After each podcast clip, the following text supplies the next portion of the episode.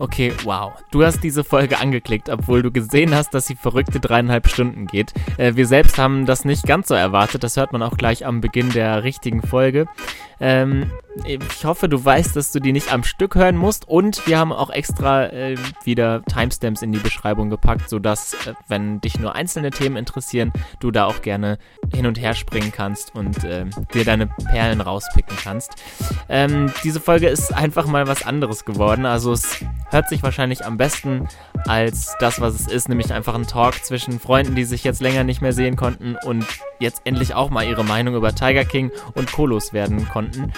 Ähm, wir machen auch eine Snackrunde am Anfang. Es ist einfach, es ist ein bisschen gemütlicher, ein bisschen ungeplanter und dadurch äh, hat sich das bei uns Quasselbacken einfach mega in die Länge gezogen.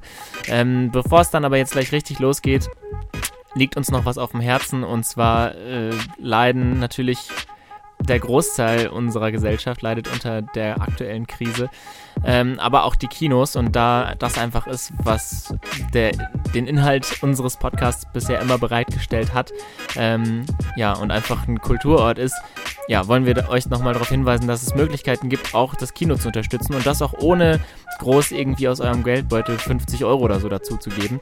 Ähm, wir wollen auf die Webseite hilfdeinemkino.de verweisen.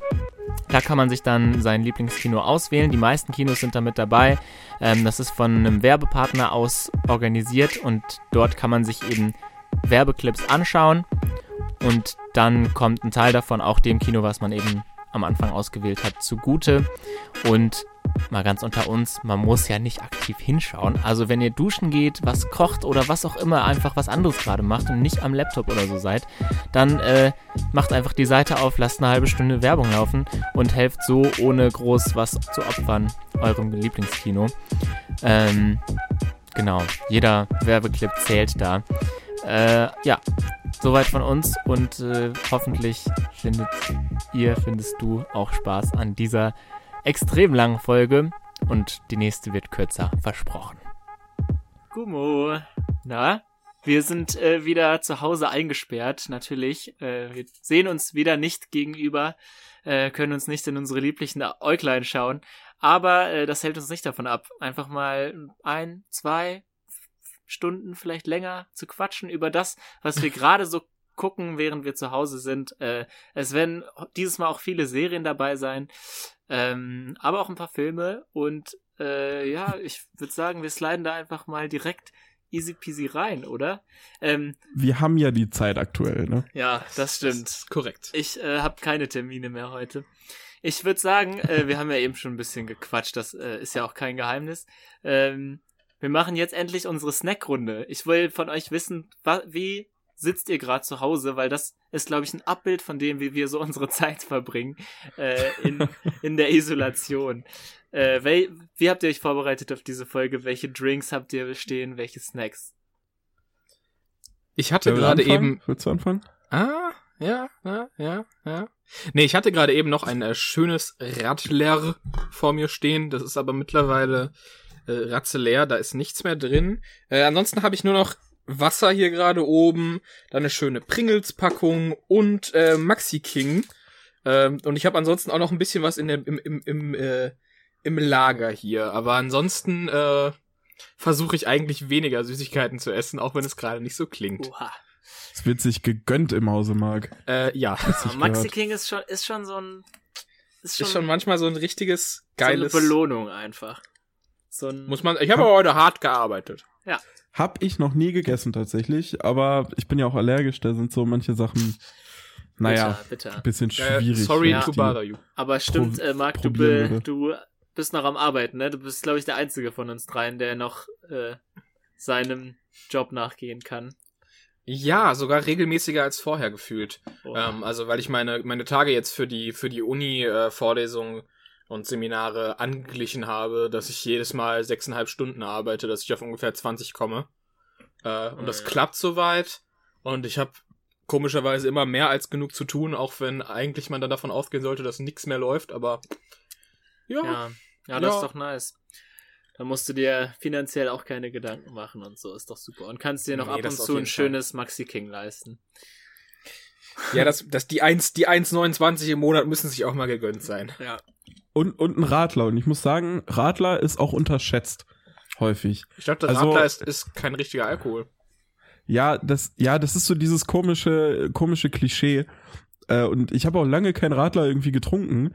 Aber so die letzten ein, zwei Jahre, also es gibt so Situationen, in denen ist ein Radler noch besser als ein kaltes Pilz. Ja, absolut. Auf jeden Fall. So richtig kühles, so ein richtig geiles, kühles Radler. Absolut geil. Die Tage Vor allem, auch wieder wenn wärmer man, sind. Mega. Ja. Und, ja. und wenn man, ähm, wenn jetzt irgendwie, okay, jetzt sind aktuell ja keine, äh, keine Treffen mit Freunden oder so, aber wenn man mal ähm, der Fahrer ist und muss halt, also kann halt keinen Alkohol trinken und möchte aber, ja, weiß ich, irgendwas Bierähnliches trinken, Dann da halt ist einfach das, äh, so ein 15 alkoholfreies Radler Radler. Ach so. Ja, wirklich. Ja. um Al zu alkoholfrei. kommen. Weil, also ich persönlich bin absolut kein Freund von alkoholfreiem Pilz, so nicht weil äh, ne, kein Alkohol drin, ist, sondern weil es mir einfach nicht so gut schmeckt. Aber alkoholfreies Radler unfassbar gut. Ja.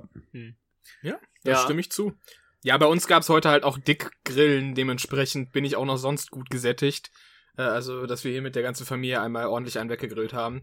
Äh, aber ja, so, so ein schön, schon ein schönes Maxi King zur Belohnung. Das musste ich mir heute mal gönnen. Geil. Marius, wie Nice. sieht's bei dir aus? Sehr gut. Äh, ja, an der Snackfront ist bei mir so ein bisschen, äh, bisschen tote Hose hier. Nichtsdestotrotz habe ich mir ein schönes, kühles äh, Augustiner helles Lagerbier geholt, ähm, was ich jetzt die nächsten, die nächsten paar Minuten hier trinken werde. Genau. Also so viel am Snacken bin ich tatsächlich nicht, aber ich trinke häufiger als vorher mal so ein Bierchen abends. Das ist mir schon aufgefallen. Ich weiß nicht, wie ist das bei euch? Aber man, man ist ja auch nicht, also schon an manchen Abenden, aber nicht immer in, also komplett alleine so. Man hat ja auch mal irgendwelche Gruppenanrufe und so, wo man dann noch sich die Zeit vertreibt äh, oder so. Dann ist es ein bisschen weniger dieses lonely Alkoholiker-Feeling, wenn man mal zu Hause sich ein Bier aufmacht abends. ja, das stimmt. Nee, Das also stimmt. kann ich auf jeden so Fall kann man sich das auch nachvollziehen. rechtfertigen. Manchmal auch alleine, Ist- aber schon am liebsten dann noch in Gesellschaft, wenn es auch nur übers Internet ist. Ähm, Ja. Ich habe auch auf jeden Fall ein Bierchen hier bei mir stehen, sogar zwei. Ich habe mir Oh. heute mal ein bisschen Specialty-Bier geholt. Kein Craft-Bier, aber ich, also mal noch nebenbei, ich finde das geil, wie andere Podcasts sagen, wir ähm, sagen keine Markennamen, bis die uns sponsern, so als Gag. Aber wir haben einfach so komplett die Hoffnung aufgegeben. ähm, ja, stimmt. wir, also einfach mal geil sagen, was wir so da haben. Finde ich gut. Ähm, Direkt einen halben Edeka aufgezählt hier. ja. ja, bei mir Ich habe noch eine leere Flasche Active O2 hier auf dem Tisch stehen. Ja, ich habe hier unten Adelholzner, noch schöne. Krombacher Fassbrause Cola So, guck mal. V Plus. Geil, geil, geil. Ja, ich ähm, will auch hier an der Stelle nochmal Werbung machen für Spaten. Münchner helles Bier ist das. Habe ich auch schon in der ein oder anderen Bar bekommen und heute habe ich es auch im Supermarkt gesehen und mir gedacht, das nehme ich mir mit. War jetzt so zwei, drei Stunden im Kühlschrank und jetzt schön hier auf dem Schreibtisch. Wunderbar. Nice. Ähm, Perfekt.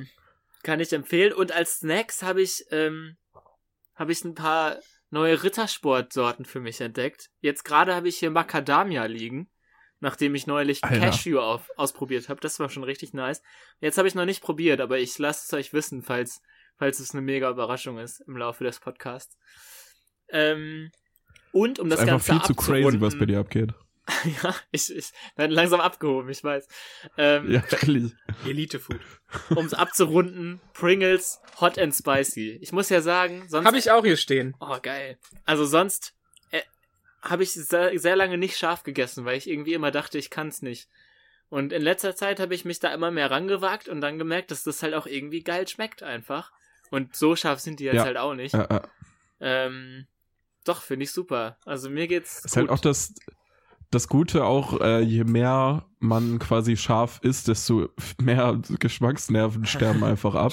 Und man kann es halt eher ab. Also ich habe auch die, die, Meinst die du Ed letzten. Marius, als wir schön Burritos gefressen haben, oder? Ja, da, darauf, darauf, darauf wollte ich hinaus. Ich habe die Ah. letzten Monate immer häufiger mal irgendwie scharfe Rahmennudeln oder so gegessen und da mehr und mehr Gefallen dran, dran gefunden, wirklich einfach Schmerz zu empfinden beim Essen. Ähm, und wir waren, wann waren das? Das war im Februar. Waren wir auch zu, zu dritt in, in Köln, schön Burritos gegessen und der Typ hat mir da eine Soße raufgeballert. Ich kam auf mein Leben nicht klar. Also das, das war, das war so der Gipfel des Ganzen. Ich habe auch seitdem nicht mehr wirklich scharf gegessen. Ich glaube, ich bin da jetzt eher wieder ein bisschen raus aus dem Game. Ja, man darf es natürlich nicht übertreiben. Nee, ich hatte nämlich auch ganz lange den Gedanken, ich versaus mir doch einfach nur. Also warum sollte ich denn was Unangenehmes essen, wenn was eigentlich richtig gut schmeckt und ich das dann aber nicht genießen kann? Aber es gibt halt da so ein, so ein Mittelding. Wenn man das richtig trifft, dann ist es ein bisschen so eine Challenge, aber gleichzeitig auch noch geiler, geschmacklich. Ah, ich weiß auch nicht. Ich, ähm, Ja, ich hatte beiß einmal Also zelebrativ in, in den Pringle rein hier ins Mikrofon. ja, okay, mach mal. Alter. Oh, wie in das ist der- aber in der ASMR der Werbung. feinsten Sorte gewesen. Wie in der Werbung. Krass, krass, krass. Mm. Klasse. Sehr gut, sehr gut. Ja, äh, ich muss auch sagen, ich hatte schon deutlich mehr Spaß beim Essen als in Köln und dafür, dass ich da irgendwie 15 Euro ausgegeben habe. Naja, Aber mit Aber so es war schon echt lecker. Also ich fand es sehr lecker. Ich fand meinen auch super. ja. Ich muss auch nicht so leiden wie du, deswegen war alles Ich, super. ich, ich, wusste, ich wusste nicht mal, ob es lecker war oder nicht. Ich war so auf meine niedersten Instinkte reduziert in dem Moment. dass ich einfach nur irgendwie überleben wollte. Ja, wir sind froh, Naja. dass wir dich noch unter uns haben, auf jeden Fall. Ähm, Ey, same. Same. Das ist einfach ein Survivor, ja. Marius meinst du? Jetzt verwirr doch nicht die Hörer noch mehr, die eh schon uns nicht auseinanderhalten können. kann man ja Naja. auch mal sagen, Marc, Marc hat irgendwann in unsere, also mit mehreren Kommilitonen so eine WhatsApp-Gruppe ähm, ein, Bild von seiner Kontaktliste geschickt und da war ich einfach unter einem anderen Namen eingespeichert und ein anderer unter unter meinem Namen quasi. Wo Ich mir auch so dachte, dachte Marc jetzt irgendwie vier Jahre, wie wir zusammen studieren. Aber das war dass doch ein ich einfach Joke, nicht oder der nicht? bin. Okay, Ja, das lassen wir mal so stehen. Naja. Mensch. Gut. Also ich heiße nicht Robert. So, so viel ist sicher. Glaubst du? Ach Mensch. Okay. Ja, lass uns mal, lass uns mal wirklich in die Themen reinkommen, sonst verlabern wir uns noch 30 Minuten. Also, boah, ich kaue gerade auf meinem ersten Stück Macadamia-Schokolade. Ähm, Alter. ja, wir, wir, wir verbringen viel von unserer Zeit immer noch damit, uns Bewegtbild anzusehen. Äh, leider nicht mehr im Kino. Das ist sehr traurig. Ähm, aber es gibt ja mittlerweile viele Alternativen. Ähm, ich muss auch sagen, vielleicht ist das ja nochmal eine Stelle, um zu erwähnen. Ich habe jetzt Disney Plus tatsächlich. Ähm, weil wir irgendwie über unseren Telefonanbieter und so, wir können statt sieben Tage Testphase sechs Monate umsonst Disney Plus benutzen. Das habe ich mir natürlich nicht entgehen lassen. Krank. Ähm, allerdings habe ich das jetzt so seit einer Woche oder zwei, weiß ich nicht. Und ich habe da so zwei oder drei Sachen drauf gesehen bisher irgendwie. Also ich hatte auch, da kommen wir natürlich auch noch zu, einfach zu viel anderes gerade schon am Laufen, äh, dass mich das irgendwie gar nicht so angegeilt hat. Aber was ich gemacht habe zum Beispiel, um mal eins, eine Sache schon mal zu erwähnen, äh, ich habe Flubber wieder gesehen, nachdem ich es in meiner Kindheit öfter mal gesehen habe. Ich glaube, wir hatten den auf VHS-Kassette mal irgendwann vom Fernsehen aufgenommen und dann halt ganz oft geschaut. Ähm, habt ihr den schon mal gesehen? Nein. Ich ja, weiß, dass ich den frü ich ich habe als Kind super super gerne äh, Fernsehzeitung gelesen immer.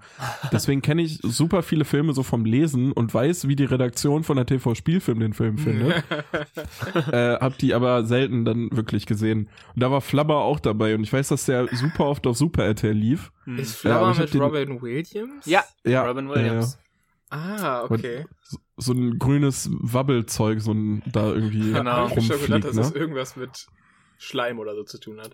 Also genau, er ist halt so ein Professor, der so immer in seiner Arbeit drinsteckt und so. Ja, ist auch egal, ich will gar nicht so lange in den Film eingehen. Auf jeden Fall ist der deutlich, also der ist halt ein Disney-Film und aber so amerikanisch schon fast wieder Fernsehfilm-Feeling, weil dann gibt's so eine krasse Basketball-Sequenz, wo so ein Basketballspiel ist und er hilft dann mit diesem Flubber-Dings da seiner schlechten Basketballmannschaft von seiner Uni zum, verhilft denen zum Sieg und so und das ist so in letzter Natürlich. Sekunde wird dann der, Ja, der ähm, die Siegespunkte quasi werden dann erzielt und so.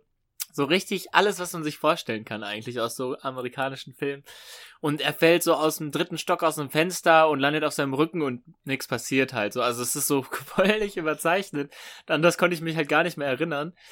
Ähm, der Humor ist halt immer noch ein bisschen charmant zwischendurch. Man muss ihn aber auch nicht gesehen haben. Es war wahrscheinlich eher sogar ein Fehler, den nochmal zu schauen, äh, weil es mir ein bisschen meine Kindheitserinnerung an den Film zerstört hat. Aber Ah, ja. ja, so ist das manchmal. Das war zum Beispiel eine Sache, die ich jetzt geschaut habe. Einfach die, die Nostalgie der Kindheit nochmal aufleben lassen. Ja, das war auch so ein bisschen Ja, Aber das, der Gedanke hinter Disney Plus. Also ich und meine Schwester haben uns richtig eine Liste gemacht von den Sachen, die wir nochmal sehen möchten und so ein paar Ja. Sachen, die wir noch nie gesehen haben, die wir mal nachholen möchten. Ja, Ja, das habe das hab ich irgendwann letztes Jahr im, im Spätsommer gemacht, als ich meine äh, eine eine Kaufbinge hatte, wo ich mir äh, so ein paar alte Disney-Filme, die ich halt immer sehr gerne geguckt habe, ähm, nochmal geholt habe, weil es die ja alle so nochmal neu aufgemacht gab und so. hm. Ähm, ich kann das halt auch voll verstehen. Ich finde, äh, also es würde quasi in, in das, was ich mir, äh, was ich mir als erstes so zum kleinen Anreißen auch angeguckt habe, mit reinpassen, weil äh, auch wenn wenn jetzt zum Beispiel, ähm, ja, also auf Englisch heißt es ja Ralph Breaks the Internet, also Chaos im Internet, äh, im Netz heißt es auf Deutsch, dieses Ralph Reich 2 angeguckt habe, das ist zwar ein moderner Film, aber es ist genauso extrem mit, mit äh, Kindheitsnostalgie und mit ähm, Hm. ja auch so ein bisschen verklärter Nostalgie ähm, zu assoziieren. Und ich fand, das hat man halt, äh, habe ich halt beim ersten Mal gucken schon vorgemerkt, als ich das mit einem Kumpel nochmal geguckt habe, habe ich es dann auch nochmal gemerkt. Und habe ich es mir jetzt mit einem anderen Kumpel nochmal angeguckt gehabt, kurz bevor das ganze, äh, der ganze Lockdown geschehen ist. Ähm, und es war schon irgendwie wohlig, aber trotzdem fühlt man sich dann auch aus der Zeit gerissen so ein bisschen und dann doch äh, erwachsener, als man sein möchte. Und das hat mich Ja, irgendwie ist ein bisschen das ist ja auch gefreut, aber auch total, schockiert. total das, was bei so ein paar neueren äh, Pixar-Filmen auch aufgegriffen wird. Äh, zum Beispiel irgendwie die Monster-Uni, dass der Film halt rausgekommen ist zu einer Zeit, wo die Kinder, die den damals gesehen haben, jetzt vielleicht auch schon Kinder haben oder irgendwie äh, auf dem College oder halt an der Uni sind. Äh, und ist quasi für die Kinder, die das, also die so- den Film sowieso schauen können, und halt auch noch für die Älteren, die jetzt an der Uni sind, der Film halt auch noch zieht, weil da halt Ja. so ein paar, weil, weil da, also das checkst du auch als Kind, aber du checkst es irgendwie noch mehr, wenn du da mal warst. Mhm. Ja, auf jeden Fall. Irgendwie. Deswegen, ich, so, solche Filme, die ähm, ja entwickeln dadurch halt sowieso erstens ihre, ihre Kraft und so ihren, ihren Reiz, aber andererseits ist es dann auch wieder so als, als junger Erwachsener voll komisch, sich das eigentlich anzugucken. Man fühlt sich Aber- dabei total wohlig, aber andererseits ist es auch immer so ein, man trauert so ein bisschen seiner Jugend, glaube ich, auch hinterher. Und genau so Silas, ist das, das- irgendwie bei mir dann auch gewesen. Das, was du eben meintest, Silas, mit ähm, sich Kindheitserinnerungen irgendwie kaputt machen, das hatte ich vor ein paar Monaten auch mit den Simpsons irgendwie. Ich weiß nicht, vielleicht äh, begebe ich mich damit in Teufels Küche, weil viele das ja immer noch äh, immer gerne schauen. Ähm, ich habe so ein paar Staffeln Simpsons hier auf DVD, dachte mir so, ach Mensch, schaust du da noch mal rein? Ähm, bisschen schwierig, ich fand's gar nicht so super lustig irgendwie. Ich weiß Ja. nicht. Ja, es kommt ja auch ein Also ich habe dann drauf, auch nach, nach einer Folge Ja, also ein bisschen Ja. so Folgen, vielleicht staffelabhängig, weiß ich nicht. Ich habe halt früher auch nie nicht so Ja. wirklich oft Simpsons gesehen, aber ähm, Ich, ich halt wenn ich jetzt mal ab und Abend zu noch einfach- Teile sehe, dann ist es halt echt abhängig, ne? Also mal ist es richtig gut und mal halt so gucke ich 20 Minuten und habe keinen keinen Lacher oder so, ne? Aber Ja. Ja, vor allem die Folge, die ich da gesehen habe, hat halt so eine, das war die, wo Homer sein Auto aus New York abholt. Die Folge. Die hatte auch ein paar witzige Gags, aber so großenteils war die halt super drüber. Wie, also weiß ich, vielleicht lag es auch an meiner Stimmung. Ich habe dann auch nach einer Folge ausgemacht und dachte mir so, nee, nee, lieber nicht, nicht weiter gucken. So, äh, die Simpsons in schöner Erinnerung behalten. Und gut ist. Ja. Ja, das ist ein schmaler Grad, den man da geht, weil, also bei Flabber hatte ich das halt voll, dass ich wirklich nur eine ganz, ganz bruchstückhafte Erinnerung hatte, aber ich weiß, dass ich halt das mega cool fand, einfach nur wegen diesem kleinen Gummiwesen, was dann da halt irgendwie durch die Gegend hüpft. Ähm, und da war ich halt echt gespannt, wie der Film wirklich ist. Ja, also da war schon echt auch eine Neugier hinter, aber andererseits dann auch wieder hätte nicht sein müssen, aber irgendwie muss es doch sein. Ja, auch zu absolut zu Dingen, die nicht sein müssen und die, ähm, die ich mir jetzt auch vorgenommen habe in nächster Zeit, was auch in diese ganze Nostalgie-Sache mit reingeht. Äh, ich habe so ziemlich alles, was es von Jackass gibt, noch bei mir zu Hause liegen. Oha. Uh. Und ähm, ich hätte wirklich, ich weiß nicht, ob ich richtig Lust habe, mir das alles anzugucken oder echt gar keinen Bock da drauf, weil ich dann das Gefühl habe, meine Güte, was für einen komischen Geschmack hatte ich denn bitte als 60-jähriger Mensch? Ähm, obwohl das ja wirklich genau so ein Humor und so eine Sensationslust auch trifft, die man mit 16 oder 17 oder so gerade hat. Aber ich habe irgendwie richtig Lust, mir das alles mal reinzuziehen an einem Abend mit, am liebsten halt mit Kumpels und richtig viel Bier oder so. Ähm, Ja gut, das wird noch ein bisschen dauern. es, ja, ich weiß nicht. Ich habe da irgendwie reizt mich das gerade. Vielleicht brauche ich auch was richtig Blödes, einfach um mich abzulenken. Wahrscheinlich. Vielleicht musst du auch einfach mal wieder an die frische Luft. Ach, ich, ich, ich bekomme sogar relativ viel frische Luft momentan. Ich glaube, Jackass alleine gucken ist für mich auch noch tiefer als Jackass, äh, als äh, sich alleine zu betrinken. Was ist denn, wenn ich beides gleichzeitig mache? Das ist dann schon wieder ein bisschen höher, finde ich. Okay, cool, dann mache ich das Okay. so. So zwischen den beiden Sachen. Nee, ich war ja nie so der Jackass-Typ.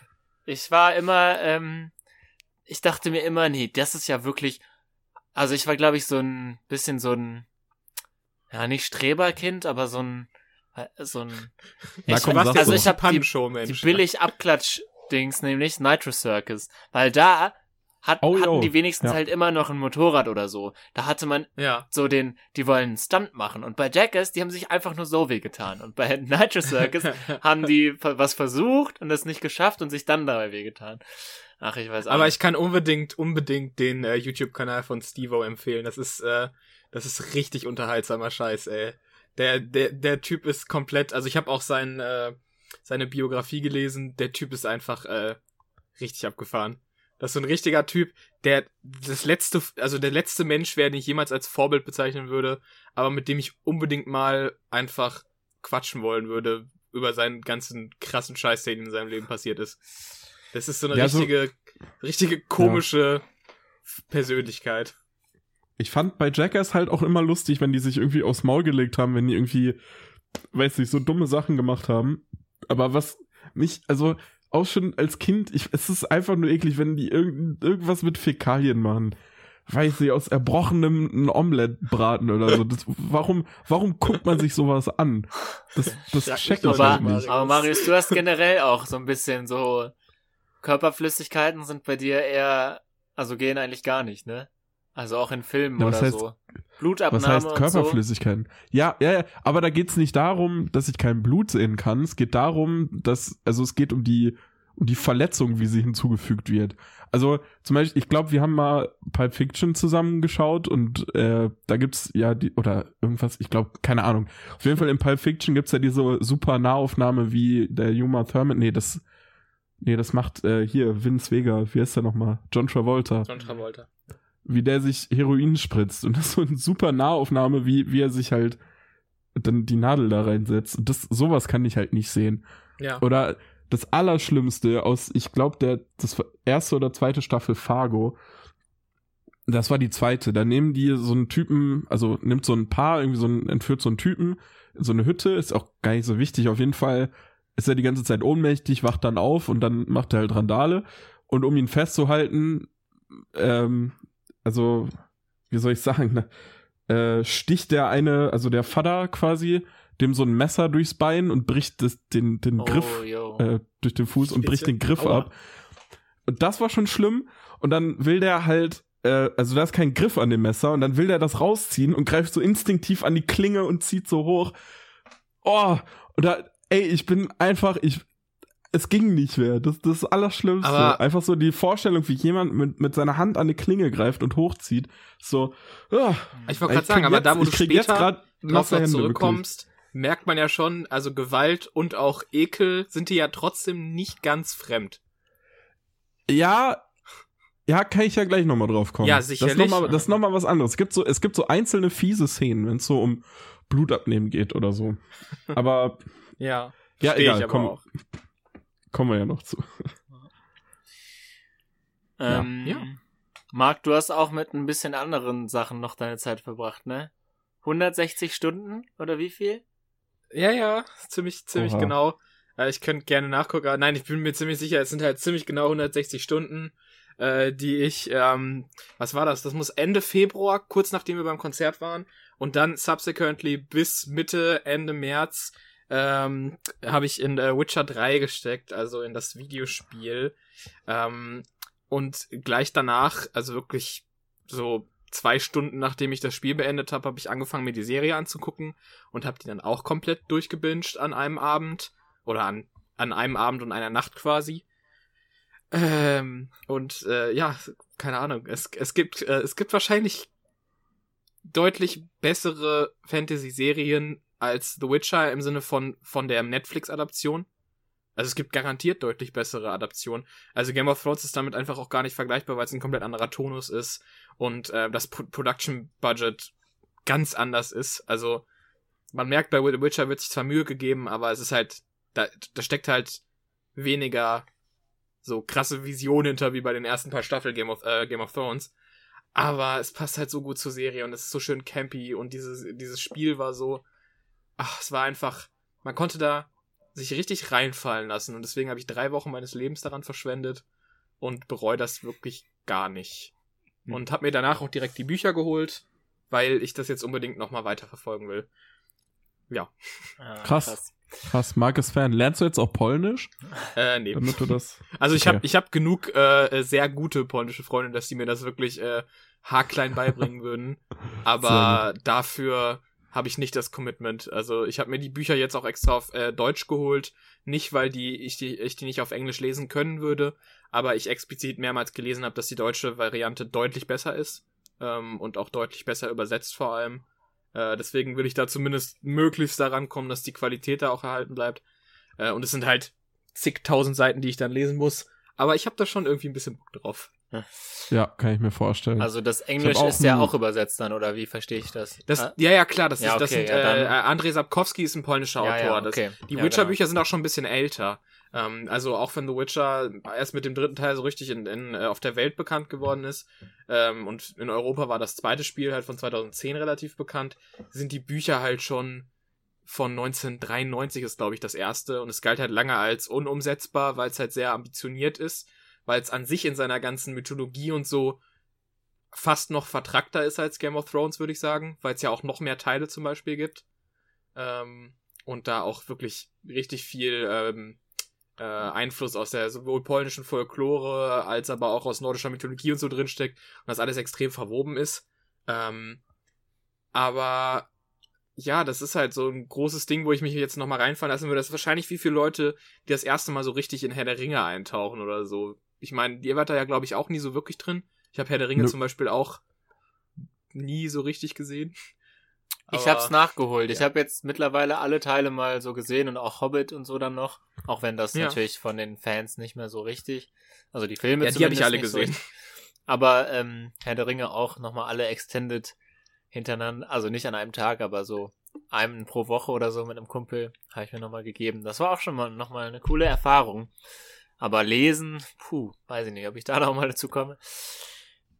Wir haben bei, Aber ja, bei mir irgendwann mal, ja. als wir so 17 waren, äh, haben wir bei mir so so ein Herr der Ringe-Marathon auch gemacht. Das war so vor Weihnachten. Ja. Äh, und die Freundin von uns, die die Filme mitgebracht hat, hatte halt nur die Extended Edition. Nice. Das hatte keiner von uns vorher so wirklich auf dem Schirm. Und wir saßen einfach von, also wir haben um 16 Uhr angefangen und waren um 6 Uhr morgens fertig. Ja, ja, klar, so 14 das war, Stunden ist man ja, unterwegs. Das, das war einfach nur wie Sport. Die Hälfte von uns war entweder, also die, die noch wach waren, so wie ich, ich habe super viel Energy getrunken und war so richtig wie so ein, wie so ein Kolibri. So, ich hätte ich hätte bestimmt auch irgendwie hingekriegt zu fliegen mit meinen Armen, so, so drauf war ich. Äh, dann haben welche einfach gepennt und manche waren auch einfach besoffen. So. Also es sind manche einfach auch nur gekommen, haben irgendwie zehn Bier getrunken und sind eingeschlafen. Ähm, Klingt super. Deswegen das Ziel, was man erreichen kann. Also Herr der Ringe war so so so nicht so richtig im Vordergrund an dem Abend. War vor allem dann noch so die so allerletzte 30, also halbe dreiviertel Stunde noch, wo eigentlich nichts mehr wirklich passiert, wo nur noch so gerade alles schön zu Ende erzählt wird. Die ist dann so die härteste. Ey, das ist länger, das, das waren anderthalb Stunden oder so, glaube ich. Na, also da, komm, schmeißt, es war basically schmeißt, der gesamte dritte Film einfach. Da, da schmeißt, vor allem, das waren halt keine Blu-Rays, das waren einfach CDs und die Filme waren so lang, dass man mitten im Film die DVD wechseln musste. Habe ich Das genauso ich hier auch auch zu krass. Hause stehen. Mega. Das finde ich krass. Wenn einfach mitten im Film kommt, legen sie jetzt äh, CD2 Ja, Mal ein. richtig schön Kinovorführ-Feeling einfach, so Filmrolle wechseln. Ja, Mega. absolut, ey. Ja, deswegen. Ja, aber allgemein so in, in neue mystische Welten einzutauchen, ist natürlich etwas, was immer was Besonderes ist.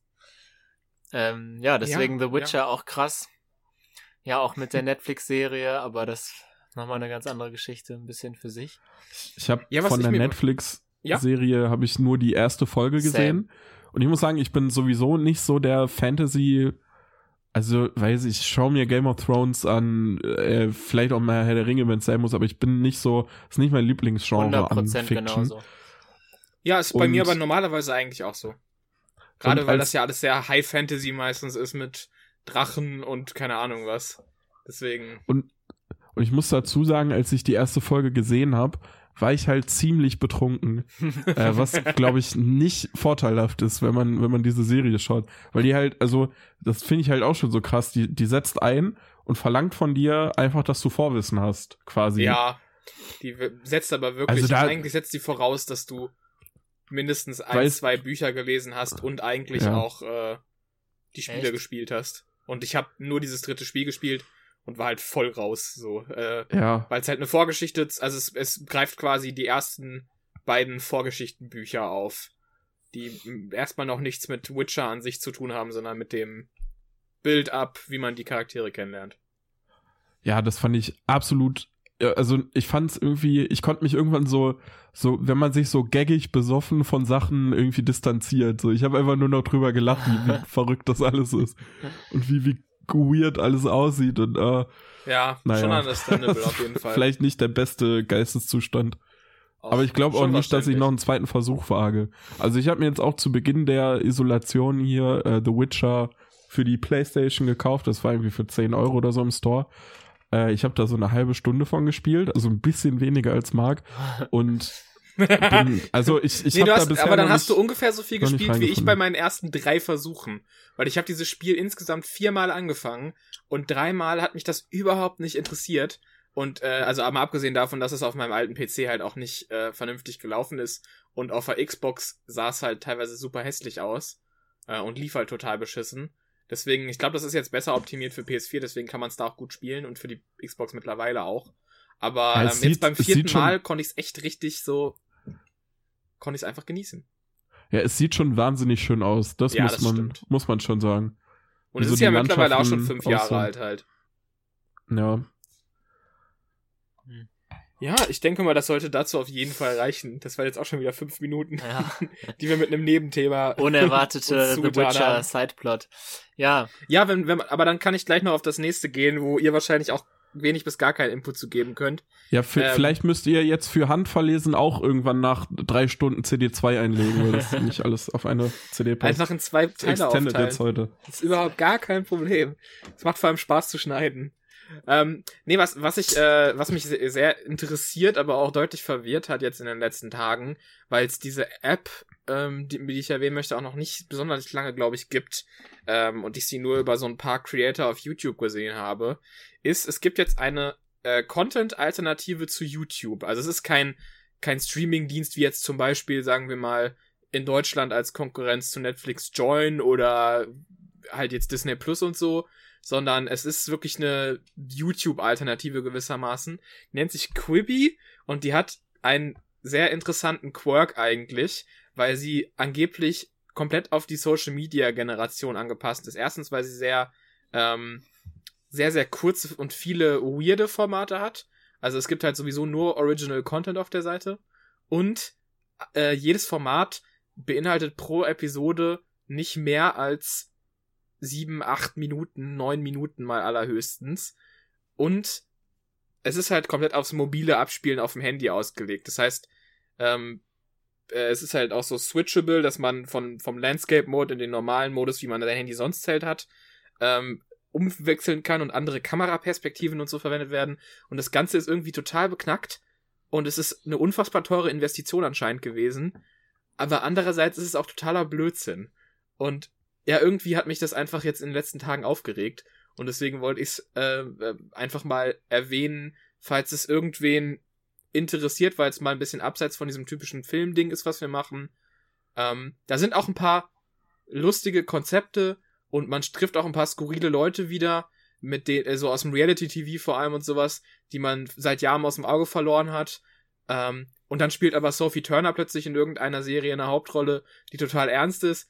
Äh, keine Ahnung, ich kann meine Gedanken nicht ganz ordnen. Es ist auf jeden Fall mal wirklich was, äh, was komplett anderes. Und es ist halt super happig konsumierbar. Und vor allem ist es, äh, soweit ich gesehen habe, wenn man sich bis, ähm, bis Anfang Mai anmeldet, ist es erstmal 90 Tage kostenlos. Ähm, sollte die Periode, wenn wir ähm, unsere Folge veröffentlichen, abgelaufen sein, werde ich auf jeden Fall die Empfehlung zurückziehen, weil wenn das nur eine Woche oder so kostenlos ist, tut es euch nicht an. Aber wenn man ein wenig einen Puffer hat, um sich das anzuschauen, versucht einfach mal. Es ist äh, bisschen strange, aber ja, keine Ahnung. Huh. Ich wollte es einfach mal erwähnt haben. Teure Investition, aber eigentlich nur Blödsinn. Ist ungefähr so alles, was ich kaufe, das mehr als 100 Euro kostet. Ja, same. also, sehr gut.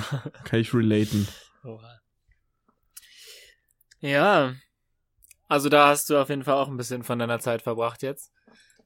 Ja, was heißt, ähm, so selbst, ich habe mich in vier, fünf von den Formaten reingeschaut und äh, es gibt so ein paar Sachen, die haben schon so 12, 15 Folgen, ah, 10 Minuten oder so. Da hat man, hätte man schon so zwei, drei Stunden zu gucken. Es gibt aber auch andere Sachen, die haben erst so drei, vier Folgen. Da habe ich die dann wirklich mal durchgeguckt. Das waren dann 25 bis 30 Minuten. Und dann fragt man sich, wie geht's halt jetzt da weiter? Und es soll halt mhm. irgendwie jede Woche äh, oder jeden Wochentag sogar neue Episoden von den jeweiligen Sachen erscheinen. Oha. Ähm, das ist halt, äh, es ist super undurchsichtig gerade. Ähm, mich hat halt wirklich gewundert, dass sie so als Konkurrenzplattform auftreten wollen, aber dann ihre 90 Tage kostenlos äh, Probedingens da einsetzen, obwohl man halt nur Content für ein, zwei Tage theoretisch hat. Also, ich, ich bin wirklich einfach verwundert, wer sich sowas ausgedacht hat. ähm, ja, keine Ahnung. Okay. Ich frage mich nur, wie Leute jetzt gerade eben in, in dieser ganzen weirden Phase neue Businessmodelle entwickeln, die einfach entweder voll zum Scheitern verurteilt sind oder Quibi wird jetzt super erfolgreich aus irgendeinem Grund, was mich wundern würde, aber who knows. Deswegen, ja. ja. Gehen wir mal weiter am besten. Ja, ähm, vielleicht nochmal Stichwort Rewatches. Das ist einfach gerade so die Zeit, wo man sich denkt, komm, jetzt. Also, weil sonst habe ich den Druck, wenn ich einen Film schaue, dann schaue ich was, was ich noch nicht gesehen habe vorher. Weil es gibt so viel ja. irgendwie, was man noch auf der Liste hat. Aber je, also bei mir waren echt die ersten paar Tage, wo es dann richtig losging mit äh, zu Hause bleiben, ähm, habe ich echt innerhalb von wahrscheinlich vier Tagen, glaube vielleicht fünf, die drei ähm, Christopher Nolan Batman, also Dark Knight Trilogie, nochmal geschaut. Und es war ein Fest. Ich bin immer noch verliebt in ja. die. Ich äh, hatte früher auch als Teenager so wechselnde Desktop-Hintergrund Wallpaper oh, von so nice. The Dark Knight. Das ist einfach oh. mega. Ähm, Welcher ist denn für dich immer noch der beste von denen? Die spielen halt zusammen, ne? Aber irgendwie ist der ja. erste so ein bisschen raus, so außer ja. außerhalb der ganzen Nummer, weil es halt irgendwie Vorgeschichte ist und so. Ähm, ja, und also eigentlich ist also ich muss mit dem Mainstream gehen und sagen, Teil 2 ist der beste. Auch ja. wegen Heath Ledger als Joker, aber nicht mal unbedingt, also nicht nur. Weil Teil 3 ist halt auch schon so ein bisschen, hat halt so ein bisschen dieses Apokalypsen-Feeling, wo die ganze Stadt da auch, auch ironischerweise in einem Lockdown ist, so ein bisschen. Ähm, ja. Wo dann da die Verbrecher äh, regieren, die Schattenliga das ist, ähm, ja, aber also das dann kann auch mal zu viel sein und dann, wo er dann auf einmal doch wieder auftaucht, nachdem er mit dieser Bombe übers Meer geflogen ist, ist auch jetzt egal. Ähm, ich genieße jede, jeden Moment davon und äh, habe auch wieder ganz oft so musste, musste irgendwie zumindest grinsen, weil es irgendwie so badass war oder halt so ein bisschen kichern, weil irgendwie Alfred was Geiles gesagt hat, ähm, Michael Caine. Ja, einfach richtig gute Nummer. Mit Gary Oldman auch richtig stark. Ja, es ist einfach, Einfach Aber super. Sind wir, sind wir ehrlich, Silas, eigentlich willst du nur deine Trauer überspielen, dass Tenet nicht rauskommt. Ja, das ist gibt also ist, halt schon, ist das denn schon bestätigt? Äh, nein, nein, also dass Tenet deutlich später kommt. Aber also es ho ich hoffe mal, dass das noch rauskommt. Hallo? Aber- Ah, Hast du diesen. Trailer gesehen? Ja, nein, klar Fuck. kommt er raus, aber äh, gab es da denn schon eine Mitteilung, dass auch im Juli die Filme schon verschoben werden? Ja, ja, klar. Ähm, Kinos, Also, Kinos werden aller, allerhöchstwahrscheinlich ja nicht vor Ende August oder so so richtig aufmachen. Deswegen, ähm, also Ja. in den USA ist es, glaube ich, jetzt schon auch bestätigt worden. Und ich gehe mal davon aus, dass die deutschen Kinos sich daran anpassen werden. Ähm, Ich aber kann, Tenet wurde, glaube ich, auch schon auf September verschoben, wenn ich das richtig im Kopf habe. September oder Oktober. Habe ich gar nicht, gar nicht mitbekommen. Ja. Ich auch nicht. Oh Mann. Wäre natürlich Oh, unser Mann. Job, das zu wissen, ne? Aber naja. Wie ist, so ist das Kann nun nicht mal. alles Ich kann auch Ähm, gerade richtig viel Bullshit erzählen. Ich weiß es gerade. Ich habe auf jeden Fall mitbekommen, dass äh, French Dispatch und äh, Tenet, die ja beide ungefähr im gleichen Zeitraum rauskommen, auch ungefähr auf den gleichen Zeitpunkt verschoben wurden. Okay. Und French Dispatch kommt im Oktober, wenn ich das gerade richtig im Kopf habe. ja, krass. Oh Mann, dass man jetzt noch länger auf diese Sachen warten muss, ne? Es ist, Es ist, ein, Ist ein nicht einfach. Es ist, es ist nicht einfach. Ich kann vielleicht an der Aber Stelle wir auch nochmal ähm, kurzen Input geben, äh, was ich heute von meinem Arbeitgeber nochmal geschickt bekommen habe, von dem Verband, in dem wir sind, nämlich irgendwie Deutsche Kino AG oder irgendwie sowas. Das ist halt, da sind ganz viele Programmkinos in ganz Deutschland drin. Und die haben sich jetzt an, ähm, an den Bundestag gewendet. Ähm, mit einem Brief, der sehr viel Sinn macht. Ähm, die sich halt für eine Öffnung unter halt krassen Auflagen aussprechen. Ähm, weil halt zum Beispiel, klar, ist natürlich ein bisschen schwierig der Vergleich Bundestag und Kino, aber weil, ich meine, die haben ja auch Sitzungen noch mit halt eben zwei Plätzen frei und versetzt sitzen und so und dann so ein bisschen ironisch so geschrieben, so, ja, was ihr könnt, können wir auch, aber halt so mit dem, mit der ähm, Aussage, dass es halt in Kinos verhältnismäßig einfach ist, äh, Abstand zu halten, also einfacher als in Restaurants oder Clubs oder was auch immer. Ähm, und halt nochmal ein bisschen erklärt, was halt auch überhaupt die Folgen erstmal wären, weil die haben auch mal eine Umfrage quasi gemacht unter den eigenen Mitgliedern und da haben, glaub, 50 Prozent waren das von denen, die in diesem Verbund sind. Der Kinos haben gesagt, dass sie, wenn noch zwei weitere Monate genauso vergehen wie jetzt, dass sie dann Insolvenz anmelden, anmelden müssten. Und das Oh, wären okay. 600 Kinos in ganz Deutschland. Ähm, was natürlich, und, und also sowas ist dann, liegt dann nicht nur auf Eis und kann dann wieder losgehen, sobald es weitergeht ohne Hilfe, sondern das ist dann unwiderruflich weg und das ist halt irgendwie ein Kultursterben, um nochmal jetzt gerade ganz ernst zu werden.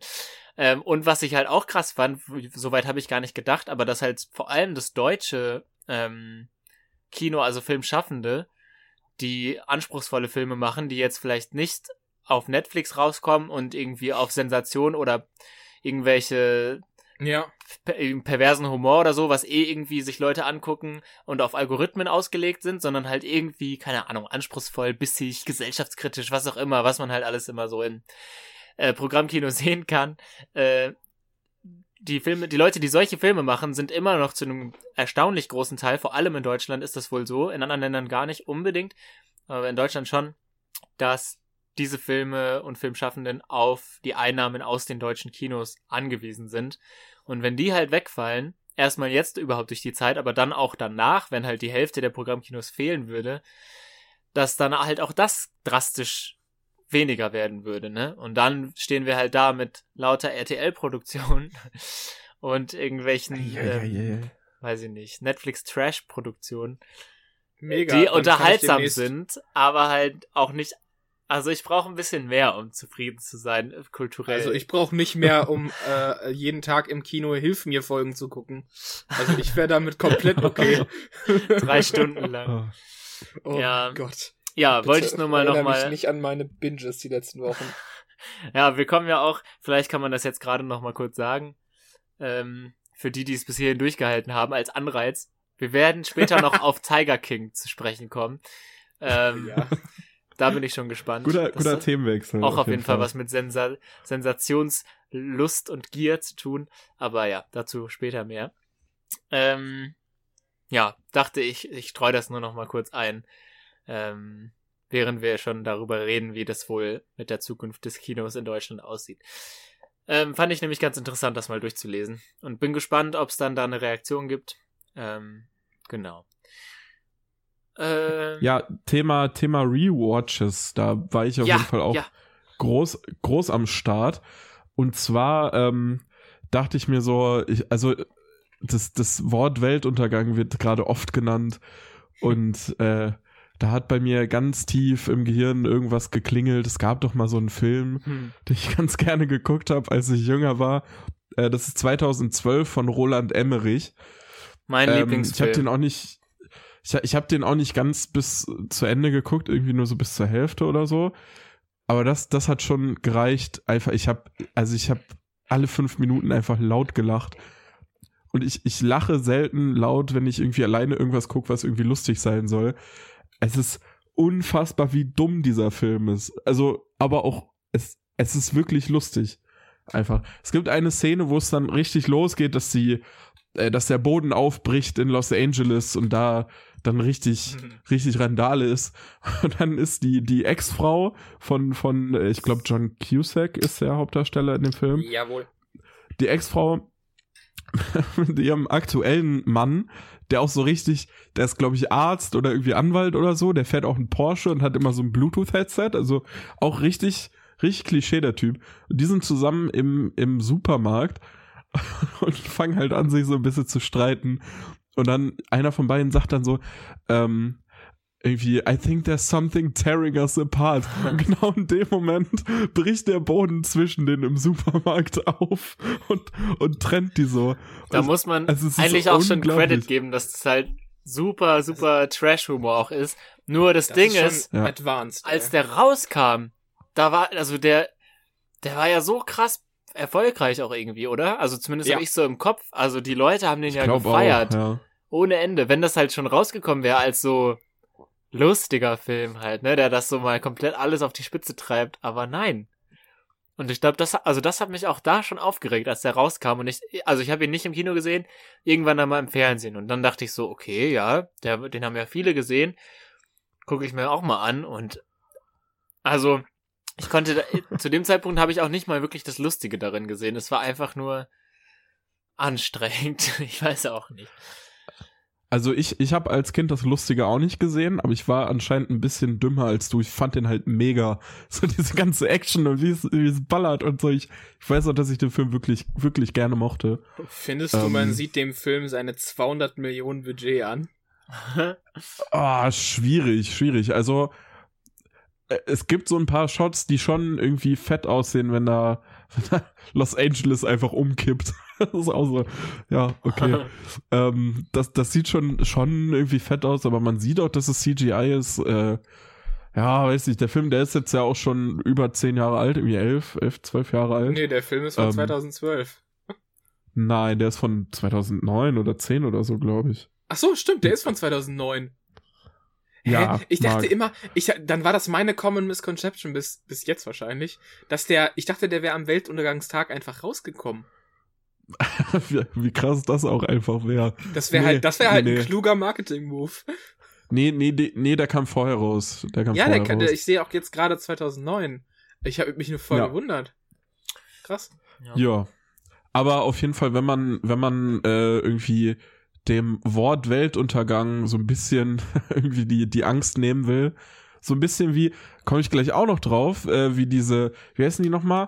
Diese, ah, jetzt weiß ich den Namen nicht mehr, scheiße, diese, ähm, diese Dinger, die aussehen wie deine größte Angst, die aus dem Schrank rauskommen in Harry Potter 3. Oh, jetzt nehme ich ja alles ich vorweg, ey, Irrwicht scheiße. sagen, aber Ja, Irrwicht, genau. Genau wie diese Dinger, wo man dann äh, die lächerlich macht mit so einem mit so einem Ja. Zaubertrick.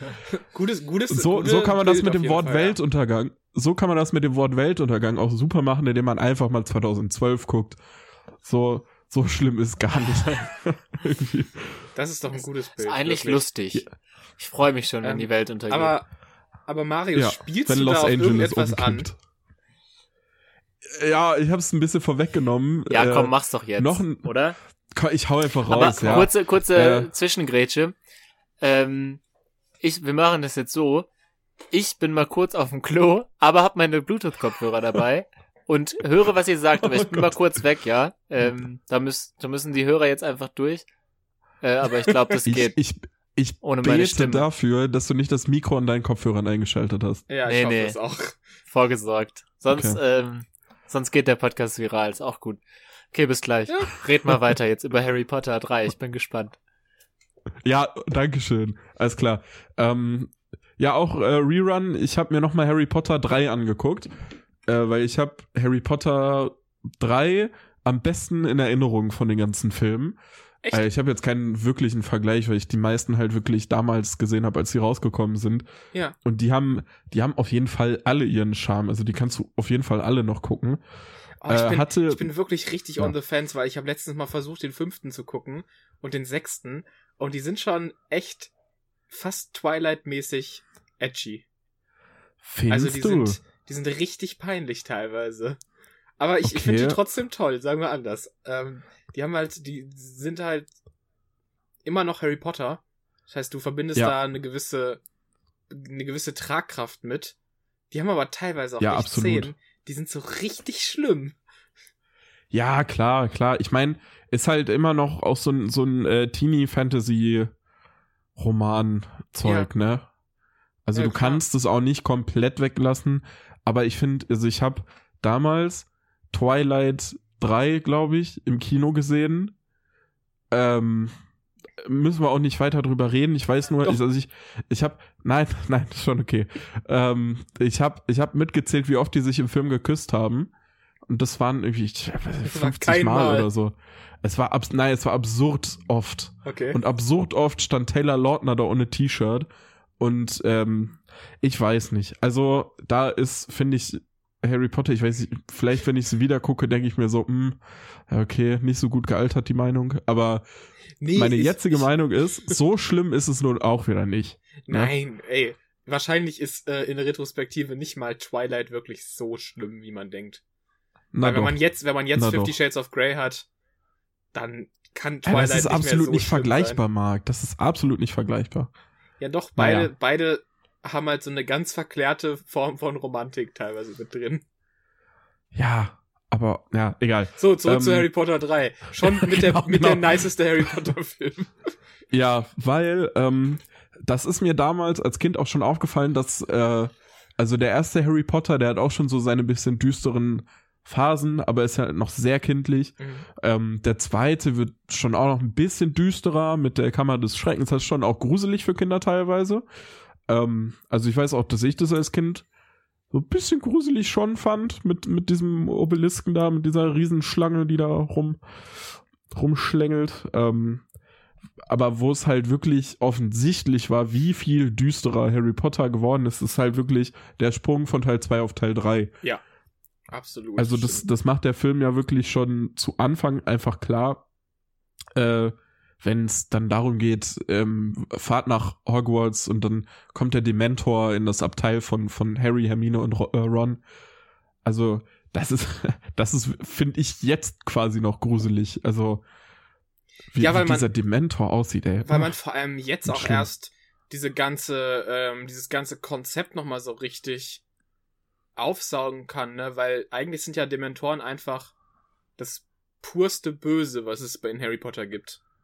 Und das, was das Ja. einzige, was Zauberer nicht irgendwie in irgendeiner Weise richtig angehen können, außer mit einem Patronus. Und das können die Kinder halt nicht wissen. ja, Das heißt, ja, total, total. absolute Killermaschinen theoretisch. Und sie Ja. macht, das macht einem richtig Angst.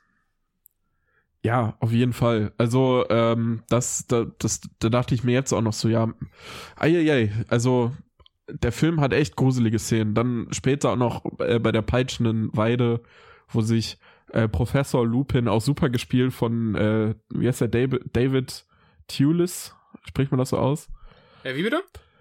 David Tulis, Remus Lupin, ist das so richtig ausgesprochen? Oh, Ich weiß es Auf jeden. Fall, auf jeden Fall super Performance von, von dem Dude. Ähm, auch, auch echt eine, einer meiner Lieblingsrollen fast aus dem Harry Potter Universum. Und der, ähm, ja, der, der entwickelt sich ja zu so einem Werwolf irgendwann. Das ist auch super drastisch irgendwie. Also dafür, dass es so theoretisch noch ein Kinder, eher ein Teenie-Film, aber theoretisch noch ein Kinderfilm ist, fand ich das auch schon, schon sehr Ja, düster. Und, und vor allem, auch wenn es nicht mal der Hauptfokus des Films ist, Äh, mein Vater hat, hat so einen totalen ähm, äh, Fable für, ähm, für Monsterfilme und vor allem auch für Werwolffilme. Und er Ja. sagt auch bis heute, obwohl Harry Potter ein Film ab 12 ist, ist immer noch wahrscheinlich der bestgemachte Werwolf, den er jemals irgendwo gesehen hat. Und das ist ja jetzt auch schon, wie alt ist Harry Potter 3? Der Film ist von, 14 Jahre? äh, der, der ist äh, 16 Jahre alt. Ja, Er halt wird dies Jahr Und er 16. ist wirklich immer Der- noch fantastisch gemacht, ne? Also er ist, wirklich, Harry Potter ist richtig, richtig gut gealtert. Der ähm, Film darf ab, ab Juni diesen Jahres darf der mit Mutti-Zettel in eine Disco. Ja, nice. Ja. Gibt Schlimmeres. Oder mal eine Schöfferhofer Grapefruit trinken. So, Ja, nee, also hat mir, hat mir wirklich, wirklich gut gefallen. Ist äh, sehr spannend, der Film. Auch dieses ganze, diese ganze Zeitreisegeschichte mit, mit Hermines Anhänger da. Super umgesetzt, einfach. Also, da weiß ich auch noch, wie mir das als Kind einfach wirklich das Gehirn weggesprengt hat. echt, echt, wirklich, wirklich guter Film. Aber du also, machst mir auch vielleicht. gerade schon Lust, das nochmal zu gucken. Ich habe jetzt wirklich. Ja, wirklich, wirklich. Also, echt wahnsinnig guter Film. also ich bin Ich übrigens hab- auch wieder am Start. Ähm, schon seit Hi. zwei, drei Minuten. Ich bin Silas und ich bin auch dabei. Ich wollte noch mal Sehr sagen, ich habe ähm, das letzten Winter, also so von 18 auf 19, hatte ich auch ähm, relativ viel Zeit. Ähm, und da habe ich dann, weil ich das als Kind nämlich nicht wirklich gesehen habe, ähm, die ganze Harry Potter Saga, ähm, habe ich das mal nachgeholt, weil das da auch irgendwie auf Prime alles war und so.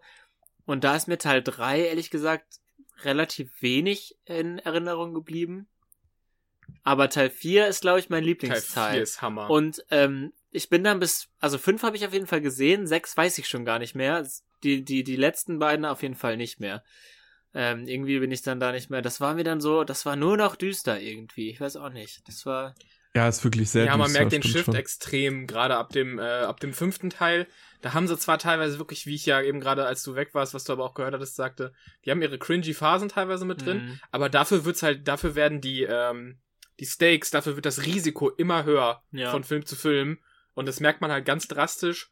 Und äh, der siebte Teil ist ja auch, die zweite Hälfte ist ja eine einzige lange Schlachtszene quasi. Und ähm, auch eine richtig, richtig toll gemachte. Und der gesamte Film, also 7-2 ist auch mein zweitliebster auf jeden Fall. Äh, aber ich bin genauso wie du bei 4 eigentlich auch, weil ich finde 4 immer noch, ähm, ich, ich mag 3 auch super gerne. Und ähm, 3 ist halt so ein bisschen, da wirkt das alles ähm, halt in sich super stimmig, aber für das große Ganze weiß man noch nicht so ganz genau, wie es weitergeht. Und bei 4 äh, gibt es halt erstens diese ganz wichtigen Plotpoints, dass halt Voldemort wieder da ist. Ich denke mal, dass das okay ist, wenn wir Harry Potter spoilern. nach Spoiler! 15 Jahren. Spoiler! Und äh, vor allem, ähm, das ist, also es ist halt erstens ultra krass gemacht. Also dieser Drache, dieser äh, ungarische Hornschwanz oder wie der heißt, das ist immer noch übelst krass Das gemacht. ist auch Marius Spitzname. Einfach. Das ist, Oh Gott, oh ist eine dreckige Lache, ey.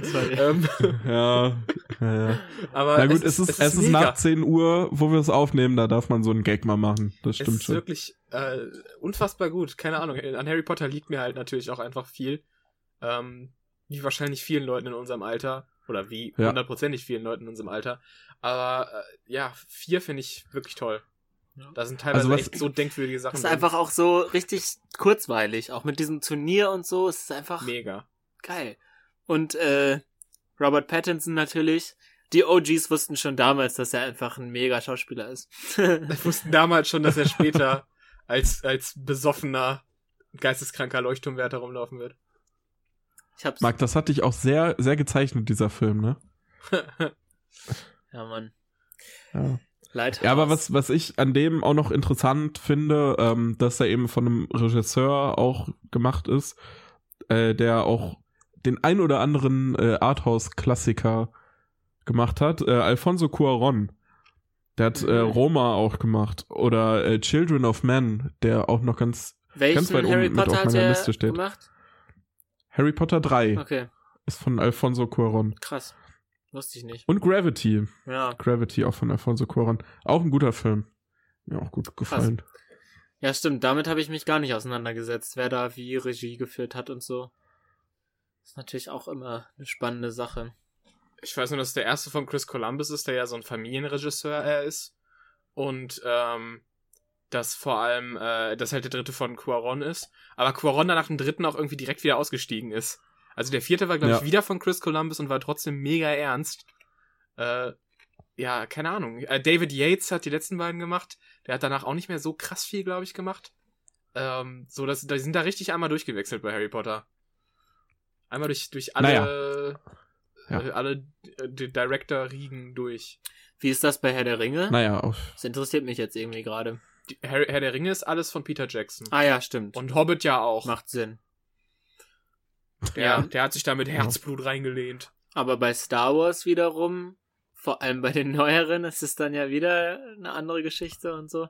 Ich habe nämlich zum Beispiel Ja. auch neulich äh, mal Solo angefangen. Star Ja. Wars Story, weil auch einfach ähm, da die Mitwirkenden einfach für sich gesprochen haben. Also mal Ja, angefangen Phoebe mit Waller-Bridge, ne? Phoebe Waller-Bridge, ein Liebling dieses Podcasts auf jeden Fall. Auf die komme ich gleich auch nochmal zu sprechen. Ähm, und äh, Donald Glover, Childish Gambino.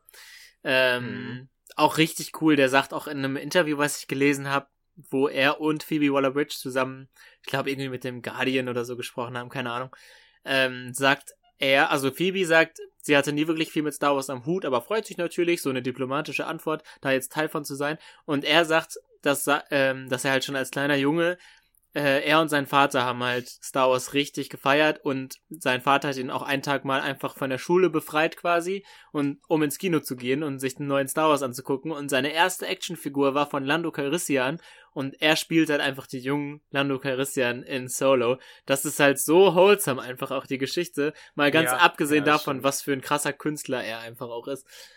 Ähm, ja, das fand ich echt ziemlich cute. Und ähm, das glaube ich. bei den Regisseuren gab es da so ein bisschen ähm, Struggle.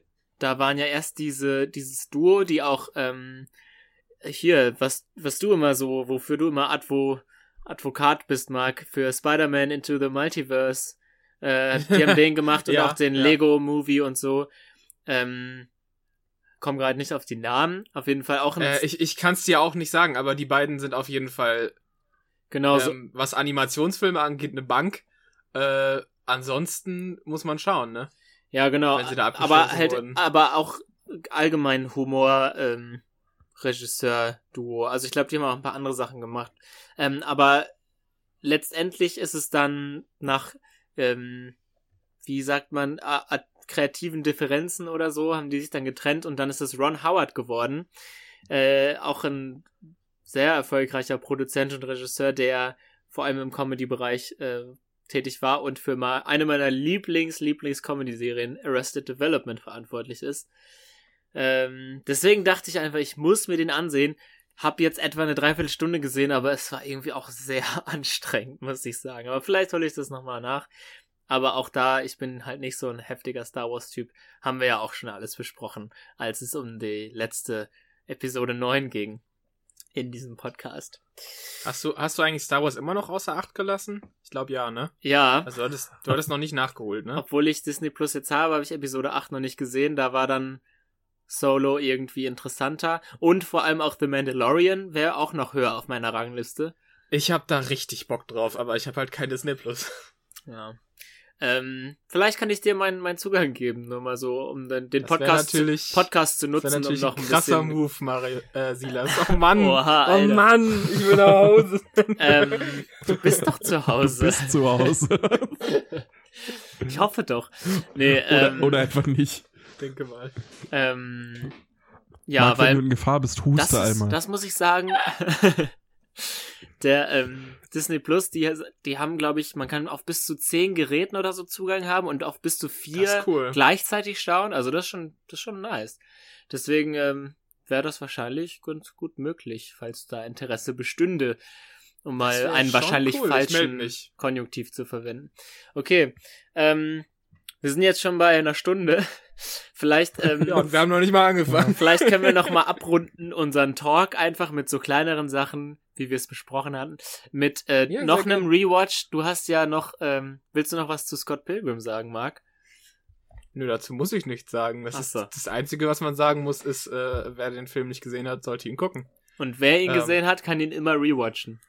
Es ist halt wirklich, ich habe diesen, ich weiß nicht warum, weil es gibt hundertprozentig genug Kritikpunkte, die Scott Pilgrim ausmachen würden und er ist super bunt und er ist sehr äh, mimi teilweise und sehr anstrengend zu schauen, Ja. aber ich liebe ihn, wie ich später meine Kinder lieben werde. Wirklich. Yo. Es ist äh, unconditionally, Okay, wirklich unconditionally. Ähm, immer noch ich- mit ich der wollte schon krass fragen, das ist- Film. Es ist ich, einfach ich wollte so schon geil. fragen, das, das ist ja wahrscheinlich dein Lieblingsfilm, ne? Aber die Ja. Frage hat sich jetzt auch erübrigt eigentlich. ich hätte auch sagen können, einmal Aber- im Jahr finde ich Kinder gut, aber ansonsten. Aber das finde ich auch gut, dass du, dass du das anerkennst, dass der auch anstrengend sein kann. Weil bei, als ich das zum ersten Mal probiert habe, war ich auch irgendwie müde und so und ach, hatte auch von Edgar Wright nicht so den, den, den die Peilung, um mal coole Jugendsprache von vor 15 Jahren zu verwenden. ähm, aber dann, als ich es dann nochmal gemacht habe und da auch ready für war, boah, das ist echt eine ne nice Sache einfach. Richtig schön, mit Liebe zum Detail. Ja, das Zwar ist extrem. auch immer noch ein bisschen lang, also ich glaube, er hätte auch 20 Minuten kürzer sein können. Der aber- aber halt auch wirklich nur 80 Minuten lang, ne? Echt? Ja. Aber Also irgendwie er ist 100 Minuten dauert er. fühlt sich schon echt manchmal ein bisschen Ja, zu lang an. Aber, aber da sind halt Also super viele halt- schöne Sachen drin. Man muss halt vor allem bedenken, dass er halt sechs Comicbücher abarbeitet und äh, die Comicbücher schon deutlich mehr Details noch drin haben. Aber das sind halt über 1000 Seiten Comic in unter 100 Minuten. Oder gerade so 100 Minuten. Deswegen äh, finde ich die, den Exposition-Dump, der da stattfindet, und es passiert eigentlich echt viel, Ja. ähm, finde ich, ist, ist ganz cool gelöst. Aber das ist halt auch eben. wenn es halt man muss man muss halt sich drauf einlassen, glaube ich. Also es ist wirklich ein absoluten Film, wo man auch wirklich Lust drauf haben muss. Und Ja. äh, ich habe da immer drauf Lust, aber das, ist halt eben auch ein bisschen manchmal das Problem. Also klar, manchmal fühlt sich ein Film lang an, wo wenig passiert. Aber ich glaube, der Film kann sich halt auch lang anfühlen, einfach weil so viel passiert. das kann aber- sehr gut sein, ja. Also da muss, ja. Naja. Also es ist halt wirklich, ich kann den mit mit Freude einfach mitsprechen mittlerweile, auf Englisch und auf Deutsch. Geil. Es ist Ja, ich habe da auch nice. echt noch einige wirklich sehr, sehr witzige Stellen. Auch hier war der eine äh, Boyfriend, den er besiegen muss, ist doch irgendwie Veganer oder so. Und dann kommt Ja. die Vegan-Polizei. Das ist so geil einfach. Okay, das, Also, das ist schon gut. Sowas ja. durchzuziehen auch, ey. Ich, ich freue mich halt extrem auf den nächsten Edgar Wright-Film, weil es ist ja schon einer in der Mache und da ist, glaube ich, die Production an sich schon durch. Das heißt, es ist jetzt wirklich nur noch Editing und Cutting und keine Ahnung was. Und warten, bis es Ähm, sich lohnt, den und rauszubringen. warten, bis es halt sich lohnt, den rauszubringen. Aber der war, glaube ich, sowieso für 2021 eingesetzt. Okay. Also vielleicht kommt der Ende nächsten Jahres. Das wäre halt schon ziemlich toll, weil ja Baby Driver mittlerweile auch schon wieder über drei Jahre her ist bald. Ja. Oh, Baby Driver muss ich auch noch schauen. Der Baby Driver ist halt Das ist ein ziemlich geil. krass geediteter Film auch. Auch für so Musikliebhaber. Stil einfach, ey. Mega. Ja, gut. Ähm, Marius, ich guck gerade auf deine Liste noch.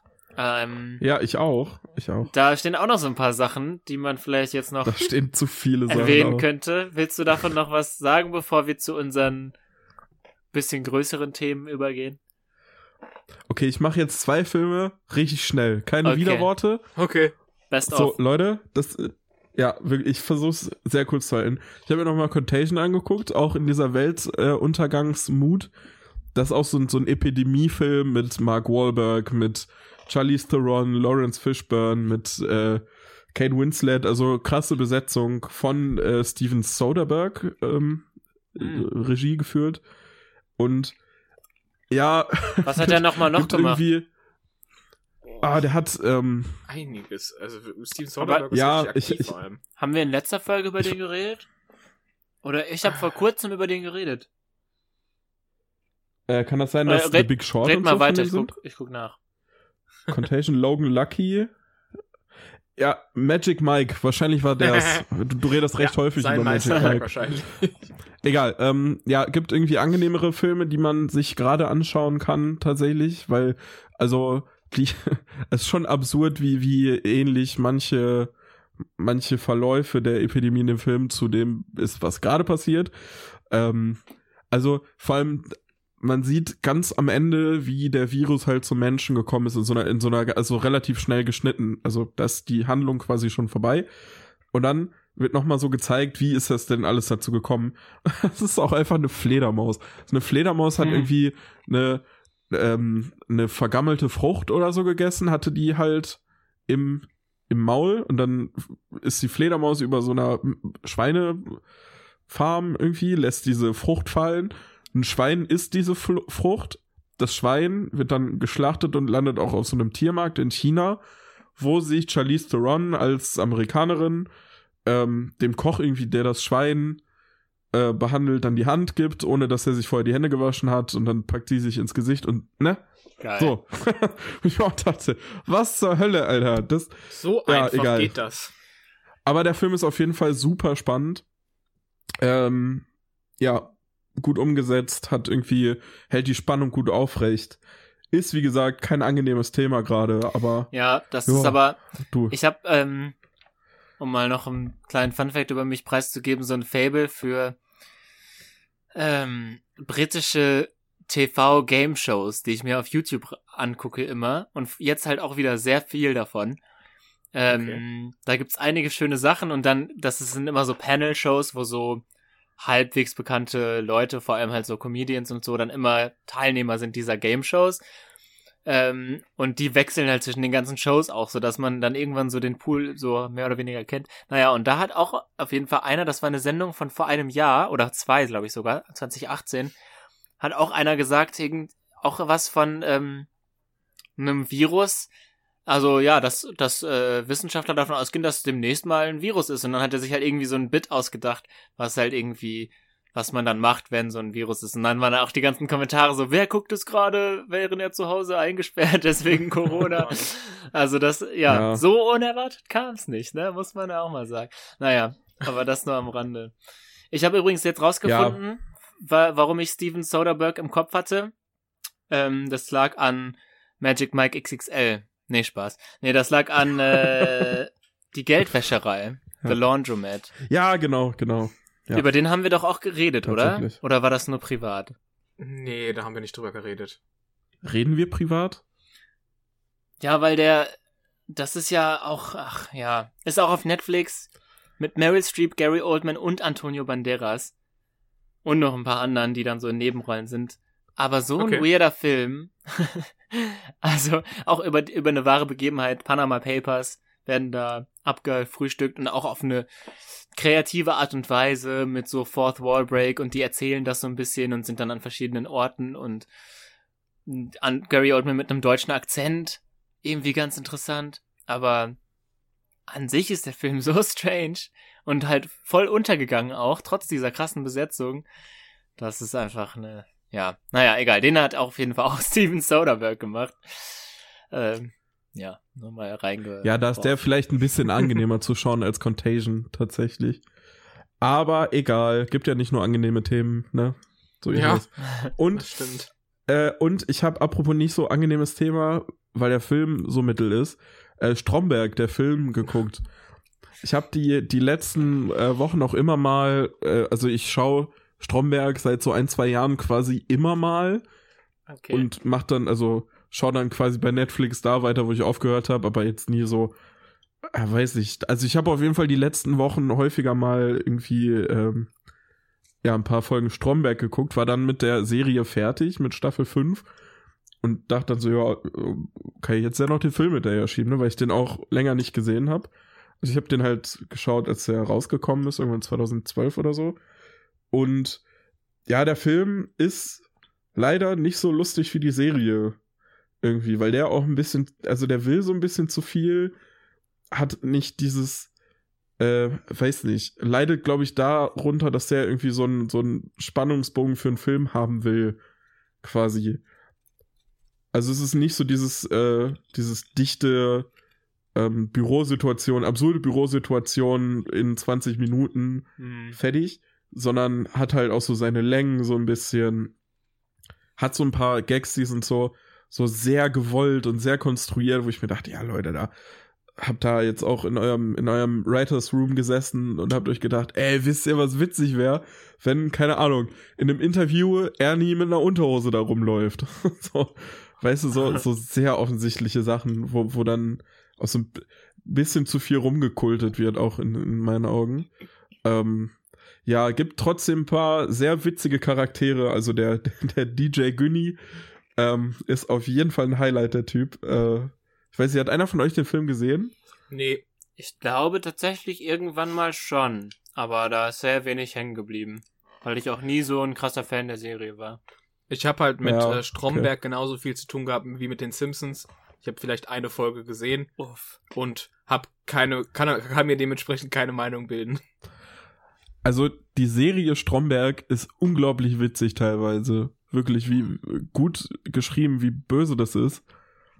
Wirklich, wirklich gut. Stromberg kann man auch immer empfehlen, finde ich. Den Film, ja, wenn man Fan ist, gibt's da so ein paar Momente, die wirklich auch lustig sind, aber weiß ich, dann kommt am Ende, ich spoiler das mal, weil ich glaube auch keiner jetzt den Stromberg-Film anguckt, tatsächlich. Äh, es äh, kommt dann am Ende zu so einer großen Revolution, wo Bernd Stromberg dann irgendwie so das Gesicht für ist und dann laufen Leute auf der Straße mit so einem Stromberg-Bart rum, Ja. wenn sie demonstrieren und so. Doch, daran erinnere ich mich. Und da, also, ey, das war so, das, das war auch nicht so witzig irgendwie. Weißt du, so, dass das, dass das so, so drüber war, dass man lacht, sondern es war einfach nur drüber.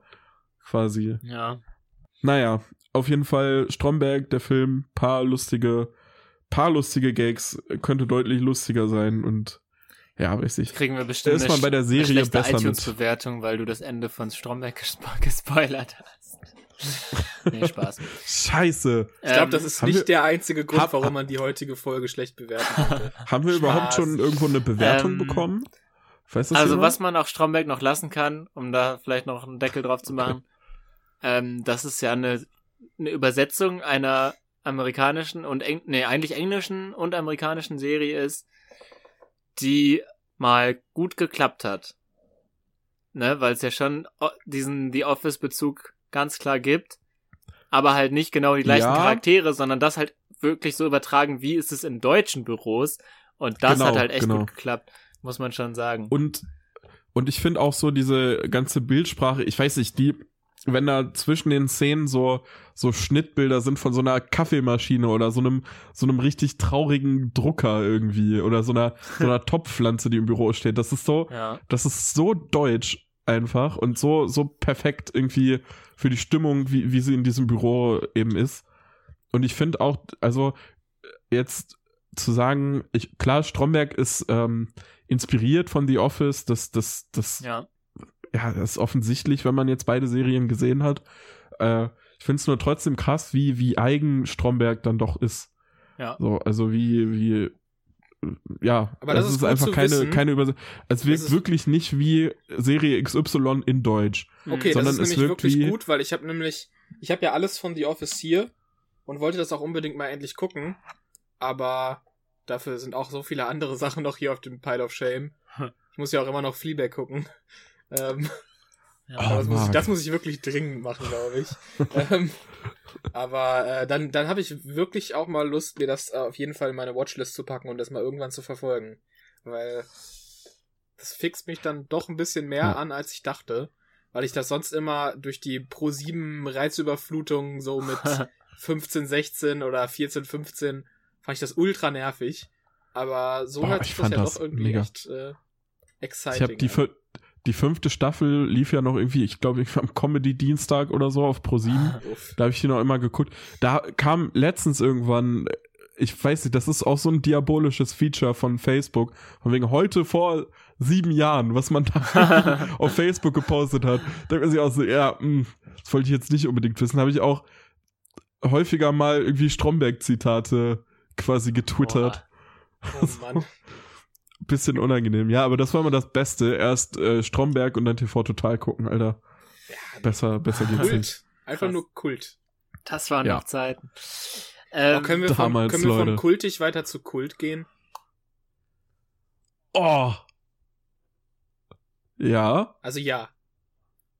also meinetwegen gerne. ach so, Silas. ach so, ach so. Ich musste ganz lange überlegen. Ist da, ist, ist das ein Krass. bestimmter Film mit Blumenkränzen und so gemeint? Oder? Ja, Okay. könnte. Sonst hätte ich auch noch den Bezug, äh, weil du gerade Fleabag genannt hast, Achso. zu, zu einer anderen Phoebe Waller-Bridge-Serie. Aber ja, wir können, wir können äh, auf den Literal Kult oder wir gehen auf kultig. Mir ist das egal. Die Möglichkeiten stehen uns offen. Ähm, ja, lass uns doch Midsommar, doch erstmal. Midsommar und Tiger King bis zum, also noch auf, aufbewahren, oder? Ja, stimmt. Komm, komm, machen wir das. Ähm, genau. Ich habe nämlich ähm, eine Serie gesehen, die nennt sich Killing Eve. Und ähm, da ist tatsächlich ähm, Phoebe Waller-Bridge eine äh, Produzentin und auch Writerin. Ähm, spielt aber selber nicht mit, leider. Also ich glaube, das hätte schon noch mal echt was getan für diese Serie, aber ähm, auch so hat sie mich dann letztendlich doch gecatcht. Ihr wisst gar nichts wahrscheinlich von der Serie, oder? Minus null. Ich hatte letztens äh, eine YouTube-Werbung, wo es auch um diesen Stars-Channel, glaube ich, auf, Ja. auf Amazon ging. Ähm, mit so einem kurzen Ausschnitt aus der Serie, wo ich auch dachte, ja, hatte schon irgendwie so einen Fleabag-Vibe und so. Und du hattest da auch schon von erzählt, deswegen hatte ich das eh schon irgendwie auf dem Schirm. Ah, okay. Ähm, Ja, genau. ja, aber ansonsten, ansonsten bin ich auch ein unbeschriebenes Blatt. Ja, also genau, es wurde mir empfohlen, auch ähm, von meiner Freundin und die hat, äh, also ich habe dann geguckt, wo ist der hier für uns ähm, available, so diese Serie und dann habe ich halt direkt gesehen, okay, muss man sich irgendwas dazu buchen. Irgendwie war das für mich dann direkt raus, aber dann äh, habe ich eben doch nochmal genauer geschaut, weil dann meine Freundin gemeint hat, ich bezahle dir das, ich will, dass du diese Serie guckst. Ähm, und dann habe ich nochmal nachgeschaut und man kann halt diesen Channel, Stars Play oder so, Channel auf, auf Prime, ähm, dazu buchen und dann kostet das in den ersten drei Monaten 99 Cent pro Monat. Und man kann den auch dann direkt wieder kündigen, so. Und da ist auch jetzt wirklich nicht so viel Cooles drauf, leider, muss ich auch sagen. Bis, also abgesehen von dieser Serie, vielleicht noch so ein, zwei Sachen, wo man mal reinschauen könnte. Ähm, aber ja, im Endeffekt habe ich jetzt zwei oder wenn ich das jetzt noch einen Monat laufen lasse, vielleicht drei Euro bezahlt und das ist dann voll okay. Äh, danach, wenn es dann mehr wird, dann lasse ich es vielleicht auch lieber wieder sein. Aber naja, abgesehen davon, ähm, Killing Eve. Das ist wirklich eine spannende Serie. Die ersten paar Folgen war ich echt nicht so überzeugt, muss ich sagen. Vor allem liegt es erstmal an Sandra Oh. Sandra Oh kennt man, also sie hat eine gewaltige Filmografie als Nebenrollendarstellerin, habe ich gesehen. Äh, Aber am bekanntesten ist sie wohl aus Grey's Anatomy. So, daher Mhm. kannte ich ihr Gesicht. Läuft ja auch immer noch und so ist es crazy, wie lange diese Serie schon da am Start ist. Ähm, da hat sie halt auch eine größere Rolle. Ähm, und jetzt eben ist sie Eve in Killing Eve. Sie wird äh, einem vorgestellt als ähm, ne, so eine ganz normale. Man sieht sie zuerst, man denkt direkt, okay, Haupt, äh, also Protagonistin. So mit ihr soll ich mich jetzt identifizieren. Sie arbeitet für MI6, für den Geheimdienst, aber eher in einer kleineren Rolle. Ähm, und man merkt, dass sie so eine Vorliebe für so Psychopathen und vor allem Psychopathinnen hat, also weibliche ähm, Serienmörder, die halt auch irgendwie ganz ähm, auf verrückte Art, Art und Weise unterwegs sind und Leute umbringen. Ähm, und rutscht dann dadurch in eine Position plötzlich, wo sie in so einer Taskforce ist, wo sie bisschen mehr Spielraum dann hat und so und bisschen mehr zu sagen hat und ein bisschen mehr in die Action dann halt auch verwickelt ist. Ähm, irgendwie bleibt sie aber ganz lange und eigentlich bis bis zum Schluss. Also ich habe jetzt zwei Staffeln gesehen. Ähm, jetzt gerade wird, glaube ich, die dritte veröffentlicht. Ähm, ich sehe jetzt gerade, wenn ich, wenn man es googelt, steht äh, vier Staffeln. Also vielleicht heißt das, dass die vierte jetzt auch offiziell schon bestätigt wurde, dass es die geben wird. Die dritte wird aber jetzt gerade erst so veröffentlicht. Ähm, ähm, sie ist, sie bleibt also bis zum Schluss eigentlich nicht wirklich sympathisch. Also irgendwie nervt sie mehr. Und es gibt da nämlich noch diesen anderen Charakter, Villanelle, gespielt von Jodie Comer. Und das ist grandios. Also man, ich, man lebt für diese Szenen mit ihr einfach. Und immer wenn man quasi die vermeintliche Protagonistin und die Gute in dem Ganzen sieht, hat man keinen Bock und man will nur wieder zurück und von der vermeintlich Bösen sehen. Bis dann halt es anfängt immer mehr zu verschwimmen und wer ist wirklich gut und wer ist wirklich böse und wer sagt denn, was gut und böse ist. Und dann ist die Vorgesetzte vom Geheimdienst auch nicht so ganz astrein, wie man es vielleicht gedacht hat. Und ähm, ja, verschiedene Machenschaften, die sich dann ineinander verstricken und dann halt auch so eine Faszination für dieses Psychopathen sein und auch eine ganz, ganz komische Version von Liebe werden dargestellt und so. Ach, es ist, ähm, es wird dann immer, immer krasser und man checkt irgendwann halt auch, also irgendwann habe ich auch einfach gedacht, ja Mensch, die Show heißt ja auch Killing Eve. Vielleicht geht's ja auch gar nicht darum, dass diese Eve einfach unsere Heldin ist, sondern dass mal das alles so ein bisschen umgedreht wird und die spielt halt voll mit diesem, was man so gewohnt ist. Und äh, ja. Ähm, deswegen äh, jetzt gerade vor allem die letzten zwei Folgen der Staff Staffel 2 habe ich heute erst gesehen und ich bin jetzt vollkommen überzeugt. Richtig gute Musik auch, sowohl Soundtrack als auch Score. Da ist ähm, von New Wave über irgendwelche italienischen Cover von 80ern Hits und so bis zum richtig guten Score mit Motiven für die einzelnen Charaktere und so, die einem richtig im Kopf bleiben. Alles dabei. Und Kostüm und Locations, also die sind in London, Berlin, Paris, äh, Rom, überall unterwegs und es ist krass. Also man braucht ein bisschen, um reinzukommen. Es fühlt sich komisch an am Anfang, aber dann merkt man auch, dass das einen Sinn hat. Und ähm, ja, dann weiß, dann hat die Serie halt einen so am Haken, dass man gar nicht mehr weiß, was als nächstes passiert. Und das macht's halt richtig geil. Also das ist mal ungewöhnlich mit diesem Crime-Drama international. Ja. Und halt richtig gut geschrieben, schöne Dialoge. Ach, einfach toll. Kann ich empfehlen. Das klingt doch super. Ich habe jetzt auch schon wieder Bock bekommen, was anderes zu gucken, dementsprechend. Also genau das zu gucken, meine ich jetzt. Ähm, ja, du kannst mir meine Watchlist nicht immer größer machen, das ist ein bisschen blöde. ja, das ist, die Ist halt auch auch leider voll? ein bisschen, nee. leider halt ein bisschen schwerer accessible so. Aber Ja. ja, es äh, war dann das doch wert auf jeden Fall, muss ich schon sagen.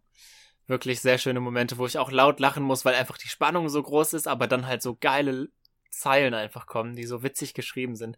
Halt nicht von der Protagonistin, da denkt man so, okay, das ist jetzt aber irgendwie lame geschrieben, der Dialog, und dann merkt man aber bei einem anderen Dialog mit der Villanelle, dass es daran nicht liegt, sondern dass die halt bewusst so ein bisschen lamer einfach irgendwie gehalten wurde anscheinend. Naja, weil dann wieder was Brillantes kommt halt. Ja, Hm. ähm, so viel dazu. spannend. Mehr Zeit Ja. haben wir echt. nicht dafür, aber Echt das super. wollte ich mir dann schon noch näher herausnehmen. Ja. Das, äh, Ja, ich könnte noch gut. kurz über, über zwei Serien äh, reden, die ich mir über Join angeschaut habe, weil ich nämlich jetzt äh, mich dazu irgendwie durchgerungen habe, nach dem ganzen beballert werden mit Werbung, mir einmal den äh, Probemonat zu holen. Und ähm, die ersten beiden Sachen, die mir da direkt ins Auge gefallen sind, äh, sind einmal die äh, Verfilmung des Buches ähm, Looking for Alaska. Ich weiß nicht, ob es euch irgendetwas sagt. Das ist äh, vom gleichen äh, Autor von John Green, der auch ähm, Margot Spuren und aber auch vor allem das Schicksal ist ein mieser Verräter gemacht hat. ah, Dazu kam letztes Jahr die ähm, eine Serienverfilmung zu seinem ersten Buch. Und äh, die habe ich leider nicht gucken können. Die ist mir aber als erstes direkt in den Sinn gekommen. Die ist nämlich auch extremst gehypt worden und hat extremst gute Bewertungen bekommen. Äh, da bin ich nur leider irgendwie nicht zu durchgedrungen, weil ich habe die erste Folge gesehen und das Problem ist, dass ja bei Join alles auf Deutsch geguckt werden muss. Join hat ja keine englische äh, Sprachausgabe, außer für sehr, sehr ausgewählte Produkte. hm. Ähm, äh, was zu der anderen Serie überleitet, die mir direkt ins Auge gefallen ist, nämlich ist der ersten Staffel ähm, von äh, What We Do in the Shadows. Ich weiß nicht, ob euch der ähm, englische Direktname was sagt. Ja, Äh, vielleicht sagt Absolut. euch das deutsche Fünfzimmerküche Sarg was. Wahrscheinlich sagt euch eher What We Do in the Shadows was. Ähm, aber das ist halt, wie gesagt, einfach die Ausweitung von ähm, diesem Format, was quasi im Film schon äh, etabliert wurde, dieser Mockumentary-Style von Vampiren, die in der Zivilisation, in der modernen Zivilisation leben, auf Amerika umgemünzt, mit einem viel, viel größeren Cast, unter anderem mit Bernie, äh, mit Beanie Feldstein, Hm. in einer großartig bescheuert sympathischen Rolle. Ähm, aber dieser gesamte Hauptcast ist vor allem auch mega illustra und äh, ja, super strange und das Ganze ist halt äh, Mockumentary-typisch. Wirkt es super low budget am Anfang, aber da sind richtig aufwendige Effekte einfach drin und vor allem guckt sich das halt extremst schnell weg. Also es gibt zehn Episoden, die jeweils so 20 Minuten lang sind und das habe ich auch wirklich an einem Stück gucken müssen, weil man da komplett drin ist plötzlich und äh, einfach nur wissen will, welcher komische und äh, überhaupt nicht erwartbare Charakter da als nächstes kommt. Auch geile Reminiszenzen an den, äh, an den Film. Ähm, also mega gute Cameos auch einfach. Ähm, ich weiß nicht, hat mich, hat mich direkt einfach äh, mitgenommen. Drei Stunden richtig toll unterhalten. Und äh, ja, ist halt auch ein bisschen trashy natürlich, aber trotzdem mega accessible. Also, also der Film ist ja von Taika Waititi. So, das ist richtig. Die erste Folge ist auch von Taika Waititi gedreht Ist der bei der Serie okay. auch irgendwie also beteiligt? Also da besteht eine, eine Con Connection, aber... Auf ah, jeden okay. Fall. Okay. Also er ist auch für alle Folgen Executive Producer. Ähm, Jermaine Clement, äh, der ja ähm, quasi der zweite Teil von Flying Concourse ist, äh, der hat äh, einige der anderen Folgen gedreht und der ist auch ähm, Writer für die Serie. Dementsprechend sind die Leute vom Original auch ziemlich doll involviert und das merkt man halt auch total. Also es ist äh, mindestens ebenbürtig gut geschrieben eigentlich. Ähm, und wirklich mega skurril. Also es ist einfach mal eine super Abwechslung zu äh, sehr realistischen Comedy-Serien, sondern es ist einfach, oder was heißt realistisch, sehr im normalen Leben verhaftete Comedy-Serien, sondern es ist einfach so eine Supernatural Comedy, was ich jetzt auch noch nicht so häufig gesehen habe und es macht es wirklich hm mega, mega gut. Und ich möchte auch eigentlich davon mehr sehen. Aber ich habe mein Probeabo bei äh, Join jetzt auch beendet, weil ich habe dann noch eine andere Serie gesehen, auf die ich auch unbedingt zu sprechen kommen möchte, aber das mache ich dann gleich. Mhm. Ähm, weil wir jetzt gleich ja noch erstmal über Midsommar, glaube ich, reden wollen. Ähm, oder hatten wir jetzt gesagt, Midsommar machen wir am Ende? Ja, wir können auch gleich Midsommar machen und dann nochmal unsere persönlichen super Highlights, die wir aber nur jeweils einzeln so. gesehen haben und dann zum Schluss nochmal unseren Joe Exotic Rant. Nice. Dann machen wir das doch so. Ähm, gut. Dann ja. äh, wär's das von mir. ähm, lass mich nochmal kurz schauen. Ähm, also, ja. Ich glaube, ich kann auch von mir einfach mal ein bisschen was weglassen. Ähm, Uff, okay. also ja, weil Sonst wird das einfach zu viel. Und so viel habe ich auch nicht zu sagen. Ich habe zum Beispiel jetzt in der Quarantänezeit noch Quarant Quarantänezeit einen ähm, Woody Allen Film nochmal gesehen. Ähm, Statement dazu haben wir ja auch schon in der Folge, wo es auch um A Rainy Day in New York geht. Ähm, ja. Wie man zu Woody Allen so stehen kann und seinen Werken. Ähm, das war auch nochmal was ganz Interessantes. Da gab es eine richtig, richtig coole, also der ist auf Netflix, falls da jemand Bock hat. Der hat halt einfach diesen Charme und äh, ist aus den 90ern. Also seine ganz großen Filme sind ja aus den 70ern schon. Ähm, aber auch in den 90ern hat er so ein bisschen halt diesen Vibe einfach mit diesem Durcheinanderreden-Humor und so ein bisschen romantisch. Aber der Film ist gleichzeitig auch noch ein Krimi, was ähm, nicht unbedingt typisch Woody Allen ist, was aber in dem Fall ganz gut auch klappt. Es ist nicht super originell, aber auch nicht super vorhersehbar. Und es hat vor allem eine richtig coole ähm, Szene, in der einfach Kino das Kino referenziert. Also die sind auch in einem Kino und da läuft ein Film und die sind hinter der Leinwand und dann sind ganz viele Spiegel und in dem Film, der auf der Leinwand gezeigt wird, ist auch ein Film, der mit ganz vielen Spiegeln arbeitet und dann sagt er was im Film, der auf der Leinwand gezeigt wird und dann sagt es auch eine Person in dem Woody Allen Film und so weiter. Also das habe ich sehr, sehr, sehr genossen. Aber wirklich nur diese letzte Szene, der Rest vom Film ist nur so Durchschnitt. Ähm, deswegen muss ich da jetzt nicht weiter darauf eingehen. Manhattan Murder Mystery war das. Ähm, aber das ist, das sind aber auch Momente, wofür das Kino eigentlich dann einfach lebt, ne? Also so kleine äh, Ausschnitte aus Filmen, die einen dann trotzdem einfach mitnehmen können. Ähm, weil sonst würden ganz viele große Blockbuster auch nicht funktionieren. Ja. Ähm, du brauchst ja so einen, so, so einen Sensationscharakter einfach. Und äh, was heißt, es ist ja da jetzt nicht plakativ gemacht, aber ja. so Highlights sind schon das, wovon das Kino gefühlt lebt. Also das Krasse an dem Film war, glaube ich, dass ähm, dass diese letzte Szene für mich als Filmliebhaber, sage ich jetzt einfach mal, äh, einfach so krass herausgestochen ist. Ich habe den aber ja. gleichzeitig mit meiner Mutter und meiner Schwester gesehen, bei denen das ein bisschen weniger ist, vor allem bei meiner Mutter, ähm, und die aber trotzdem den Film genießen konnte, weil er halt einfach durch throughout so immer so ganz witzig ist und man will halt wissen, Ja. was ist passiert. Hat er sie umgebracht, hat er sie nicht umgebracht? So, so klassische Krimi-Fragen halt einfach. Ähm, Ja. Das war mir aber, das war so zweitrangig für mich, aber halt dann dieser Hm. Moment, also weil halt das Woody Allen auch oft sowieso hat, dass es auch um Film geht und um Schauspiel und so, um die Kunst selbst in seinen Filmen. Ähm, ja, aber äh, ja, also das war für mich nochmal ein Highlight, aber halt eben auch, er funktioniert auch so, der Film, und nicht nur dadurch. Aber das war halt nochmal sehr, sehr cool gemacht mit Kameraeinstellungen, wo, also es ging halt dann auch ein bisschen darum, dann gibt's ein kleines Shootout und man weiß halt nicht, was ist Spiegelbild und was ist Realität und so, und da kann man sich halt dann so richtig schön ähm, äh, medienwissenschaftlich äh, reinschmeißen, wenn man das denn möchte. Ähm, ne, was das halt alles zu sagen hat mit echtes Bild und abgebildetes Bild und so weiter und so fort. Aber Jetzt werden wir mal ein bisschen arg wissenschaftlich. ja, genau. Komm, stopp, stopp, deswegen, Ich wollte gerade sagen. stopp. Ich deswegen jetzt über ich, Joe Exotic reden? Nein, habe ich ja schon abgewunken. Ähm, genau, das, das wollte ich erwähnen und ähm, einfach ohne Kommentar, wer wirklich nochmal Trash-TV will, so Big Brother in sehr, sehr gut gemacht. Im Sinne von, das kriegt einen emotional und man mag wirklich die Leute, die da sind, obwohl man sie vorher nicht kannte.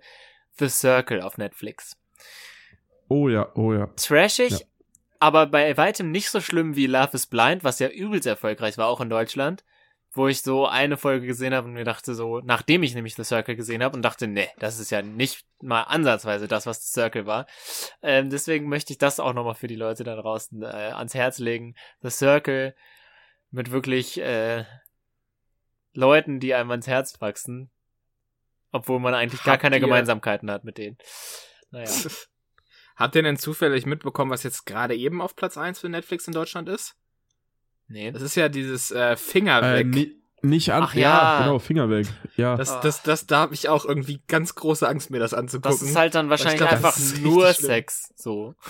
ja, das ist halt Das- das Love sieht- Island oder Temptation Island für richtig plakativ. Ah. Ja, weiß ich auch noch nicht. Temptation Island noch nicht plakativ genug ist. Anscheinend nicht. Wobei, ähm, ah nee, Love Island kenne ich nur noch. Das ist ja, da gibt's ja so eine britische Serie. Und das ist halt geil, weil die alle so geil britisch sich beleidigen die ganze Zeit. Aber gut. Ja, das ist nochmal ein eigenes äh, Thema. Wir Ja. können ja vielleicht Ja. auch mal, äh, wäre ja mal eine Überlegung wert, so thematische Folgen zu machen. Dass wir mal eine Folge machen, wo wir einfach eine Stunde nur über Trash-TV labern. Bitte. Tra Wobei aber dann- nicht nur Trash-TV, vor allem auch Ja. Trash, weil wir, weil wir alle ja, ich, also ich weiß jetzt nicht, ob ich einfach eine äh, Ausnahme bei uns bin, aber alle YouTube-Konsum ja bei uns jetzt nicht gering ist wahrscheinlich. Also zumindest bei mir Ja. ist der YouTube-Trash-Konsum halt auch mittlerweile. Was meinst du denn mit Drastisch YouTube eingestiegen. Trash? Ich, ich meine schon, äh, äh, hilf mir Folgen im Internet gucken. Ach so, okay. ja, aber das ist ja quasi auch TV, ne? Es wird ja, nur hochgeladen auf, Ja, I know, aber auf YouTube. Aber Ja. ich habe auch, als, als die Isolation ging, ein paar Tage lang hat äh, RTL 2 Dokus gestückelt, so eine Doku über so ein Messi hochgeladen, da habe ich auch jede Folge von geguckt. Hast du die Pennymark-Doku schon gesehen? Boah, die ist krass. Ja, ja, Aber ja. die ist hab ich habe die zwei geil. von vier bis jetzt gesehen, nur die Hälfte. Ich, ich habe so nur die cool. erste gesehen. Aber ich find's so- auch das ist super direkt schön. das- Direkt das Meme des Jahres einfach bei uns in der Freundesgruppe in meinem Heimatort geworden, ey. Obwohl die ja von 2007 oder so ist, ne? Aber jetzt halt Ja, vor kurzem Aber hochgeladen. wie einfach jeder, jeder in meiner Ah. Gruppe mittlerweile das, das, oder sagen wir mehrere Leute in meiner Gruppe, ihr Profilbild im Discord und ihren Namen an diese Leute angepasst haben. Und wir mit den, Oha. Leu mit den Memes Okay. aus dieser Serie kommunizieren. Aber das Innerhalb wird, von vier Tagen oder so. das wird halt auch jedem Menschen in Deutschland einfach bei YouTube vorgeschlagen ungefähr. Gefühlt ja, Ja. gefühlt ja. Die hat ja schon mehrere Millionen Klicks gefühlt. Aber auch, ähm, das ist zwar hart und manchmal ist es auch echt so, oh, nicht kaum auszuhalten, aber dann kommt wieder diese Akkordeonmusik, ne? Und man denkt sich so, aber irgendwie ist das doch das Leben, ist das nicht Ja. schön? Und dann, dann kickt so dieses, so, ach, irgendwie ist doch alles in Ordnung. Das, ah, das ist so krass Es- gemacht. Es ist halt krass, es ist wie ein Autounfall, aber gleichzeitig ist es auch die, die Recovery von einem Autounfall. Deutsche Tiger weil- King einfach. Ja, deutscher Ja. Tiger King. Absolut, Super ey. Vergleich, ey. Können wir bitte, können wir bitte direkt einfach Folgenname Deutsche Tiger? Nein. Ja, Ähm, warum nicht? Warum eigentlich nicht? Über Ähm, das Deutsche Tiger King. Okay, ich hab, ich hätte noch eine Sache, bevor wir zu Midsommar kommen. Jawohl. Sonst noch jemand was? Oder? Äh, ja, ich weiß nicht, Marc und ich haben noch einen Film gesehen, Ja, über den wir können wir vielleicht gerne noch machen. kurz reden Ah, ja. Ja, ja, macht mal. Eier. Eier. Ich will, ich, ich Eier, weiß, wir brauchen Eier. ich weiß nichts über, über den Film, deswegen will ich jetzt mal Kurzzusammenfassung von euch haben. Okay, ähm, Marc, willst du oder soll ich? Wie machen wir's? Äh, ganz kurz, Kurzzusammenfassung oder normale Kurzzusammenfassung? Komm, ich mach ganz kurz. Ja, okay. Äh, also es gibt einen riesen Schacht, das ist wie ein, wie ein Gefängnis. Sag erstmal den Namen. Und äh, The Platform. Der Oder Schacht. Der Schacht, auf, auf Okay, Deutsch. Ja. Genau. Äh, war auch, als sie äh, hier Quarantäne und die ganze Geschichten losgingen, äh, auch auf Platz 1 bei Netflix, war sehr, El sehr gehypt für, für eine Zeit. Genau, und da gibt's einfach das so ein, so ein bisschen so ein, so ein dystopisches äh, Szenario. Da gibt's so ein, so ein riesen Schacht, so einen ganz tiefen Schacht. Der ist in Stockwerke aufgeteilt und ähm, funktioniert so ein bisschen wie ein, wie ein Knast quasi. Obwohl man sich auch selber aussuchen kann, da reinzugehen, um quasi sowas wie einen Uni-Abschluss zu kriegen. Ähm, genau. Und einmal am Tag, glaube ich, fährt so eine äh, Plattform von der obersten Etage nach ganz unten und die, die diesen Schacht quasi betreiben, ähm, machen so ein Riesenfestmahl, stellen das auf diese Plattform und äh, je weiter die Plattform runterfährt, desto mehr Leute nehmen natürlich was von dieser Plattform weg und äh, irgendwann, also je nachdem, wie tief du bist, äh, desto ekliger ist das, was da liegt. Und du hast noch kaum noch was zu essen. Und dann gibt's natürlich auch Ebenen, auf denen, wenn es halt nichts zu essen gibt, die Insassen sich gegenseitig umbringen, äh, um halt eben was zu essen zu kriegen. Und darum geht das so ein bisschen. Äh, man ist quasi da auch immer so äh, bound mit einem Zelleninsassen, bis einer halt stirbt, dann kriegt er einen neuen quasi. Ja. Genau. Und äh, ja, die, der, der Film ist aus der Sicht von einem, von einem jungen, äh, ist das eine, das ist eine spanische Produktion, ne? Ja. Von El einem, Ojo. genau, von einem, ja, könnte ja auch mexikanisch sein. Ach so, nee, nicht äh, sicher, aber ist es ist, ist schon Film, spanisch, ne, ja. Muss man auch sagen, Spa also spanische Produktionen auf Netflix gehen auch ab wie Sau, ne? Übelst. Ich ist glaube, ja ist, ist nicht äh, Haus des Casa Geldes. del Papel. Haus Ist- des Geldes Haus ist ja des auch Geldes ist doch, spanisch. glaube ich, die erfolgreichste Netflix-Serie, ne? Also, Wahnsinn, Abstand. Ja. die mit Abstand meistgeguckte Also, Netflix-Serie. Aktuell auf jeden Fall. Ich weiß nicht, ob, ob Stranger, Stranger Things da Ah, okay, das kann natürlich irgendwie sein. vielleicht doch noch mehr abgeht. Aber es ist auf jeden Fall in einer Größenordnung. Ja, vor allem gibt's ja jetzt Naja. vier Staffeln in etwas über zwei Jahren, ne? Die gehen da auch richtig contentmäßig nach vorne. Ja, ja. Die scheppern raus, so wie wir. Naja, und ähm, genau, der Film ist, äh, zeichnet sich halt dadurch aus, dass er so ein bisschen, äh, naja, er ist so ein bisschen, bisschen gesellschaftskritisch, äh, analytisch irgendwie, in dem es darum geht, ähm, wie die Leute, also das Festmahl würde theoretisch reichen, wenn man es von der von der ersten bis zur letzten Plattform gerecht aufteilt, dass jeder so viel Essen kriegt, dass er davon eben satt wird. Ja, der Quirk ist Äh, ja eigentlich, dass jeder sich vorher aussuchen darf, was seine Leibspeise ist. Und jeden Tag wird diese Leibspeise vorbereitet. Und Ja. jeder muss was anderes unterschreiben oder besser gesagt eine andere Leibspeise angeben, damit jede Speise diversifiziert da ist. Ähm, Ah. Und- und die Leute fressen halt trotzdem alles weg. Und das ist halt Genau. ein bisschen der Quark an der ganzen Sache. Also es ist im Endeffekt scheißegal, was du für eine Lieblingsspeise angibst, du kriegst sie eigentlich eh nicht. Ja. Ja. Außer Und, du bist ganz ähm, oben halt. Ja. Ja. Genau, und äh, ja, damit spielt der Film eben so ein bisschen, äh, da gibt's dann später noch Entwicklungen, die, die das noch mehr irgendwie beleuchten, wie es auch auf tieferen Ebenen oder höheren Ebenen halt zugeht. Ähm, ist auf jeden Fall spannend, ist aber auch sehr eklig. Also, Ja, ähm, vom Sounddesign auch, ey. ja, Güte, ja. Das ist teilweise wirklich disgusting. Äh, das will man Also sich halt nicht nicht zwingend- ansehen. nicht zwingend nur wie, äh, wie wir, wenn irgendwie Leute umgebracht werden oder die sich da gegenseitig essen oder so. Ähm, ich weiß nicht, ich fand diese Plattform auch so eklig, wie, wie dieses Essen, Ja. wie die sich da immer raufgestürzt haben. Äh, und dann teilweise, also der Hauptcharakter isst halt die ersten paar Tage einfach nichts. Ähm, und ist auch verständlich, weil man selber kommt genauso unvorbereitet dahin wie der Typ und denkt sich so, bah, Alter, da würde ich mir ja niemals was von nehmen.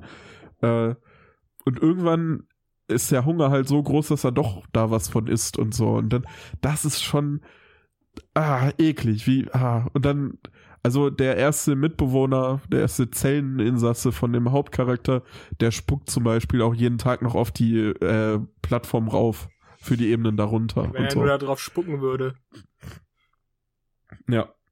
Ja, also da geht's halt auch viel äh, darum, wie man irgendwie in der Gesellschaft, äh, also dieses äh, oben unten denken, Mhm. Unten in der Gesellschaft oben, wie sich das äh, gegen gegenseitig verhält. Es gibt dann zum Beispiel auch eine Szene, da versucht jemand äh, hochzuklettern quasi, was ja auch möglich wäre quasi. Es ist kein riesen riesen Abstand zwischen diesen äh, zwischen diesen einzelnen Etagen. Man kann mit einem Seil da quasi hochklettern. Man braucht halt nur Hilfe von denjenigen da oben, dass sie einen ähm, ja entgegennehmen quasi. Ich sag sehr oft quasi, fällt mir gerade auf. Scheiße, jetzt muss ich da immer drauf Alles achten. kein Problem, wir lernen, wir lernen. So, und äh, dann will der da hochklettern und die aus der Ebene da drüber, die eine, die, die scheißt ihm halt ins Gesicht. Da habe ich jetzt vielleicht was vorweggenommen. Ich weiß auch nicht. Aber ja, sowas. So, solche Szenen gibt's dann, ja, äh, auch nicht so angenehm zu schauen, der Film, aber trotzdem ganz interessant. Wie lang ist denn der ungefähr? Äh, 90 Der ist Minuten. nicht lang. Ja, Okay. anderthalb Stunden. Der ist, der ist knackig. Also Wäre wür der noch länger, würdet ihr denn jetzt sagen, ich soll ihn mir eher mal anschauen oder ich soll ihn mir eher, Ja. also ich muss nicht sein. Ja, Äh, also ja, ich muss- bin, ich muss bin nicht mega on unbedingt. the fence mit momentan immer noch, weil der ist, ähm, der ist sowohl wirklich, also der ist halt echt spannend und äh, da teilweise auch die Aufmachung, also erstens ist er halt wirklich echt gut gedreht, ähm, ästhetisch ist er wirklich, auch wenn er teilweise super ugly ist, weil das halt einfach sehr ekelhaft ist, was da passiert, ähm, ist das alles sehr hochwertig und man hat auch einige Szenen, die so ein bisschen zum Nachdenken anregen. Das größte Problem, was ich halt mit damit habe, ist halt, dass es eigentlich eine super simple Message ist, verpackt hinter richtig viel Shock Value. Und ähm, wenn du da nicht, ja, also man groß reininterpretieren kann man auch nicht wirklich, weil der ist halt sehr offenkundig damit, was er Mhm. dir sagen will. Und also zumindest aus meiner Perspektive, es kann natürlich sein, dass es da noch viel, viel mehr drin zu sehen gibt, aber ich fand, es erschließt sich halt alles sehr, sehr klar danach, was auch nicht unbedingt ein negatives Qualitätsmerkmal ist, aber ähm, so Ja. ob, muss das halt sein, ist die Frage. Muss das sein? genau. Äh, ich habe zum und Beispiel trotzdem habe ich es halt irgendwie nicht bereut, den geguckt zu haben. Ich habe das Ende zum Beispiel auch gar nicht mehr so richtig gepeilt. Also das ist so ein bisschen, so ein bisschen, glaube ich, offen. Äh, Wir Ja. müssen jetzt auch nicht so viel über das Ende reden. Äh, ist, glaube ich, so ein bisschen offen, wie man das äh, sehen kann. Aber ich war zu dem Zeitpunkt schon so, so zugeballert mit irgendwelchen ekligen Sachen, dass ich da gar nicht mehr so richtig in the mood für war. Sowas bisschen, bisschen tieferes irgendwie zu verstehen. Also Ja. weiß ich. Ich bin bei dem Film auch sehr häufig irgendwie aufgestanden und durchs Zimmer gegangen. Das mache ich irgendwie häufiger, wenn, wenn ich Sachen, wenn ich, wenn, ja, wenn ich, wenn ich Sachen im Film unangenehm finde, dann stehe ich auf und laufe in meinem Zimmer rum und gucke halt immer noch hin. Aber so ist bei der Szene, zum Beispiel bei 13 Reasons Why, wo sich die Hannah Baker in der ersten Staffel die Pulsadern aufschlitzt. Ja. habe ich das auch so gemacht, das weiß ich noch. Weil das sehr, Oh, sehr ich bin ja unangenehm echt war. gespannt, ob da jetzt die vierte Staffel nächstes Jahr kommt. Boah, das juckt mich so, also so maximal gar nicht. Nee, eigentlich juck, will's mich auch nicht jucken, aber trotzdem habe ich jedes Mal, wenn diese, äh, wenn diese Serie weitergegangen ist, die Staffel nach einem Tag durchgehabt. Weil Marc, das, was- weil was das ist nicht dir? mal qualitätsmäßig eine krass gute Serie ist, aber es ist so ziemlich das bingehafteste, was man gucken kann. Wenn man einmal drin ist, ist es ganz schlimm. Auch noch mal ein Es ist kleiner ein bisschen wie Funfact Trash TV. von mir. Ich habe auch die Serie, ich glaube, ich habe vielleicht ein, zwei Folgen gesehen und dann wieder gelassen und irgendwie hat's mich nicht gejuckt. Und ich habe dann ja, nachdem das rausgekommen ist, also die erste Staffel, rausgefunden, also wieder bei mir im Regal ein Buch gefunden, nämlich 13 Reasons Why, was ich im Englischunterricht einfach gelesen habe, das Buch. Und ich habe es komplett Ja, vergessen. Ich habe es komplett Ja. vergessen, dass ich das jemals Ja. gelesen habe. Und Nice. die Serie kam raus. Ich habe sogar eine Folge geguckt und ich habe einfach keine Connection gemacht. Aber jetzt will ich ganz gern eigentlich das gucken, nur um es mit dem Buch zu vergleichen. Aber andererseits auch wieder irgendwie, ja, es ist mir auch egal so. Es Aber ist halt Also wirklich, also, eigentlich kannst du dir diese gesamte Serie ab Staffel, also nach Staffel 1 komplett schenken, weil es hat weder was damit zu tun. Es ist dann einfach nur noch, die Leute sind irgendwie accustomed zu den Charakteren, die haben die mittlerweile kennengelernt und dann muss ich das Es jetzt irgendwie danach- weiterdrehen, weil es mega erfolgreich ist. Es ist einfach so eine normale Teenie Highschool Serie danach. Mit so ein Ja, bisschen eigentlich. düst, mit so ein bisschen düsterem Unterton. Ja, aber, Aber irgendwie das, was die halt erste- was. Ich weiß nicht, es ist was- halt nicht was- mal gut, aber es hat was. Also was die erste Staffel halt so besonders gemacht hat, ich habe halt auch nur eine Folge von Staffel 2 gesehen und dann gemerkt so, ja, ey, das ist ja absolut unnötig, das jetzt zu gucken irgendwie. Äh, weil halt das, was Staffel 1 besonders gemacht hat, da komplett fehlt.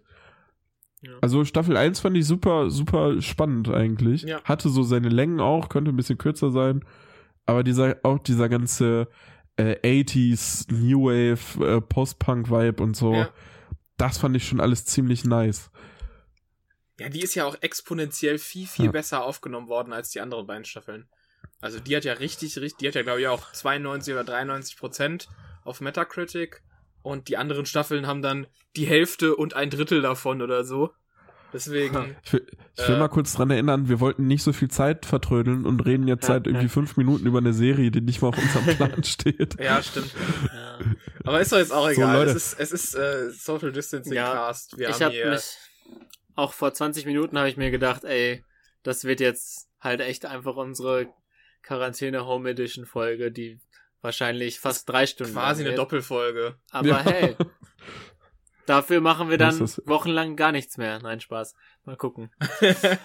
Dafür Nee, also halt vielleicht Spaß, Wir, mal wir gucken. zwingen ja auch keinen, das zu hören. Und Ja, also ich stimmt. zwinge schon meine Freunde beim Arbeiten dazu, so ist es nicht. ja gut, du vielleicht. Ähm, also Marks Freunde, ich sage euch jetzt, ihr könnt ruhig Tut ausmachen. mir leid. Aber wir freuen uns auch, wenn ihr weiterhört. Ähm, Ja. ja. so viel sei gesagt. Ähm, dann sage ich noch mal einmal schnell, bevor wir dann zu unserem zu unserer Watch Party kommen, die wir hatten Ja, vor einiger Zeit, ähm, sag ich noch mal eine Serie, die mir wirklich sehr am Herzen liegt, noch mehr als Killing Eve. The Marvelous Mrs. Maisel. Es ist kein super neuer Tipp. Äh, die ist has been around, sage ich mal jetzt. Ähm, hat auch Preise abgeräumt und so weiter. Irgendwie dachte ich immer so, pff, bisschen lame. Und meine Schwester hat dann irgendwann angefangen, das zu schauen und dann gesagt so, ja, musst du auch mal, das ist echt lustig und so. Und irgendwann habe ich es dann mal geschafft und gemacht und äh, es ist so, so schön einfach, so lustig, so gut geschrieben, so gut gespielt. Ähm, es geht um eine Stand-up-Comedian in den späten 50er Jahren. Ähm, gute Musik, gutes Kostüm, gutes Writing. Einfach, es ist wirklich sehr, sehr viel gut an dieser Sendung. Ähm, ist auch auf Prime verfügbar. Ähm, ich habe mir bewusst Staffel 3 jetzt erstmal aufgehoben und habe dann ein paar andere Sachen fertig geschaut, weil ich weiß, dass ich die genießen werde. Das war halt echt so ein. Ah, also die hebe ich mir auf, weil da habe ich was, auf was ich mich freuen kann. Ich habe die ersten beiden Staffeln gesehen. Staffel 1 war auch wieder richtig gut, Staffel 2 noch besser. Ja, aber genau. Ich habe es äh, nicht zu meinem persönlichen Highlight gemacht, obwohl es für mich auch in der Quarantänezeit sehr viel Spaß und Freude mir gegeben hat, weil ich einfach aber nicht so viel vorwegnehmen möchte und nicht viel darüber reden kann und will. Ähm, außer dass ich halt sagen möchte, dass ich sie wirklich jedem Menschen empfehlen kann. Einfach Wo kann wholesome. man, wo kann man die schön. gucken? Auf Prime. Auch auf Amazon? Ja. Okay. Und äh, für, für die Serie muss man auch keinen äh, Kein- nervigen genau. Kanal abonnieren. So ist es. Also einfach go for it. Und die wird halt auch noch Leute, weiter just produziert. do also, it. Ja. Die hat zu Recht Preise abgeräumt. Ach, einfach toll. Und da auch auf einige klassische Elemente zurückgegriffen, aber auch andererseits einige Sachen einfach mal anders gemacht. Vor allem, was auch ähm, so eine Frage angeht, wie was halt dann vor allem in den 50ern mit so traditionellem Familienbild und so, und sie ist auch Jüdin in New York, ähm, die halt ja auch sehr traditionell unterwegs sind, ähm, wo das einfach mal in Frage gestellt wird, so was ist überhaupt Liebe und ähm, gibt es den einen Partner oder oder nicht und so weiter. Und irgendwann fragt man, also meistens hat man ja ähm, so man wünscht sich, dass die und der zusammenkommen oder irgendwie so oder dass halt zwei Personen, ne, man hat so einen Wunsch oder das wird halt auch irgendwie erzeugt oder so und da ist es irgendwann auch an so einer Stelle, dass man gar nicht mehr weiß, was man selber überhaupt möchte. So, weil sie mit ihrem Ehemann ganz viel am struggeln ist und die halt eigentlich davor sind, so sich scheiden zu lassen und so. Und dann gibt's einen anderen Typen, der auch cool ist, aber alle drei sind irgendwie cool und alle, also man dann so hin und her gerissen und in dem einen Moment wünscht man sich, dass sie wieder zurück zusammenkommen, in dem anderen Moment wünscht man sich, dass sie, dass sie sich endlich, schlussendlich trennen und so und dass sie mit jemand anders zusammen ist und ach, ja, ich weiß auch nicht. Und das macht es aber so mit Fingerspitzengefühl, dass, ja, dass man da, ähm, ja, einfach gefesselt ist und ohne jetzt irgendwelche, ähm, Hard Feelings davon zu tragen, so. Ja, mehr möchte ich nicht sagen. Klingt doch super alles. Ja, ist es auch. Auch eine großartige schauspielerische Leistung. Äh, einfach toll. okay, bevor Silas hier jetzt gar nicht mehr aufhört zu, ja. zu schwärmen, würde ich sagen, kommen wir, glaube ich, mal dazu. Ich meine, also ein großes Problem jetzt gerade ist, dass man sich nicht sehen kann und zusammen keine Filme schauen kann. Sad.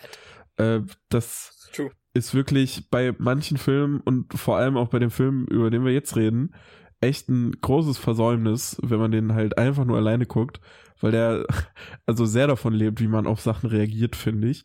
Ähm, und das ist Midsommer. Ja. Ja, da sind wir sehr, sehr kreativ auf die Idee gekommen, den doch zusammenzuschauen, weil der ist, ähm, also dafür, dass er so aktuell ist, er kam im äh, August, September oder so, letzten Jahres, glaube ich kam der in Deutschland ins Kino und der ist jetzt auf Amazon Prime verfügbar, also kann auch jeder, jeder schauen. Äh, also wenn ihr mit Marvelous Mrs. Maisel durch seid, direkt mit Sommer hinterher. Oder mal zwischendurch. Und, genau. Und ähm, ja, und den haben wir zusammengeschaut, äh, haben halt nur dabei geschrieben. Ja, geschrien ja. haben wir auch. geschrieben, nicht geschrien. Geschrien, ja, warte. Ich, ich suche ich such dich schon mal raus. Ja, könnt ja mal erzählen, wie, wie für euch die Erfahrung war, jetzt einen Film mal so, so gemeinsam zu sehen, auf die Art und Weise. Also ich habe das ich schon fand's... zwei, dreimal ah. gemacht, auch tatsächlich. Für Netflix gibt's da tatsächlich auch so ein, so ein Browser-Plugin, dass man wirklich einen, so wie bei Watch Together kann man das ja auch für YouTube-Videos machen. Ja. So kann man das bei Netflix dann auch machen für, ähm, also dass einer Exclusive Control hat und dann, wenn er Pause drückt, ist bei dem anderen auch pausiert und so weiter. Ähm, und da gibt's dann halt auch so einen integrierten Chat und so. Ähm, ist schon eine coole Möglichkeit, wenn man sich halt einfach nicht sehen kann, ne? Und ähm, man, es ist was anderes, als wenn man nebeneinander sitzt und redet, weil man kann sich, finde ich, noch besser auf den Film weiterhin konzentrieren, wenn man nur was liest nebenbei und dann halt, wenn man halt gerade Zeit hat, gerade ähm, antwortet, äh, als wenn man halt das guckt und dann das redet jemand drüber über den Film. Also, weil dann wird ja einer der Sinne, ja, obwohl gut, beim Weggucken wird auch einer der Sinne unterdrückt. Aber irgendwie finde ich das schlimmer, wenn jemand laut drüber redet, als wenn man einfach nur was liest. Dann, wenn man halt gerade Zeit hat, das sich durchzulesen. Ja. Man kann sich in dem Moment ja auch aktiv entscheiden, jetzt mal fünf Minuten nicht in den Chat zu genau, gucken. Genau, genau. Ja. Um Sachen eher auf sich wirken zu lassen. Das, so. das hatte ich ja auch zwischendurch bei gerade den Szenen, die ja besonders äh, ausgeweitet waren äh, an der Klippe und so. Ähm, da musste ich erstmal ja. zehn Minuten schlucken. Ja. Ähm, Moment, also um es nochmal zu klären, Marius und ich, wir haben den im Kino gesehen und Marc, du hattest den zum ersten Mal genau. jetzt gesehen, ne? Ja. Okay. Ähm, ich sehe auch gerade, also wir haben ja die 148 Minuten Fassung gesehen, ne? Mhm. Auf Wikipedia steht, es gibt auch einen Director's Cut, 171 Minuten. Alter. Also 25 Minuten mehr. Also da hätte ich auch noch mal Bock drauf. aber bitte aber nicht, aber bitte nicht ist, 25 ist Minuten weirder Sex. Dankeschön. Ist, ja, mh, Wahrscheinlichkeit ist da. Ja, wahrscheinlich. ist, ist, ist, der Film auf deiner Blu-ray, Mark? Nein, Nee, wahrscheinlich ich habe nicht. nur ne? die normale Version. Der Director's Cut ist wahrscheinlich im Steelbook oder so drin. Ah. Es gibt auch ein richtig geil aussehendes Steelbook davon. Das ist Hm. richtig schick.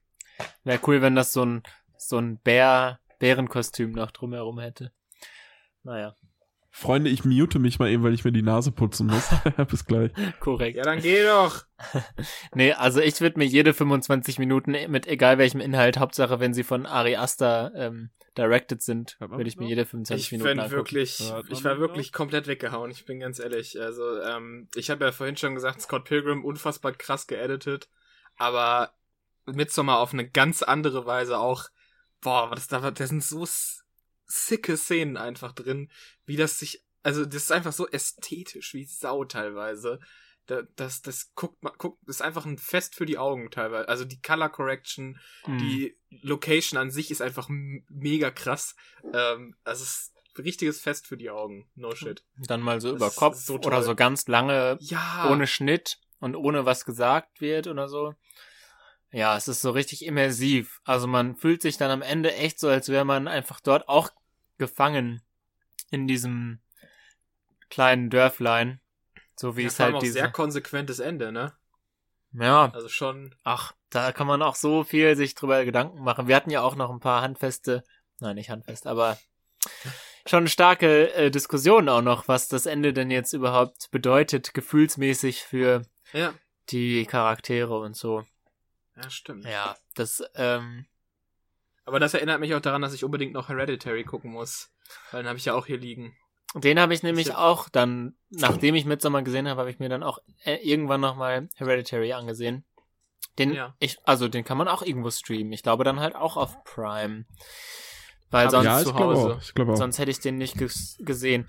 Fand ich aber weniger stark als Midsommar, aber einfach, glaube ich, weil er halt auch dann eher ein düsterer Film ist. Aber der hat auf jeden Fall auch seine starken Momente und so. Ist auch ein guter Film. So, kann, so ist es nicht.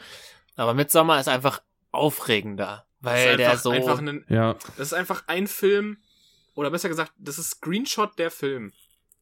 Du kannst jede Szene theoretisch rausnehmen Ach und so. hast einen richtig nicen 4K Screenshot. ja, das stimmt. Ach so. Ah, okay, jetzt verstehe ich's auch. Oder Wallpaper, sagen wir es anders. Ja. Wallpaper der Film. Und auch schauspielerisch richtig krass, obwohl halt ganz viele der Schauspieler, also Florence Pugh wurde dadurch ja erst so richtig auf die Karte gesetzt, falls man das Sprichwort so ins Deutsche übersetzen kann. Ähm, Put on the map. wahrscheinlich, also meines Empfindens nach, der bekannteste von denen vor dem Film war wahrscheinlich Will Poulter, der halt entweder so hätte ich cheeky Teenie gesagt. Boys spielt oder halt so richtig nervige, fiese Leute, so wie halt auch in Midsommar. Man sieht halt einfach sein Gesicht und denkt sich so, boah, halt deine Schnauze einfach. ähm, und das macht er halt richtig gut. Kann man nicht anders sagen. Das stimmt, das stimmt. Ähm, Sein, sein Charakter in dem Film ist halt auch einfach so ein, so ein maximales Arschloch. Ja. Und dann halt ähm, der Christian spielt, also Florence Pughs Boyfriend, Jack Rayner heißt er, also der Ja. Schauspieler, ähm, ist halt auch, wirkt halt dann erst so sehr plain, also so langweilig, aber das ist er halt auch in dem Film so. Also zumindest sein normales, sein normaler Charakter, in, als sie noch in den USA sind und so. Er ist halt einfach irgendwie so ein, ja, so ein Waschlappen irgendwie, obwohl er halt attraktiv ist und irgendwie, ja, so der Posterboy ist, aber so charakterlich ist es so, pff, weiß ich jetzt auch nicht. Ich find's halt, ich, ich find's halt auch so, also man merkt die ganze Zeit, dass die Beziehung der beiden, also von Florence Pugh und Jack Rayner, äh, die ganze Zeit halt nicht wirklich gut ist, Ja, aber die streiten auch einfach nie. Also es ist jetzt nicht so, als dass er jetzt, ähm, also dass sie sich so anbrüllen oder so. Es ist einfach, er, äh, ja, supportet sie einfach emotional gar nicht in ihrer schwierigen Situation. Äh, und sie sagt halt zu allem irgendwie so Ja und Amen. Ähm, weiß ich, hätte ich ja auch während des Films einmal geschrien, dass jeder, jede Konversation von denen endet mit irgendwie so, ja, no, it's alright, it's alright, schon okay. Mhm. so. Mhm. Und das ist einfach viel-. Ja. Ja, es ist, es ist viel, viel Frust, der sich so, so aufstaut, den ganzen Film irgendwie. Und sich nicht, Also erst spät vielleicht möglicherweise entlädt. Ja. Ja. Ansichtssache halt, ne? ja. Ja. Ähm, und dann gibt's natürlich noch den Pelle, der schwedische Freund, der sie alle damit hineinlädt.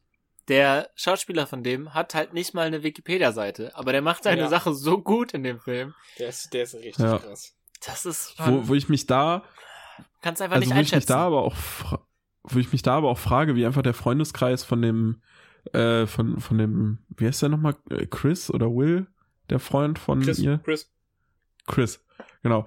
Ähm, wie, wie dieser ganze Freundeskreis das vorher nicht gemerkt hat, dass er irgendwie weird ist, so. Naja, der ist ja einfach total sympathisch.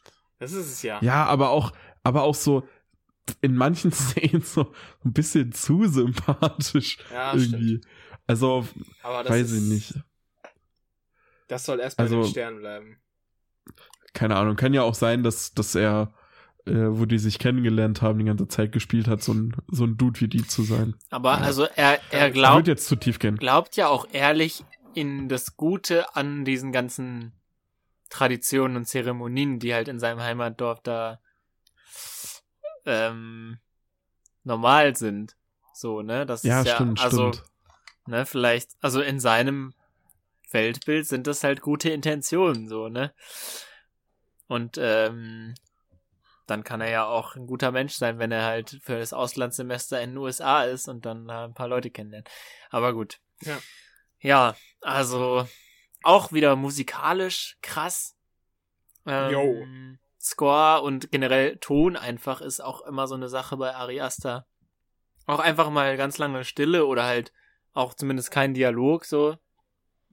Braucht man auch nicht immer, um was zu erzählen. ja.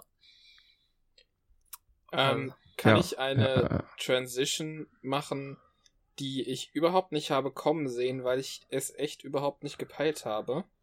Ja, Gerne. wenn du sie jetzt schon so anteaserst, dann Ja. musst du sie ja quasi machen. Ja, nein, äh, weil ich jetzt erst gesehen habe, weil ich mir nochmal den Cast angeguckt habe von Midsommar.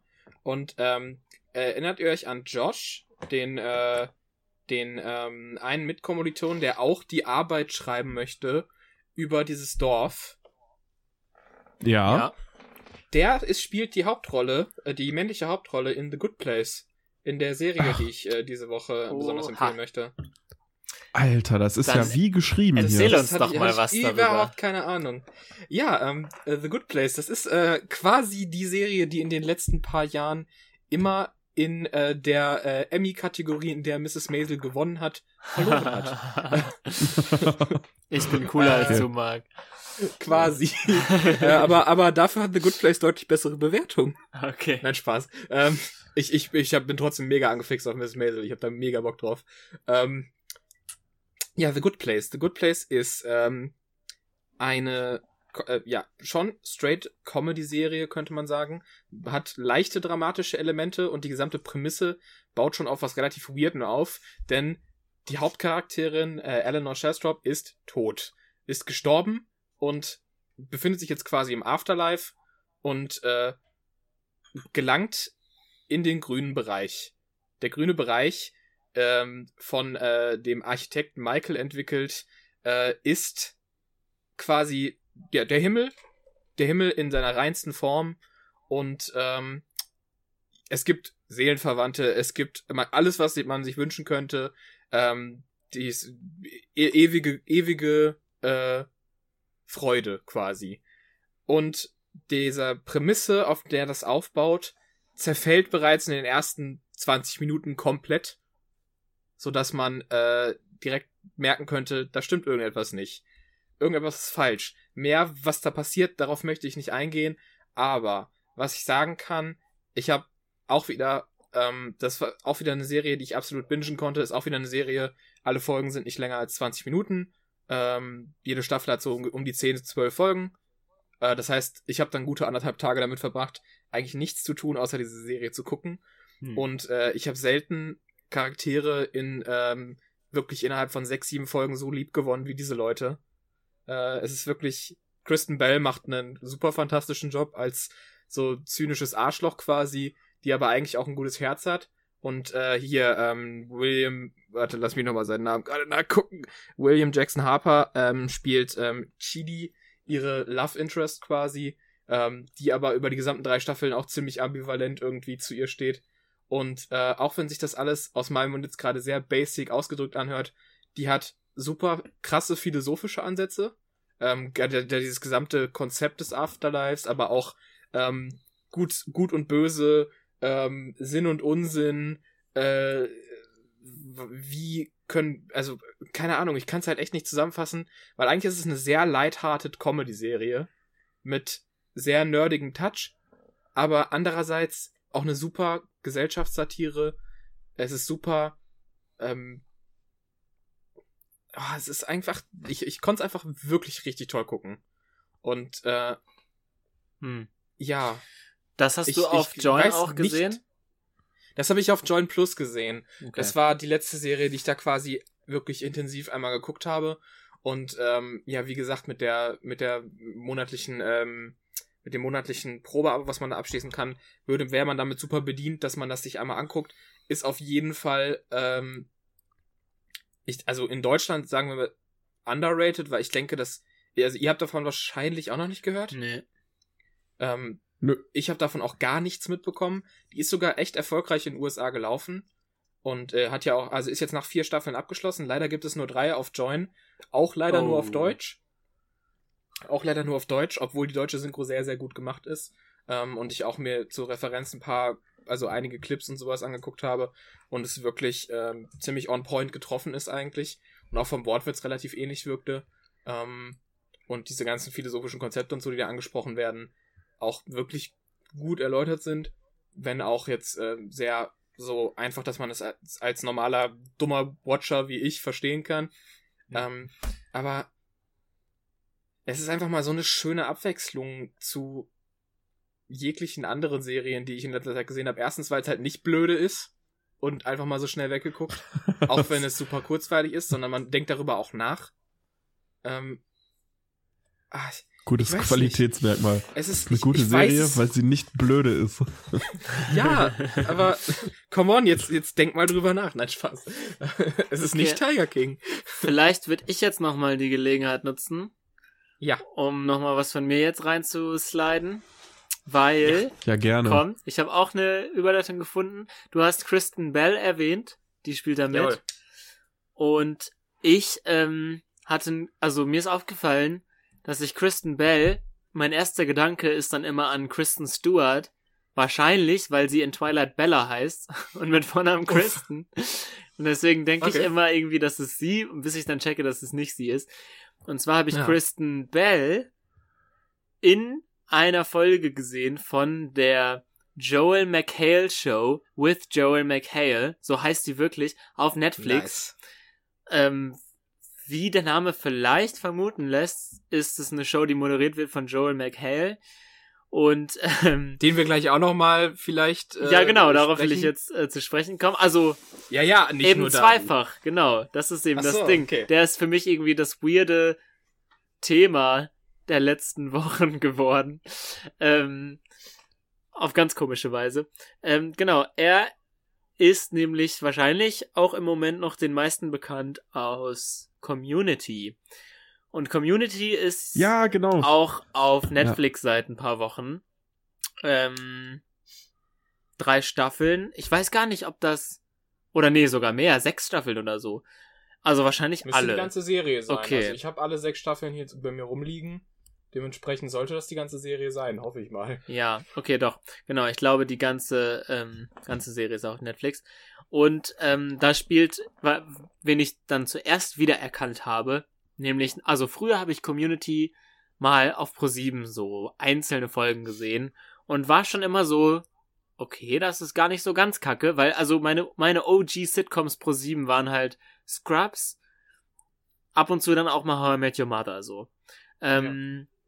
Aber Community, das, da war ich schon so vom Mindset her so, boah, nee, jetzt kann irgendwie gar nichts mehr Cooles kommen. aber ähm, da dachte ich dann zwischendurch auch schon mal, ja, okay, ist vielleicht doch ganz cool. Aber habe mich dann nie weiter damit beschäftigt, ähm, bis es dann halt immer auf Netflix war. Und dann ist mir aufgefallen, Gillian Jacobs spielt damit. Ähm, Ja. Sie ist Britta in Community und sie ist eben auch die Hauptrolle in Love auf Netflix. Ja. Was ich, die ich absolut liebe, passend zum Seriennamen. Ähm, also auch eine ganz klare Empfehlung, Love. Äh, hoffe auch, dass das mal bald weitergeht. Und ähm, ja, Community. Da ist sie halt dann drin und eben dann Joel McHale spielt so ein bisschen den Douche in seiner eigenen Show, die so ein bisschen so dumme TV-Ausschnitte ähm, wieder zeigt aus der vorhergegangenen Woche, also in dieser Joel McHale Show, die einfach so super schlecht ist. Also ich habe irgendwann mal eine Folge gesehen und habe dann vor kurzem, nachdem ich dann Community angefangen habe, eine zweite Folge geguckt und es ist so schlecht einfach. Es ist wirklich auch nicht mehr lustig. Es war richtig fassungslos dann. Ähm, was halt echt zeigt, dass Joel McHale von gutem Writing äh, auf eine Weise abhängig ist. Ähm, Ja. aber das ist halt in Community einfach der Fall. Ähm, da sind halt auch richtige ähm, Comedy-Legenden mit involviert. Also Dan Harmon und auch die Russo Brothers sind da ja mitverantwortlich für. Ähm, Ja. Und da spielt dann eben auch Donald Glover mit. Ähm, das ist, ja, und halt hier, äh, ähm, ähm, ähm, ähm, ähm, ähm, der auch in Hangover mitspielt. T.D. Lee, ihr Wichser. Und halt auch für dieses legendäre... Ken Jong. Ist es der, okay, ja gut. Ähm, Ach so, ähm, wo du gerade bei, äh, bei Comedy-Größe gewissermaßen warst, weil ich bei, bei The Good Place nicht direkt erwähnt habe, was das vielleicht den anderen, ein oder anderen auch äh, anfixen könnte. Ähm, das ist gemacht von, oh, jetzt lass mich seinen Namen nicht vergessen. Jetzt habe ich seinen Namen vergessen. Er ist auf jeden Fall der Creator von The Office, von äh, Parks and Recs. Michael Parks and Schur. Äh, richtig. ja. Und von äh, Brooklyn 99, dass wir alles Ah, eigentlich ziemlich jo. abgefeierte Comedy-Serien sind. Ja. Ähm, deswegen Brooklyn auch noch mal Nine-Nine vielleicht auch. dadurch die Empfehlung. Ja. Brooklyn Nine-Nine hat auch einen Platz Sorry. in meinem Herzen auf jeden Fall. Ähm, ja, genau. Und Community ist halt, also was mich erst abgeschreckt hat, ist, dass die halt in der ersten Staffel 25 Folgen einfach haben. Aber man, Wow. man kann das so geil durchschauen einfach und auch laufen lassen. Und dann denkt man sich, komm, eine geht noch. Und also ich bewundere die halt echt, weil die, mh, also in letzter Zeit, Sitcoms müssen schon irgendwie besonders sein, um geil zu sein. Okay, Brooklyn Nine-Nine ist vielleicht eine Ausnahme. Die sind nicht unbedingt besonders, aber die sind einfach gut. Die sind halt einfach witzig. Aber so sonst fällt mir zum Beispiel Fleabag ein, was im groben Sinne auch eine Situational Comedy ist, wenn man es mal grob sieht, aber man schon eigentlich nicht mehr dem Sitcom-Genre zuordnen würde. Ja. Ähm, also es muss irgendwie besonders sein, weil so die klassischen, so Friends, auch How I Met Your Mother, das gab's halt jetzt alles schon. Und Community ist dann aber, das ist schon so meta irgendwie, also dann, da reden die Charaktere darüber, was für eine Art Episode das gerade ist. So, in der sie sich befinden. Okay. Also so, und sowas liebe ich dann halt einfach. Das, das respektiere ich so richtig krass. Und es gibt auch einfach eine fucking Zombie-Episode, wo die Leute halt wirklich einfach zu Zombies werden und nicht nur so, also nicht eine Halloween-Episode, wo halt jemand sich verkleidet oder so, sondern die, die beißen sich halt einfach gegenseitig und so und die ziehen das halt durch für eine ganze Episode, das mal zu machen. Das ist, Ja, es gibt ja auch irgendwie mehrere ähm, Musical-Episoden und es gibt irgendwie eine, äh, eine Kriegsepisode, wo sie richtig irgendwie so eine, so, oder so eine, äh, äh, so eine Kissenschlacht-Dingens, wo sie dann aber so riesengroße Forts bauen oder so ein Kram. ja. Und eine äh, D&D-Folge, wo sie Dungeons and Dragons irgendwie voll äh, äh, extrem aus exerzieren, wo ja Dingens, äh, heißt er Abed? Ja, ja. Ne? Wo Abed und, und äh, Troy richtig durchdrehen. Also ich bin jetzt erst in der Mitte von Staffel 2 und ja, ähm, ja muss, kann aber schon sagen, dass nach den ersten zwei Folgen mir die alle voll ans Herz gewachsen sind. Und Das das, ist ich. halt auch geil, dass die halt keinen Hehl draus machen, direkt am Anfang, dass sie einfach eine Gru- Gruppe sind, die aus den kompletten Stereotypen so maximal wie es geht bestehen. So eine sassy schwarze Frau, die ein bisschen älter ist. Dann gibt's noch so den weißen Duschback, der all- den Womanizer so. Dann gibt's noch einen alten Typ einfach. Dann gibt's so einen Nerd, der so ein Inder auch noch ist. Und dann gibt's noch die ähm, blonde, coole Schönheit und dann noch ein, ein Strebermädchen. Also es ist wirklich komplett einfach alles, was man sich ausdenken kann, Ja. ist auch diese Sendung. Aber die gehen halt so schön damit um. Naja, Also ich habe hab mich verliebt in die Sendung und habe halt auch wirklich, glaub, innerhalb von fünf, sechs, maximal sieben Tagen die erste Staffel halt geguckt, was halt 25 Folgen sind, will ich nochmal betonen. äh, in sehr kurzer Zeit wirklich gesehen. Ähm, ja, das geht einfach immer. Das ist, das, ja, hat mir sehr viele schöne Momente beschert. Deswegen wollte ich Community zu einem meiner persönlichen Highlights aus der Lockdown-Zeit machen. I like it. Das ja. Sehr gut. Vielleicht setze ich mich da auch nochmal ran. Ich glaube, ich habe die erste Staffel auch irgendwann mal gesehen. Also, als ich noch Watch Ever hatte. Ganz antik, ganz die, antike die Zeiten. Okay, Boomer. ja, ja da, damals. Wir hatten ja nichts. Wir hatten ja nur, nur Watch Ever. Ja, ja und da, da, da habe ich, glaube ich, mal die erste Staffel oder so gesehen. Fand es auch ganz witzig, aber da war ich halt auch irgendwie erst 15 oder so. Naja. Ja. Ja. Ich habe jetzt meinen Spaß dran gut. gefunden. Childish Gambino. Marius. Childish Gambino auch immer ja. gut zu gucken. Jo, auch, äh, ja, die After-Credit-Scenes sind natürlich, oder naja, eigentlich keine After-Credit, ja. aber das, was halt immer noch ganz zum Schluss kommt, immer irgendwas von Troy und Abed. Also, wo ich echt denke, dass die einfach noch am Set waren und sich irgendwas selber einfach einfallen lassen haben. Was halt nicht die Writer oder so gemacht haben, sondern einfach die Schauspieler selbst noch so eine 20-Sekunden-Szene, die ein Ende von jeder Folge noch ist. Ach, das ist auch ja. einfach so sympathisch. Absolut. Richtig gut. Ähm, ja, Marius, sag du mal eins von deinen Highlights. Ich habe da auch äh, was ähm, gesehen, was auch äh, seit einiger Zeit auf Netflix ist. Haben wir auch, glaube ich, letzte Folge schon angesprochen, kurz. Studio Ghibli und so. Genau. Ja, ähm, ich habe nämlich jetzt auch in der, äh, aber es ist jetzt auch schon ein paar Wochen her, habe ich ähm, mal mein, mein Pile of Shame in Sachen Studio Ghibli ein bisschen angegangen und habe äh, Chihiros Reise ins Zauberland gesehen. Ich habe den als Kind zwar schon gesehen, das weiß ich, aber auch nur einmal.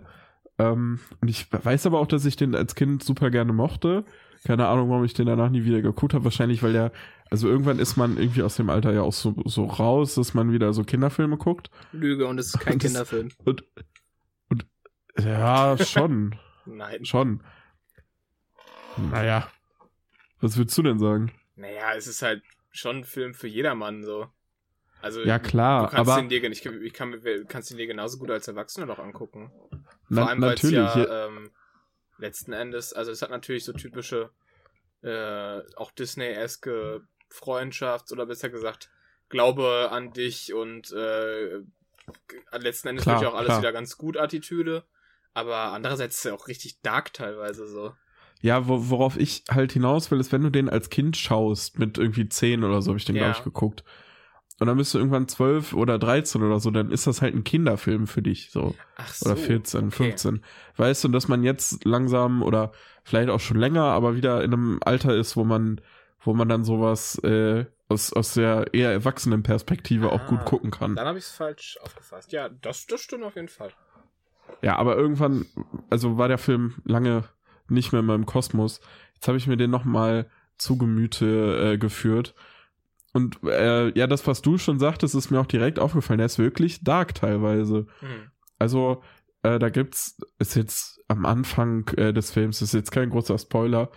Äh, und zwar geht Chihiro mit äh, ihren Eltern, die ziehen halt um in Japan und ähm, ja, und dann kommen die halt, also fahren die so einen Waldweg hoch, denken, der geht halt zu ihrem neuen Haus, äh, kommt aber irgendwie doch nicht und dann ist da so ein riesen Haus, so ein altes verlassenes Haus, äh, wo die sich denken, ja komm, lass doch mal, lass doch mal schauen, was da ist. Dann gehen die durch das Haus durch und Giro ist so ein bisschen ängstlich und so weiter und dann kommen die in so einen alten, so Freizeitpark. Und da, das ist dann quasi schon dieses äh, Zauberland aus dem, aus dem Titel. Äh, und die Eltern bedienen sich da an, an dem Essen, was da liegt und äh, sehr sind sehr sehr äh, ja weiß ich sehr sehr selfish in dem Moment und dann so, schaut so ein bisschen Shiro wie die Leute auf Plattform 1 bei äh, der Schacht. Ja, ungefähr schon, ungefähr ja. schon. Und da gibt's wirklich so eine Szene, da ist mir also jetzt mit 23 wieder eingefallen, dass ich da mit 10 richtig Angst vor hatte. Oh. Und zwar ähm, äh, äh, läuft Chihiro da so ein bisschen alleine rum und dann irgendwann sieht sie ihre Eltern wieder äh, wie die da immer noch am Buffet sitzen und dann drehen die sich um und sind beide einfach so Schweine. Ja. Aber nicht so, nicht so funny Cartoon, hahaha, wir sind jetzt ein Schwein und irgendwie nächste Szene ist wieder alles gut, sondern einfach so richtig, so richtig fiese Schweine irgendwie in den Klamotten der Eltern halt. Ja. Wo ich auch dachte, alter Vater, das kannst du ja eigentlich keinem richtig kleinen Kind zeigen. Aber gut. Naja, und äh, dann geht's halt in dem Film darum, dass äh, Chihiro wieder ihre Eltern in normalen menschlichen Zustand bekommt und stößt dort äh, unter anderem auch, also findet so einen Job in so einem, in so einem Badehaus quasi. Und dann, ja, ist halt so, äh, was das dann angeht, wie so ein typischer Abenteuerfilm, äh, wie Chihiro über sich selbst hinauswächst und so weiter und in irgendwie einer sehr verwirrenden Situation da irgendwie äh, es schafft, doch irgendwie Sense zu maken und ein richtiger Profi-Anglizismus hier. Und ähm, Alles gut. genau, sich irgendwie so zurechtzufinden. Und der Film ist also an manchen Stellen so unglaublich mellow und und und äh, tiefgründig irgendwie was was was die Gefühle angeht, die der Film transportiert. Da war ich wirklich wirklich ganz baff. Also weil es, gibt eine Szene, da fährt äh, Chihiro mit diversen Begleitern. Ich weiß nicht, die meisten werden den Film ja auch gesehen haben, mit diesem äh, Ohngesicht und dem kleinen Hamster und dem Vogel, war das, meine ich. Äh, die mit dem Zug zu der Schwester von der Hexe, die das Badehaus quasi leitet. Und diese Szene, die, da wird auch einfach mal so fünf Minuten gar nichts gesagt. Und es ist einfach so ein, so ein super, also es ist einfach fünf Minuten einfach nur reflektieren, keine Handlung. Es ist nur Mut, es ist nur, wie gesagt, dieses Reflektieren ob der Situation und, und wo, wo ist das eigentlich gerade? Ist das jetzt irgendwie das Afterlife und sowas, wo ich so dachte, das ist, das ist schon krass, dass irgendwie so ein, so ein Film, der, wo man, wenn man äh, da jetzt nicht so ähm, ja nicht so irgendwie recherchiert hat oder da nur so oberflächlich drauf guckt, denkt, ja mein Gott, das ist ja halt ein Kinderfilm, äh, dass ein Film eben auch sowas irgendwie transportiert und auf so eine ähm, ja filmisch filigrane Art und Weise, da war ich doch sehr sehr überrascht von. Ja, also ich fand den Film wirklich auch jetzt vielleicht noch besser als als Kind einfach. Habt ihr den gesehen, beide? Ich nur als Kind auch, glaube ich. Und das war auch schon echt weird. Das weiß ich Ja, noch. bei- Ja, Bei mir ist ja, äh, das fünf weird Jahre ist der so, Film ja. auf jeden Fall. Also so mit, mit äh, 17, 18 habe ich den, glaube ich, das erste und auch das letzte Mal gesehen. Ja, krass. Ja, aber ich glaube, ich habe da auch noch mal, noch mal Lust drauf. Ey, der ist auf jeden Fall ist, also von mir eine Riesenempfehlung, den Film zu schauen. Ich habe vor ein paar Wirklich Tagen auch so. Mein Nachbar Totoro angefangen, war dann aber doch zu müde und irgendwie, also da passiert am Anfang relativ lange, relativ wenig. Ja, das glaube ich. Ich glaube, das sind generell, sind alle Studio Ghibli-Filme fast, äh, genauso wie auch die richtig alten, ähm, Nausicaa und so. Die, die, die, das, die kannst du wirklich nur gucken, wenn du äh, aufnahmefähig bist. Weil ähm, Animes ja sowieso immer ein bisschen dazu tendieren, da die Bewegungen ja nicht hundertprozentig natürlich und so sind, dass das alles so ein bisschen Ja. wabernd und, und wie so in der Luft schwebend gewissermaßen ist. Ähm, gerade also bei den älteren Sachen, bei Shihiros Reise nicht so. Da ist alles sehr flüssig und so. Aber bei den Sachen, die noch mal so 20 Jahre älter sind oder so, das ist schon, Ja. oder 15 Jahre, das ist schon, schon hart zu gucken teilweise. Und Totoro ist ja, glaube ich, auch von 1991 oder so. Da merkt man das vielleicht auch einfach. Obwohl in meiner anschließenden äh, Netzrecherche zu dem Film Ja, ähm, ich auch oft gelesen habe, dass äh, Chiros Reise ins Zauberland ein guter Einsteigerfilm ist. das, und dass er doch äh, also so Hollywood-Formeln äh, noch irgendwie so bedient, also dass man jetzt nicht unbedingt Hm. so einen riesen Ghibli-Vorwissen braucht oder also man kann den Film relativ easy einfach so auch gucken. Ich habe auch nur Der die, Film- die äh, bekanntesten quasi von denen gesehen. Also das wäre ja. Ja. dann die letzten Glühwürmchen oder wie das heißt. Äh, Grave of the Fireflies. Ähm, und mein Nachbar Totoro und halt Chiros Reise. Und es gibt ja noch 20 andere oder Ja, so, die habe ich auch ja, alle deswegen. nicht gesehen. Super viele. Sind jetzt, äh, glaube ich, auch alle mittlerweile auf Netflix, bis auf irgendwie ein, zwei oder so. Ja, kann sein. Deswegen, also wenn man richtigen Studio Ghibli Binge äh, starten will, ist man da auch ganz gut bedient. Ja. Und vielleicht für dich, Silas, äh, wo du sagtest, dass, weil ich habe auch mal nach Patotoro irgendwann mal angefangen, irgendwie die ersten zehn Minuten, glaube ich, geguckt und war auch so ein bisschen, pff, ja, ist schon langsam und irgendwie die Art und Weise, wie das animiert ist, ist so ein bisschen, Ja. weiß ich, da, da, das reißt halt so ein bisschen raus, glaube ich. Keine Ahnung. Ja. Äh, auf jeden Fall, ich kann das, was du gesagt hast, gut verstehen. Aber Chiros Reise ins Zauberland ist so snappy und der startet so direkt rein. Äh, Ja. Deswegen kann ich mir vorstellen, dass, dass dir der auf jeden Fall auch besser gefallen würde. Ja, vielleicht mache ich das auch nochmal. Ja, ich war irgendwie in der Stimmung und dachte so, das könnte jetzt noch irgendwie cool sein. Ja, aber dann, also, und dann wollte ich halt was gucken, was ich noch nicht gesehen habe. Und dann dachte ich vielleicht das, aber ja, der ist, ich habe nochmal geguckt, von 88 tatsächlich ist mein Nachbar Totoro. Jo. Also ist ja echt schon nochmal ein Sprung dann. Ähm, ja, auf jeden ja. Fall. Das sind ja. 13 Jahre oder was? Vielleicht mache ich Oder dann doch nochmal 15. Chihiro. Ja, Deswegen, also, und ich glaube, ich habe aber trotzdem Ja, so eine Dreiviertelstunde oder so schon ges- gesehen, aber dann, ja, irgendwie war es mir dann. Dann bin ich doch schlafen gegangen. Ja. Aber, ja. Aber, also nicht, weil es schlecht war, aber weil es halt echt ein bisschen mehr von mir gefordert hätte noch. Ja. Chiros Reise ins Zauberland ist auf dieser IMDb beste Filmeliste ja auch, glaube ich, wirklich auf Platz 11 oder 12 oder so. Ja, Ziemlich auf jeden weit Fall mega vorne. hoch bewertet. Irgendwie 8,9 oder so. Krass. Ich habe auch so ein paar, so ein paar Listen von irgendwelchen Blogs, die irgendwie die äh, Studio Ghibli-Filme alle gerankt haben, gesehen und also die meisten haben auch den Film auf Platz 1. Ja.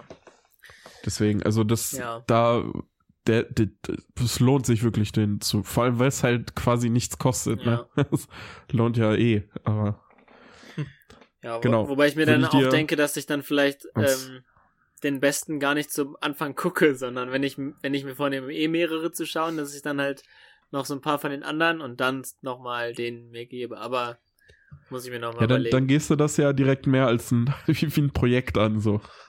Ja, aber besser als wenn ich erst das Beste quasi in Anführungsstrichen das Beste gucke und dann schon weiß, okay, bei allem anderen wird es jetzt nur noch irgendwie anstrengender oder so. Also, weiß ich auch nicht. Aber es ist ja, gut, wahrscheinlich obwohl, stimmt. eine Einstellungssache, ne? Ich habe jetzt auch, wo ich das weiß, dass der Film so, der hat auch einen Oscar gewonnen, glaube ich. Für bester äh, ausländischer Film oder so. Oder ja, der war als einziger Animationsfilm jemals für den besten ausländischen Film und hat aber den Animations-Oscar gewonnen. Genau. Und äh, so, jetzt wo ich das halt so weiß, bin ich auch so ein bisschen, gut, stimmt, was du gesagt hast, äh, so ein bisschen abgeturnt, äh, mehr Ghibli-Filme zu schauen, weil ich denke mir so, ja, ja, ob das wohl besser als äh, Chiros Reise ins Zauberland wird, ja, mal gucken. Ja, Dann schaut man eher lieber nochmal was anderes. ja. Naja. Aber wenn du, wenn du da jetzt nicht so super invested rangehen willst und einfach einen richtig, richtig äh, starken Film, einen sehr moodien Film sehen willst, Ja. lege ich dir den auf jeden Fall ans Herz. Ähm, ich kann nur noch mal als Fun Fact reinschmeißen. Ich habe gerade mal geschaut in die Geschichte von Oscar für Animationsspielfilm. Das gibt's erst seit 2002 und ähm, zuerst gewonnen hat da ähm, also über Zauberland. nee Schreck der tollkühne Held. Das war 2002.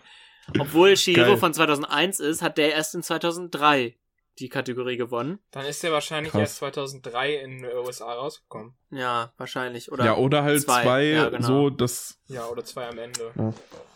Aber übrigens, Shrek hat gewonnen über, ähm, also neben Nominierungen auch für äh, die Monster AG und Jimmy Neutron, der mutige Erfinder. krass. Ja. Aber Krass. Chihiro hat zum Beispiel Oh auch ähm, gewonnen ähm, neben äh, Lilo und Stitch als Nominierte auch in der Kategorie. Naja. Oh, Lilo und Stitch war auch sehr gut. Und die Jahre danach Nice. haben äh, Findet Nemo und die Unglaublichen gewonnen. Alter. Später dann auch noch Ratatouille 2008. Naja. Ja, das Ja. Oh, gibt Wall-E Ratatouille will ich auch 2006, schauen. Wally 2009. Ah, 2009. What? Okay. Ähm, Ja. ja. Naja. Aber Pixar, Aber- Pixar hat in der Spanne schon echt, also nur, Abgeliefert. nur fantastische Filme gemacht. Also jeder dieser fünf Filme, die du gerade hintereinander genannt hast. Dann war oben 2010 oder 11 hat Ja, dann auch den zehn. Oscar gekriegt. Ja. Das, sind, das waren alles so sechs Filme hintereinander, die alle Und oben war, äh, war nominiert mit ähm, äh, Fantastic Mr. Fox von Wes Anderson. Und Coraline. Habe ich immer noch in meiner Pile of Shame. Aber Coraline habe ich hier und Coraline ist auch super gut. Super strange, aber super gut. Dieser, dieser Anfang, dieser Anfang von oben war, glaube ich, das einzige Mal, dass ich im Kino jemals geweint habe. Ich habe auf jeden Fall da der auch hat mich geweint, als ja. Mensch einfach ge der hat mich als Mensch einfach gebrochen. Oh. Wie so ein Film direkt so traurig starten kann. Unfassbar. Jetzt werden wir langsam sentimental. Wir sind bei zwei Stunden 31, Jungs. Oh, oh shit. Das Ja, das ist, ähm. Jetzt, ich ich glaube, bei mir ist jetzt wirklich die Frage, ich glaube, ich würde mein anderes Highlight rauslassen, weil das ist sowieso aus der Zeit gefallen, weil es nicht aktuell ist. Das kann ich gerne auch beim nächsten Mal machen. Dann können wir uns, dann kann ich gleich von mir aus äh, meinen Redeteil ein bisschen abkürzen und dann können wir zu Tiger King übergehen, wenn ihr nicht noch äh, eure Highlights da habt, wo ich jetzt gerade nicht ganz sicher war. Ja, also meins ist ja auf jeden Fall noch ein bisschen aktuell. Da würde ich noch Jo, ein paar stimmt. Sätze verlieren. Deins ist sogar ziemlich aktuell. Ich mach's jetzt einfach mal. Meinst du auch noch? Stimmt, und Ja, deins komm. eigentlich auch noch. Ja, dann, dann, Starten aber dann rein. wollen wir am ich, ich besten kann, mal ich wieder kann mich rüber. aber auch ballen. Dann wollen wir am besten mal weiter jumpen, oder? Ja. Okay, ähm, ich mach Speeddurchlauf. Ähm, meine Rede für Better Call Saul. Ich habe Hm. mich ganz lange drum gedrückt, irgendwie da mal richtig reinzukommen. Ich habe, als es neu war, mal die ersten paar Folgen gesehen, nachdem ich auch schon dann wieder eine Weile schon zurück Breaking Bad gesehen hatte. Ähm, ein gewisser Gentleman in dieser Runde hat es immer noch nicht gesehen. Das ist eigentlich eine Schande für Leute, die ähm, sich als Fans der Bewegtbildkultur bezeichnen. Ähm, aber Mark hat immer noch nicht Breaking Bad gesehen. Das nehmen wir ihm auch immer noch übel. Ja. Egal. ähm, Better Call Saul kam dann raus und irgendwie war das dann so, die einen sagten, ja, auch voll gut und die anderen sagten, ja, irgendwie ein bisschen unnötig jetzt so ein Spin-off noch zu haben. Ich habe da mal eine Folge gesehen und bin nicht reingekommen, weil es irgendwie nochmal ein anderes Tempo hat und auch eine andere, einen anderen Fokus auch. Also was so Action und, und Redeanteile und so angeht. Ähm, aber in der Lockdown-Zeit habe ich mich dem nochmal gewidmet, weil ja jetzt aktuell die fünfte Staffel released wurde. Woche für Woche eine Folge. Jede Staffel hat zehn Folgen. Ich glaube, das ist auch für alle, gilt auch für alle fünf Staffeln. Ich habe die alle innerhalb jetzt der, der, der Isolation geschaut. Also ich glaube, maximal drei Wochen habe ich gebraucht für fünf Staffeln, a zehn Folgen, a ungefähr 50 Minuten. Manchmal ein bisschen mehr. Ähm, weil es einfach geil ist. Also das ist so gut geschrieben. Und da ist halt, wie gesagt, ein bisschen weniger Fokus auf Action. Ähm, und wenn Action ist, die ist durchaus auch da, aber dann fühlt die sich irgendwie echter an als in anderen. Also gut, in Breaking Bad war das, fand ich auch schon eine Stärke, dass, dass es normale Menschen waren, die auf einmal sich in so Action-Situationen befunden haben. Ähm, und das ist bei Better Call Saul auf jeden Fall auch so. Und da ist halt eher so eine, so eine, so eine psychische Spannung da die ganze Zeit da. Und auch was wird erwartet jetzt voneinander. Ähm, Saul Goodman heißt auch gar nicht Saul Goodman, findet man dann raus. Und der heißt eigentlich Jimmy McGill. Und ähm, ist halt, ja, geht dann so seine Anwaltskarriere durch und so. Und dann irgendwann kommt man dann dazu, warum es dazu kommt, dass er sich Saul Goodman nennt und so.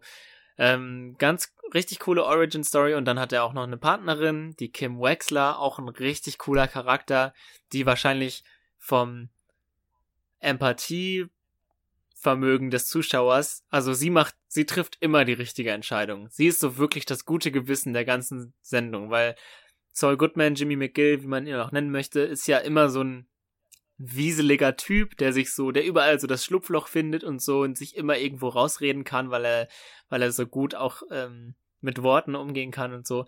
Und Kim Wexler ist einfach so das Gegenstück und die sind aber halt auch in einer Beziehung, die irgendwie voll cool dargestellt wird und natürlich dargestellt wird und ja, da sind sie sich natürlich auch nicht immer ehrlich gegenübereinander und dann ist das natürlich auch wieder eine Krise und so weiter. Aber dann kommen auch nach und nach die, die Charaktere, die man aus Breaking Bad teilweise kennt, wie Gustavo Fring und auch Mike Ehrmantraut ist auch einer eigentlich noch ein zweiter Hauptcharakter quasi der Sendung. Ähm, auch genauso abgebrüht, wie man ihn kennt. Cooler Typ. Ähm, ach, und dann aber auch so Kniffe, ähm, die einfach so, so, eine, so eine Schnittmontage, die einfach Spaß macht zu gucken. Und die geht dann auch so drei Minuten. Die haben dann so vielleicht einen Song, der dazu gut passt. Und der Song wird dann von Anfang bis Ende komplett gespielt. Und darüber geht dann diese Schnittmontage. Ähm, ja, und das macht einfach Spaß zu schauen. Und was ich vielleicht als letztes überzeugendes Argument noch sagen möchte, was mir aufgefallen ist, dass die Szenen, wo Alltag und Normalität dargestellt wird, das sind die, wo ganz viel schnittmäßig und so gemacht wird, wo ganz viel eingegriffen wird von den Serienmachern. Ähm, also man hat dann so zum Beispiel, die sind in einer Phase, wo die gerade ganz viel ein bestimmtes Business machen und dann kommt halt einfach zwei Minuten lang, sieht man immer und immer wieder, wie die gleich aufwachen und den gleichen Tagesablauf haben und den, das gleiche Frühstück haben und sowas. Ähm, und die Szenen, wo es ganz außergewöhnlich ist und wo die Spannung am höchsten ist, da ist am wenigsten gemacht. Da sind nur ganz stille Shots, da ist ganz wenig gecuttet. Ähm, da ist man mitten im Raum, mitten in der Szene drin, so. Das ist halt echt richtig stark gemacht. Ähm, ja, die hat mich halt Folge für Folge richtig gepackt, die Serie. Und deswegen ist das auch mein anderes Highlight von der Quarantänezeit. Und ähm, das bin, ist aber. Ja. Oh, sorry, sorry, Ja, nein, red bitte zu Ende. Nee, ich wollte nur Ähm, sagen, ich bin traurig, dass es jetzt halt vorbei ist, aber ich habe es geschafft, halt zu der letzten Folge der aktuellen Staffel dann halt quasi live zu sein. Also, dass ich dann fertig war, als dann, dass ich dann an dem Tag, wo sie rauskam, die letzte Folge gucken konnte. Das war irgendwie so ein Ziel, was ich mir dann gesetzt habe, als ich dann so schon halb durch war und das habe ich dann geschafft.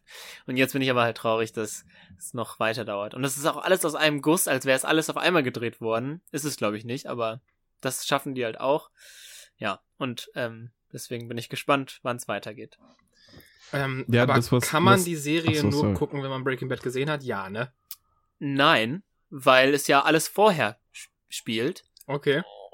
Aber es ist natürlich cooler, weil man einzelne Charaktere kennt. Also zum Beispiel Okay. Hank Schrader kommt irgendwann auch mal äh, vor und so und halt wie gesagt Gustavo Fring, Mike Ehrmantraut. So man, wenn, wenn man die halt kennt und weiß, was, was worauf das alles hinführt, was dann halt eben in Breaking Bad passiert, ist es ein bisschen cooler, aber man versteht trotzdem alles, auch wenn man es nicht gesehen hat. Ja, ich, ich schäme mich eigentlich von Tag zu Tag mehr, dass ich Breaking Bad immer noch nicht gesehen habe. Ja, das, das ist auch absolut auch, ja. berechtigt. Ja, das kann man Okay. ruhig äh, öffentlich schämen. Ich finde auch Ja, Breaking einfach. Bad ist für mich die erste Serie, mit der ich so diese ganze Streaming-Kultur verbinde. Weil das war so Ja, nach der Schulzeit voll. Und dann, da war Netflix gerade so das Ding, da hatte ich das vielleicht zum ersten Mal oder so und dann, dann hat man halt Breaking Bad geguckt. Das war die erste Serie, die ich Obwohl ich unabhängig vom linearen Fernsehen am Stück gesehen habe. ich hab halt, ich mu- muss jetzt so ein bisschen hipstrig hier ein, einschneiden. Äh, ich habe Breaking Bad halt schon früher gesehen tatsächlich. Also ich habe mit äh, mit einem Freund in der Schule da öfter mal drüber gelabert und also das klingt so ein bisschen blöd, wenn man das sagt, aber da hat das halt wirklich eigentlich noch niemand anderes geschaut, außer wir. Ähm, ah, das klingt gerade super unsympathisch, aber egal. ähm, ich habe halt auch wirklich die, also ich habe mir da die DVDs alle gekauft, immer von, wenn ich so ein bisschen Geld über hatte, schön mit dem Roller zum Mediamarkt gefahren, habe mir eine neue Staffel geholt. Ähm, und ich habe mich auch tierisch drüber aufgeregt. Die letzte Staffel ist auf DVD einfach in zwei Abschnitten gekommen. Also in zwei DVDs, wo nur die Hälfte der Serienzeit äh, quasi drauf ist und aber zum Vollpreis. Wow. Das war Sicher? richtig nervig, ja. Hä, Absolut. weil ich habe ich, hab alle Staffeln Breaking Bad hier liegen. Und du hast wahrscheinlich fünfte- diese Komplettbox, ne? Ich habe einfach die auf Blu-ray geholt. Da ist das wahrscheinlich dann komprimiert in zwei Blu-rays oder was. Hast du, Oder- äh, hast du die Staffeln denn einzeln gekauft oder in so einer Box? Nee, ich habe äh, zwei Sta die ersten zwei Staffeln äh, auf dem Flohmarkt bekommen für 5 Euro für beide Staffeln. Und äh, danach habe ich mir die auf, Ey, du äh, hast auf die sogar- Rebuy geholt. Ach, Mann. Ja, also nee, ich weiß noch, da habe ich mich tierisch drüber aufgeregt, dass die fünfte Staffel nur in zwei DVDs zu kriegen war. Ja. Da hatte ich nicht genug Geld für, da musste ich bis Weihnachten warten, dass ich mir sie wünschen kann. Oh. Und dann habe ich die aber auch bis, also ich habe die an einem Tag, glaube ich, durchgeguckt. Das war auch so, da freust du dich monatelang auf Weihnachten, weil du dann endlich Breaking Bad schauen kannst. Hm. Naja, Ja, aber ist doch auch eine deswegen, Story. also da die, die hatte ich, die hatte ich äh, quasi bevor Streaming und so losging, war ich schon voll im Thema. Ja. So, ich habe mir jetzt gerade eine Sonnenbrille aufgesetzt, das seht ihr nicht. Ich bin jetzt richtig cool unterwegs hier. Ja, aber, also ja, für mich ist die halt eine symbolträchtige Serie, die für mich so diese Phase eingeleitet hat. So Ja. ich, ähm, wenn ich sage, dass ich Serien gucke, einfach nicht meine, dass ich Fernsehen gucke, sondern halt online was gucke. Naja. Ja, ja, genau. Ja, deswegen, äh, das war bei mir halt auch das erste Mal so, dass wenn du eine Staffel hast, schaust du die halt an einem ganzen Tag so durch und so diese Art und Weise Serien zu schauen. Ja. Hm. Ja, voll. Ja, also deswegen kann ich auch den Leuten, die sagen, Better Call Saul, das habe ich nämlich auch oft gehört, dass Leute das angefangen haben und es dann wieder fallen gelassen haben. So wie ich. Ja, Den hier- möchte ich nochmal Mut machen, äh, da nochmal hinterher zu sein. Ich habe gestern noch mal die erste Folge geguckt und habe mich richtig geärgert, dass ich nicht weitergeguckt habe und jetzt da so Woche für Woche quasi bei bin. Ich dachte mir, das ist eigentlich, es ist ziemlich Ja, gut. aber genau, aber andererseits, wenn man dann halt reinkommt, ist halt auch wiederum, also ich weiß, dass es abschreckend ist, wenn es zu viel von der Serie gibt, aber andererseits ist es ja auch geil, weil dann hat man noch viel, wo man sich drauf freuen kann, so, ne? ja, das ist so ein bisschen auch zweischneidiges äh, Schwert. Absolut. Du brauchst halt so ein bisschen Geduld. Zum Beispiel Mad Men. Jo. Äh, Mad Men habe ich die erst, erste Staffel mal gesehen. ja, ich glaube ich auch. Äh, fand das alles richtig geil. Ähm, und dann guckst du halt so, und es sind noch fünf Staffeln und dann habe ich, hab ich halt aufgehört danach. Ist auch so richtig dumm. Es gefällt mir, aber es gibt zu viel davon, deswegen lasse ich's. Mhm. Das macht so gar keinen Sinn. Naja. Ja, genauso dumm war mein Mindset halt auch bei Breaking Bad, weil ich die erste Staffel, die ja glaube ich noch am, also die soll ja auch schon ziemlich gut sein, aber nicht lange nicht die beste. Äh, die fand ich mega gut und hatte super Lust drauf und hab's danach einfach nie wieder angefasst. Das Wobei ist jetzt ja ungefähr fünf Jahre her.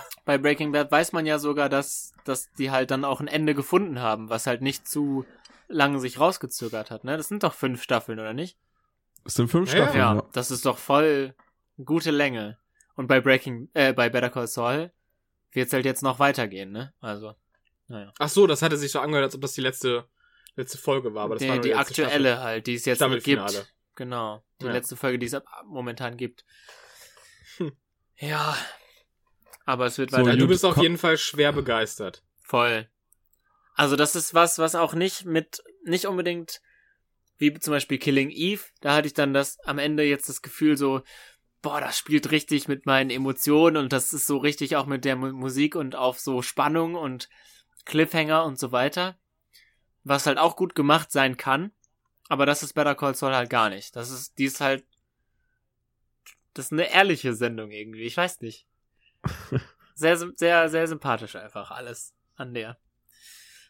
ja, mega. Ich werde auch die nächsten Tage ein bisschen weiter gucken, denke ich. Gut. Bevor man das achte Mal Stromberg guckt. Vielleicht Ja. dann auch mal Dann Better. Call Saul reinschieben. Ja. Na gut. Ach so. Und So. dann, äh, dann haben wir jetzt noch ein Thema von Marius und äh, unser, unser Finale, ne? Ja, Huiuiui. Meine Güte. Ich Ja. habe mir wirklich überlegt, ob wir nicht vielleicht einfach Tiger King als gesonderte Episode irgendwie morgen oder so aufnehmen. Aber jetzt, ist, doch man auch drin, egal, oder? oder? Jetzt ist man drin. So viel habe ich da auch nicht zu sagen. Also halt auch immer noch so viel, dass es diese Folge einfach komplett sprengt, aber jetzt ist sowieso egal, oder? Ja, Okay. ja, ja, genau. So, äh, soll ich mal ein anderes Highlight Ja, noch abhaken? Ja, okay. Also ich habe mir The House That Jack Built angeguckt. Äh, The House That Jack Built ist der aktuellste Film von, äh, ja, von, äh, wie, wie soll man sagen, so, der, da gibt's so ein Enfant Terrible, genau, Enfant Terrible der äh, Regisseuren-Gilde. Oh Gott, was ist das für Formulierung hier? ähm, von Lars, Lars von Trier. Ist ein äh, dänischer, meine ich, Ja. dänischer Regisseur, der ähm, ja durch, äh, ich sag mal, interessante, interessante Statements äh, in der Öffentlichkeit und durch sehr, sehr kontroverse Filme sich so ein so einen Namen, halt so einen Enfant terrible Namen gemacht hat. Ähm, genau, und ich habe vor ein paar Jahren mal Nymphomaniac äh, 1 und 2 im Director's Cut gesehen. Und Schon der hat gar mich keine auch, gute Idee war. der, der, der hat mich auch nachträglich äh, beeindruckt.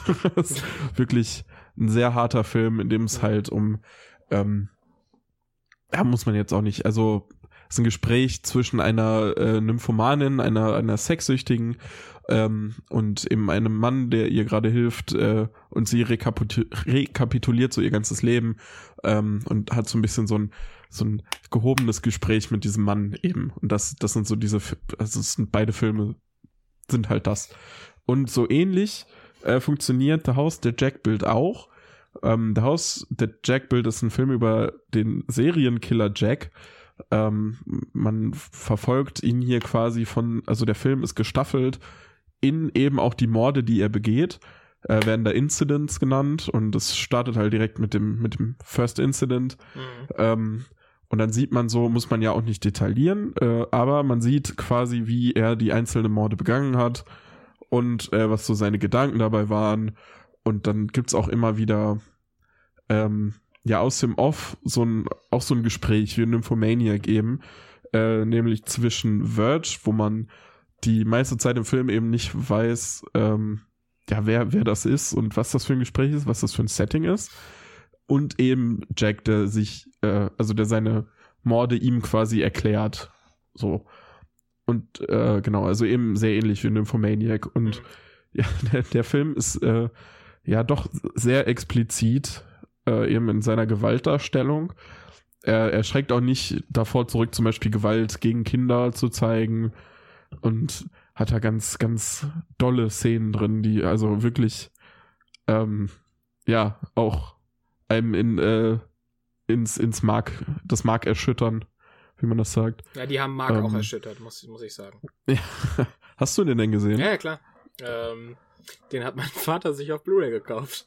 Und dann durfte ich mir den angucken. Es liegt im Blut. Ja. Äh, was?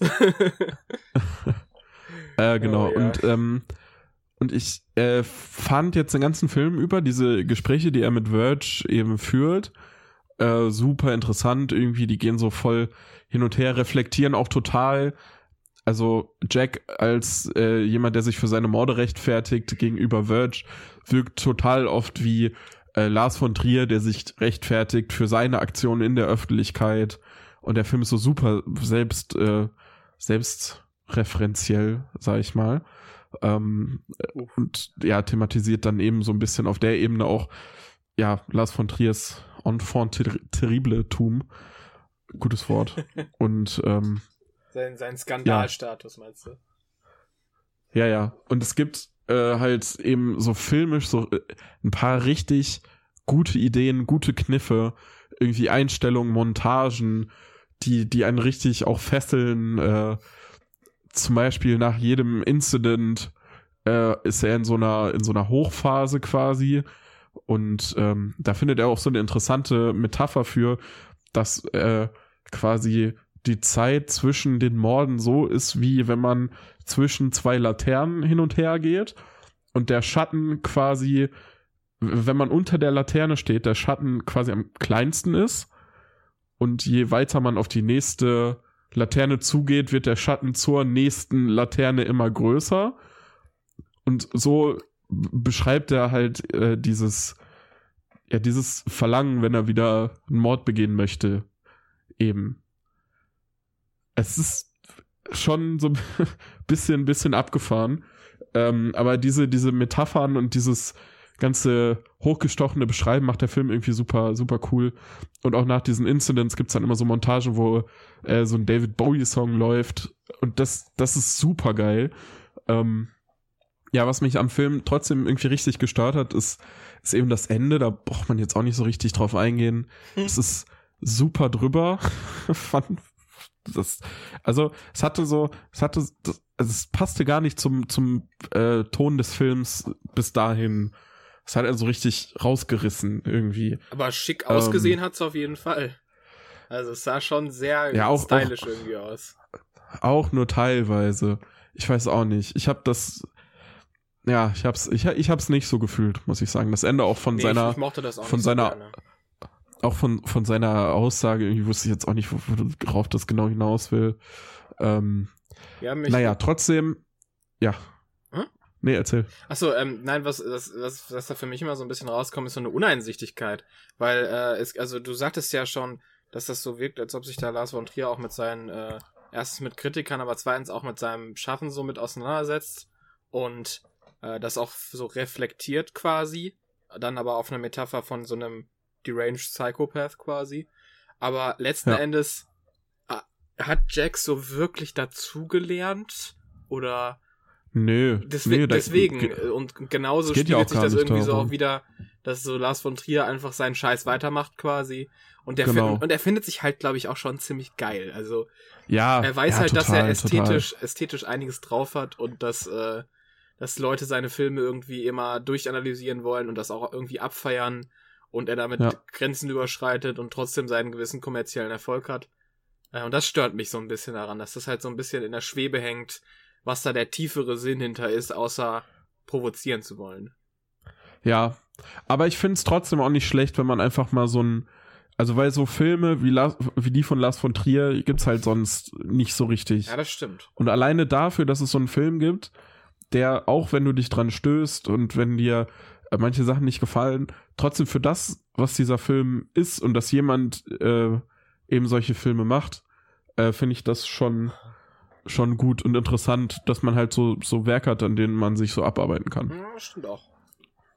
Genau, und äh, was ich auch noch irgendwie herausheben wollte, ist, dass die äh, Schauspielerleistung von Matt Dillon äh, unfassbar ist. Ja. Also wie, wie mit, also wie charmant er teilweise, aber auch äh, kalt und und so unnahbar er diesen Jack spielt, das ist das ist wirklich äh, auch eins eins der Highlights am Film. Genau, der der ist teilweise so ein bisschen zu lang, fand ich Ja, auch. der ist halt auch also der ist ja zwei, zwei, drei Viertelstunden oder so lang, ne? ja ja genau also genau. fast drei Stunden. Das ist schon ein ordentlicher Ritt so. Aber generell, es ist einfach so ein, so ein interessanter Film. Ja. Also, wenn man mal was anderes schauen will, was, also wenn man auch relativ, wenn man einen starken Magen hat, dann geht das schon. Was mich irgendwie auch gen genervt hat vorweg, ich weiß nicht, habt ihr euer Alter schon bei Amazon bestätigt? Äh, Ich hatte das ja. bis dahin irgendwie noch Ja, nicht glaub Ich gemacht. auch irgendwann schon mal. Ich, das hatte mich super genervt. Da musste ich da irgendwie meine Perso-Sachen eingeben. Das hat irgendwie tausendmal nicht geklappt. Oh. Naja. Habe ich bestimmt irgendwie eine Stunde vorher, Aber der ist ganz normal bei Prime verfügbar, oder was? Der ist, äh, ja, ich glaube schon, ja. Okay. Ganz normal bei Prime. Ja, vielleicht, also manchmal habe ich ja auch so Tage, an denen ich mich einfach mal quälen möchte. Deswegen halte ich mir das mal offen. Aber es ist nicht so, dass der Film durchgehend einfach nur anstrengend und gewaltsam und so ist. Der ist schon auch locker und hat irgendwie Szenen, über die man, also die, die, der hat schon irgendwie so, so teilweise so ein bisschen Comedy auch drin. Er ist halt brutal teilweise, aber so zwischendrin, wenn dann auch so diese David Bowie-Montagen kommen und so, schaut er sich wirklich locker. Hm. Also auf jeden Fall lockerer als Nymphomaniac, wie Ja, ich den gut. in Erinnerung habe. Aber ja. Auch ein Film, der sich locker schaut und fast drei Stunden geht, kann halt hart sein. Und wenn dann noch auch Ja, gut. ein, einzelne Absolut. Sequenzen sind, die halt, naja, aber gut. Ja, generell mal mein Lars von Trier Knowledge ein bisschen aufpolieren wäre vielleicht mal was, worin ich Ist halt interessiert die- wäre. Die Lars von Trier-Lage, äh, was Streaming-Anbieter angeht, ist nicht so gut leider. Ich glaube auch nicht, dass du jemals irgendwie- Antichrist irgendwo streamen werden könntest. Weil das, naja, du, der, der, ist, der ist sowieso- auf Amazon. Jetzt echt? Der ist auf, ja, du kannst den halt auf Amazon, aber du musst den halt leihen. So. Ach so, ja, okay. Aber da kannst du halt Aber auch richtig brutale, indizierte Filme und so leihen bei Amazon. Ja, ja. Also die, die, die Creme de la Creme kannst du ja da richtig äh, abfeiern, theoretisch. Aber es kostet halt alles dann Geld. ja, aber auch nicht so viel, ne? Drei Ja. Euro pro Film oder was. Halt. Naja, Auf, Auf jeden Fall, auf äh, YouTube Movies. Ähm, die haben ja, bieten ja auch mittlerweile ganz viele Filme an. ja, stimmt, stimmt. Stell ich mir auch komisch vor, irgendwie so einen Film auf YouTube zu sehen. Habt Ja. ihr das schon mal gemacht? Nee.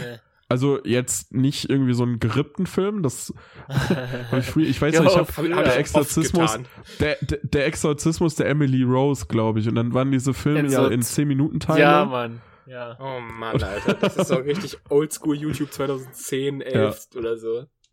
Richtig gut. Ich Ja, habe ja. mir sogar mal ähm, das runtergeladen für eine Autofahrt in den Urlaub, aber ähm, das war, das war auch noch ein richtig schlechter Film. Das war, glaube ich, ähm, irgendwas mit Hero, Superhero Movie oder so, mit Drake Bell. Oh, das, Oh, nein, oh, Mann, das ist so mega. So eine Spider-Man-Verarsche? Ja, aber Alter, also es ist schon, Mark, nee, ist also schon auch schlecht. Aber es ist trashig cool. Das, Ja. das ist so richtig. Und da hatte ich dann Ah. Das ist ein halt Jugendfilm. zehn ich habe den einzelne Videos auf meinem Handy. Und das habe ich dann auf schon- einer Autofahrt geschaut. Mehrfach auch wahrscheinlich. Ich habe ich hab den Film irgendwann mal auf so einem Geburtstag gesehen. Das war so einer von den ersten Geburtstagen, die schon kein Kindergeburtstag mehr waren, aber noch nicht mit irgendwie Saufen und so. Halt so ein Teenie-Geburtstag. Da, da haben wir den Film gesehen, das weiß ich noch. ja. Oh Mann. Und der war, der war echt, der war richtig Müll. Ja, der ist ziemlich Grütze. Das gebe ich auch Ah. zu. Aber ja, das ist. Da spielt auch einer mit, der auch bei Flubber mitspielt. Der spielt in beiden Filmen den Bösen übrigens. Und, Nice. um vielleicht noch ein Callback jetzt, auch zum Abschluss von The House der Jack-Bild, Matt Dillon spielt auch in bereits in anderen Folgen angesprochenen, aber auch nur kurz angesprochenen Filmen mit, und zwar Head Full of Honey, zum einen, Okay. Yo, Und- stimmt, ja, stimmt. stimmt. der ist der Schweiger. und Herbie Fully Loaded. So, jetzt haben wir Nice. den Kreis auch geschlossen. ähm, wir, wir bauen uns Genau. gerade so ein Extended Universe für den Podcast auf. ja, da wird niemals jemand durchsteigen außer uns dreien, aber ist okay. Ich, ich steig da schon Ja. ewig nicht mehr durch. So, und jetzt noch, um zu unserem letzten Thema für die vierte Stunde zu kommen, dieses Podcasts. Ja. Das ist einfach. Also im Vorgespräch hieß es, lass mal heute nicht zwei Stunden Ja. reden. Oder nicht Ja, länger. tun wir ja auch nicht. Ja. Egal. Jeder einzeln glaub- ist weniger als zwei, aber zusammen. Ja. Ja. Ja, gut, das stimmt. Ähm, Oh boy. ja, um mal, ja, das vielleicht noch auch weiterzumachen mit einer Besetzungs, ähm, Connection. Ich habe ja vorhin von Joel McHale schon gesprochen. Ja. Und das war so unerwartet. Das war so, also ich hatte nämlich auch von John Oliver, den kennt ihr ja auch, der macht ja, hat ja, Ja. seine Ja. Polit-Satire-Sendung und so, das gucke ich mir sehr gerne an. Ähm, Same. kommt, glaube ich, wöchentlich oder so auch, ne? Und äh, Mhm. jetzt auch gerade zu Corona richtig cool, informative, aber auch lustige Videos. Der auf einmal auch in Community, wusste ich einfach nicht. Taucht er einfach auf, so. Fand Nice. ich richtig cool. Richtig lustig, spielt auch so ein Briten einfach, der so ein alkoholischer Professor da am Community College. Richtig lustig. Und dann kommt so, passiert mir sowas einfach nochmal. Heute habe ich mir nämlich noch, um das abzuschließen, die, diese Zusatzfolge von Tiger King angesehen, in der nochmal mit ein paar Leuten geredet wird, die halt in der Serie vorkamen. Und das wird einfach gehostet von Joel McHale. Ich war so richtig mind blown. So, so, hä, wie kommen die denn jetzt darauf? Ähm, und vor allem beendet er die Folge auch mit irgendwie, ähm, wie auch Äh, immer until next time. Uh, until next time, when I'm um, uh, promptly asked to host another uh, semi-relevant uh, special for a documentary that blows up during a pandemic oder sowas. Ja, ungefähr so, genau das. Und da, davor, der Satz ist auch noch irgendwie, ähm, wie auch immer irgendwie ihr jetzt zu den ganzen Themen steht, es zeigt euch auf jeden Fall, dass ich jeden Job annehmen werde, der mir angeboten wird oder irgendwie so. und das, also, und da glaube ich halt echt, dass er, dass da keiner halt für ihn geschrieben hat oder sowas. Weil, Nein. also am. Anfang sagt er halt auch irgendwie, ähm, als es dann stand, dass er das machen soll, hat Netflix gesagt, wir schicken dir ein iPhone, viel Spaß. Und weil das ja alles nur so FaceTime-Interviews quasi sind, ne? Also Mhm. es ist ja wirklich keine Szenen mehr aus dem Zoo von Joe Exotic oder so. Es ist wirklich nur die Leute halt, die noch mal kurz was sagen und er stellt den Fragen und macht so ein paar Gags auch noch und er macht das halt auch wirklich gut. Ähm, Ja. Also ich glaube, in dieser Show, die ich vorhin angesprochen habe, Joel McHale Show with Joel McHale, das da liest er halt einfach die schlechten Gags vor und das auch so übertriebenes Audience-Gelache, was halt, boah, es ist so unangenehm, das zu schauen. Ähm, naja, aber da ist er halt einfach auf sich allein gestellt, glaube ich, und macht das halt auch echt souverän und gut und auch sympathisch mit all den Involvierten da halt. Sowohl mit Jeff Lowe, der halt ein bisschen schwieriger ist, als auch mit den anderen Leuten, die so ein bisschen sympathischer und mehr down to earth sind Ja. die er dann nochmal interviewt und ja, macht ihn Komplimente auch und so. Der eine hat neue Zähne, dem anderen sagt er hier dein, dein glorioses deine gloriose Frisur, hast du die heute die Haare gewaschen und so. Weiß ich nicht. Er macht das, schafft das schon echt gut, da nochmal ein bisschen was aus denen rauszukitzeln für diese Bonusfolge. Ja, auf jeden Fall war ich da ganz schock, als da auf einmal sein Gesicht wieder war. Ja, aber Tiger King, ähm, vielleicht kurz zum, zum Überblick. Marius hat theoretisch Tiger King gesehen, aber hat eigentlich währenddessen Ja. was anderes gemacht und deswegen nur so Hintergrund White Noise mäßig. Genau, also ich habe die ersten zwei Folgen, glaube ich, aufmerksam gesehen. Ist ja schon immerhin das erste Drittel, ne? Ja. Ähm, genau, und äh, die Folgen danach habe ich mir irgendwann mal, als ich äh, genau eben was anderes gemacht habe, habe ich die im Hintergrund äh, laufen lassen. Quasi auch, also ich habe gar nicht gemerkt, dass sie lief. Äh, ja, deswegen seid ihr da auf jeden Fall mehr im Thema. Ich habe aber auf jeden Fall auch einen Eindruck. Ja, Äh, genau. ich glaube, es geht uns Deswegen- auch gar nicht viel um explizit Sachen, die passiert sind, sondern halt, also ich Es geht glaube, halt um Eindrücke vor allem. ja, genau, Und diese Skurrilität von dem Ganzen. ja. Dieses, dieses, dieses äh, Wachsfigurenkabinett der Eitelkeiten und schieren Seltsamkeit, ey. Ja, also genau, Meine also zum Fresse. einen gibt's halt den Inhalt, was halt einfach etwas ist, was wirklich passiert ist. So, das muss Ja. man halt sagen. Das ist auch, was dieser, ich glaube, Joe Kirkham oder, nee, nicht Joe, Äh, oder ja, doch, ja, aber, aber äh, dieser Kirkham mit dem Hut, der so ein bisschen so ein, so eine ein Lungenkrebs, Meth-krank Lungenkrebs-Version von äh, Indiana Jones ist, ungefähr. ähm, der hatte ja auch schon quasi ganz früh den Riecher so, er kann dann eine coole Reality-Show machen, so. Er ist ja. Ja. gar nicht wirklich der Producer von ähm, Tiger King jetzt am Ende, aber er wollte halt auch eine Reality-Show dort machen, so wie ich es verstanden habe. Ja. Ähm, ähm, genau, der hat ja auch schon erkannt, was für ein Potenzial da ist, was für weirde Gestalten da einfach rumlaufen und dass er da gar nicht viel machen muss, um halt irgendwie gutes Fernsehen dort zu äh, erschaffen. Ähm, das ist halt das eine, wie absurd das alles ist, aber das andere ist auch noch ein bisschen, finde ich, was man auch ähm, besprechen kann, wie das jetzt dargestellt ist von dieser speziellen Doku, die jetzt halt so übelst ähm, aus allen Nähten geplatzt ist und auf der ganzen Welt auf einmal von Mil Abermillionen von Menschen geschaut wurde. Ja. Ähm, Joel Ich- McHale sagt auch zu den Leuten irgendwie, dass, dass die halt, ja, wie fühlt es sich an, Teil der bekanntesten, erfolgreichsten Doku der Welt zu sein. So, und dann denkt man kurz Hm. nach und denkt sich so, ja, im Prinzip schon, ne? Das ist. Ja, Naja, wann war, wann war das letzte Mal eine Doku annähernd so erfolgreich? Dann so Das- Fahrenheit 11.9 oder besser gesagt hier Bowling for Columbine oder sowas. Na, es ist ja, es wird ja oft, oft verglichen mit dieser äh, Fire-Doku, Fire Jo, Festival. aber Stimmt, die das Fire sind ja auch die- Doku ist die- natürlich sehr condensed, ne? Das sind halt 85 Minuten. Äh, Ja. Und auch also quasi ein als Film. Ähm, das ist ja nochmal ein anderes Media-Event quasi als diese, ich meine, wie lange guckt man insgesamt Tiger King? Das sind immer 40 Minuten oder so pro Folge, ne? Hm. Das, lass es so fünf Stunden sein. Ja, ja, so, aber das ist halt schon mal wieder fast dreimal so lang oder über dreimal so lang sogar. Ja. Es sind auch, auch meine ich, die, dieselben Macher hinter Tiger King und äh, Fire, oder? Echt? Das wäre nice. Meine ich mal. Meine ich nice. äh, gehört zu haben in äh, anderen Podcasts, die hier nicht namentlich genannt werden. In besseren. In viel professionelleren. Nein, besseren Quatsch. Das stimmt nicht. Das überprüfe ich jetzt Nee, noch mal, äh, aber ja. Ob die besser sind. Ähm, Ja. nee, aber das wäre cool, äh, wenn das äh, wirklich die gleichen Macher sind. Ähm, Googeln wir jetzt alle drei? aber eigentlich kommen wir doch mal zur wichtigsten Frage. Wer ist denn der unsympathischste Mensch in dieser gesamten Doku? Also ich finde tatsächlich, ich bin nicht so ein großer Fan von Joe selbst, muss ich sagen. Ja. Ich finde ihn halt auch echt unsympathisch, vor allem jetzt auch noch Ja. nach der Bonusfolge, wo er ja aber auch nicht zu Wort kommt, weil er halt im Knast ist so. Ähm, Stimmt auch wieder.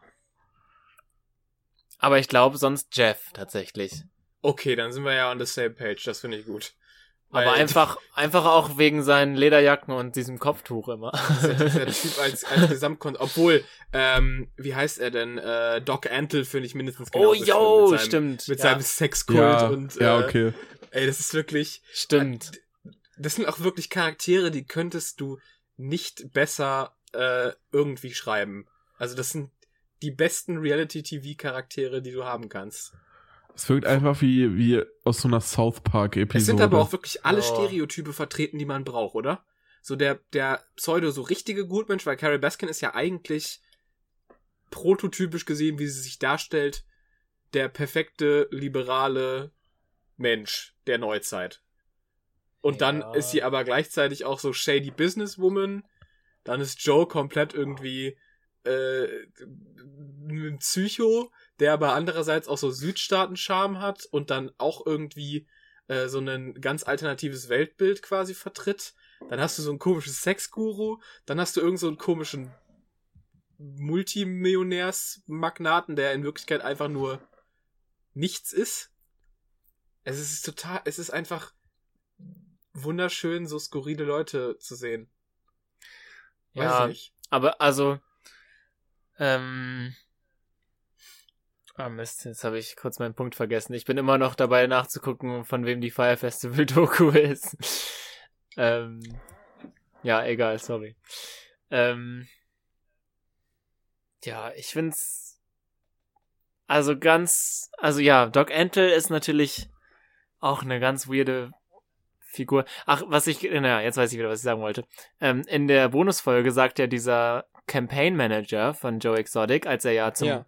Governor sich wählen lassen wollte, ähm, sagt dann, also der ist auch schwul und sagt dann halt, dass das, dass in Oklahoma, wo das ja alles spielt, äh, oder nicht spielt, sondern stattgefunden hat, ähm, dass die da halt eigentlich voll in der, in der Minderheit, also klar, ist natürlich eigentlich fast überall sind äh, LGBTQ-Menschen in der Minderheit, aber da ist es halt wirklich auch feindselig, ne, von dem ganzen Umfeld, so im Süden der USA. Ja. Ähm, der sagt, es ist ein sehr roter Staat, also republikanischer Staat. Ähm, Und dass die da sich wirklich einiges anhören müssen und so, ähm, von der, äh, ja, schwulen Community und so. Und dass da halt auch Joe Exotic eigentlich auch für viele voll die Hassfigur schon vorher war.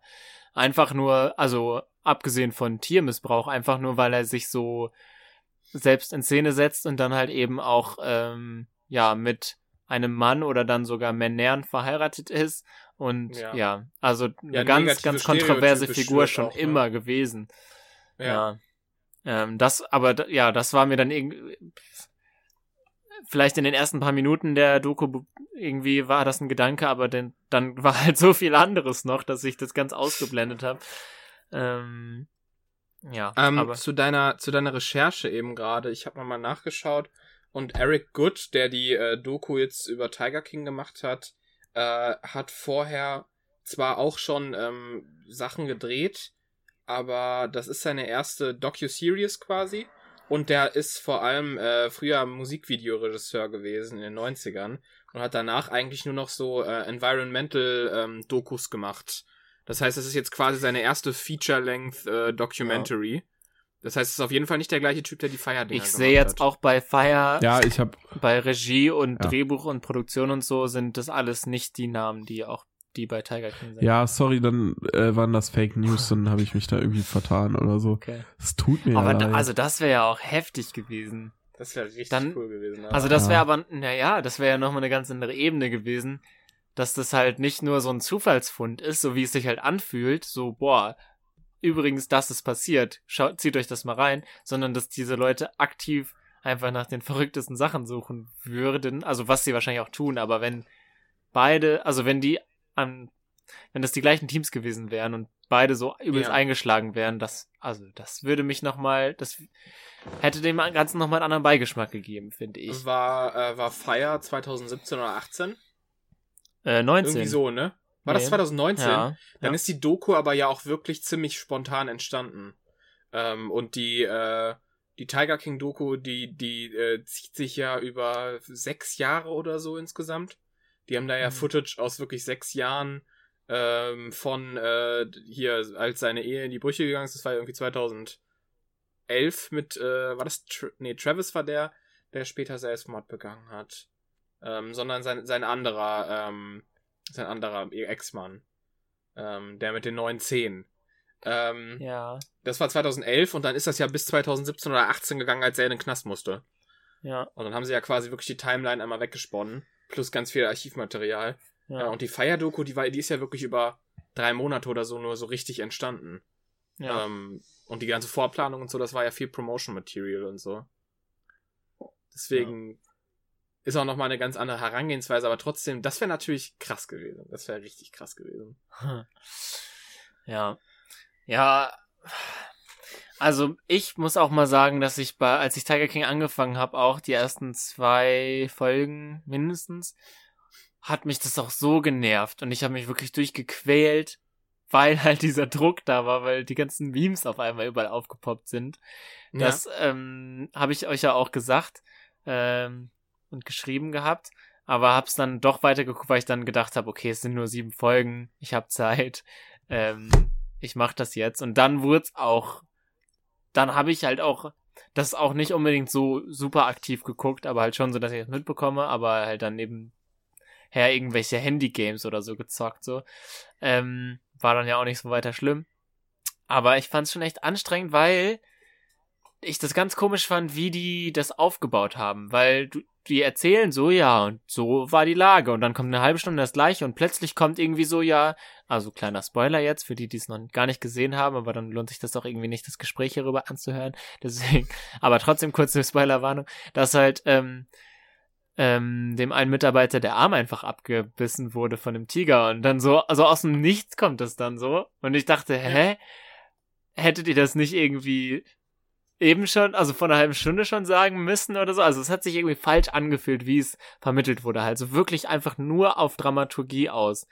Und das ist es ja natürlich auch. Und das macht es auch irgendwie so gut, aber ähm, mich hat's echt aufgeregt in dem Moment, weil es halt auch, glaube ich, so eine erst so einen Eindruck von Journalismus erweckt, aber das natürlich übelst weit weg von Journalismus ist, ne? Es ist so ein bisschen True ja. Crime, aber halt komplett auf Sensations Gier aus, einfach, ne? Ähm, und halt in jeder Folge ist irgend noch ein explosiver Fakt einfach drin, wo man sich dachte so, hey, wollt ihr mich verarschen? Ich gucke das seit fünf Folgen an und jetzt kommt ihr mit so einem Fakt noch um die Ecke. Das, das war halt immer so. Aber das, deswegen wollte man es halt auch weiter gucken, ne? Das ist, ja. Ja. Obwohl man sich denkt, das hätte eigentlich in die ersten zwei Sätze gehört und so, aber ja. Es ist halt schon einfach clever strukturiert. Also es ist halt genau, es ist wie für Netflix geschaffen, oder es ist halt von Netflix geschaffen und wie für Netflix geschaffen. Ja, das stimmt. Reinste Binge-Serie. Ja. Ähm, ja. ja, irgendwie, es, es gibt ja so viel Diskussionsmaterial, was theoretisch äh, im Raum stehen würde und auch äh, unendlich viele Conspiracy Theories mittlerweile. Aber ja, es lässt halt so viel auch so, offen, ne? Also es, ja. es ist kein, kein, kein ähm, Gefühl von einem Abschluss oder so jetzt. Ja, man weiß ja auch, also man kann ja nicht wissen, ob jetzt nicht im nächsten Jahr oder so dann vielleicht doch nochmal Zusatzmaterial veröffentlicht wird oder so. Oder wurde jetzt schon bestätigt, dass da nichts mehr kommt, bis der Fall irgendwie abgeschlossen ist? Nee, keine Ahnung. Glaube ich nicht. Ich kann es mir halt, ich kann es mir halt schon nicht vorstellen, dass die das jetzt einfach ad acta legen. Was ja. Irgendwie nochmal eine Doku zur Doku drehen oder so. Was ja die Frage war, ähm, die Joel McHale dann allen noch in der Zusatzfolge gestellt hat, ähm, von wem sie gerne gespielt werden würden in dem Film, wenn das alles nochmal verfilmt werden wird. Da so. hätte ich so gar keinen Bock drauf, wenn ich ehrlich bin. ja, ich weiß Obwohl Matthew McConaughey ja. als, äh, als Druckman, äh, Kirkman, Kirkham oder wie er heißt. Nee, nee. Kirkham oder? war ja der, der jetzt in Norwegen oder so lebt. Der ja, wollte ja, ja von Billy Bob Thornton wollte er gespielt werden. Ach so, werden. ja, stimmt. Nee, und Joe nee. Exotic war, ähm, Nee, äh, Dingens, Mike, nee, wie hieß er? Das Eric. war der, das war der ohne, der, der die Beinprothesen hat. Der wollte von Matthew McConaughey gespielt Ach werden. so. Aber oh, viele äh, haben, ja, viele haben den auch für Joe Exotic vorgeschlagen. Das, das würde ich schon gerne sehen, ehrlich gesagt. Aber. So einen richtigen Method Acting Oscar-Kandidaten. Ja. ja, Mann. Ähm, naja.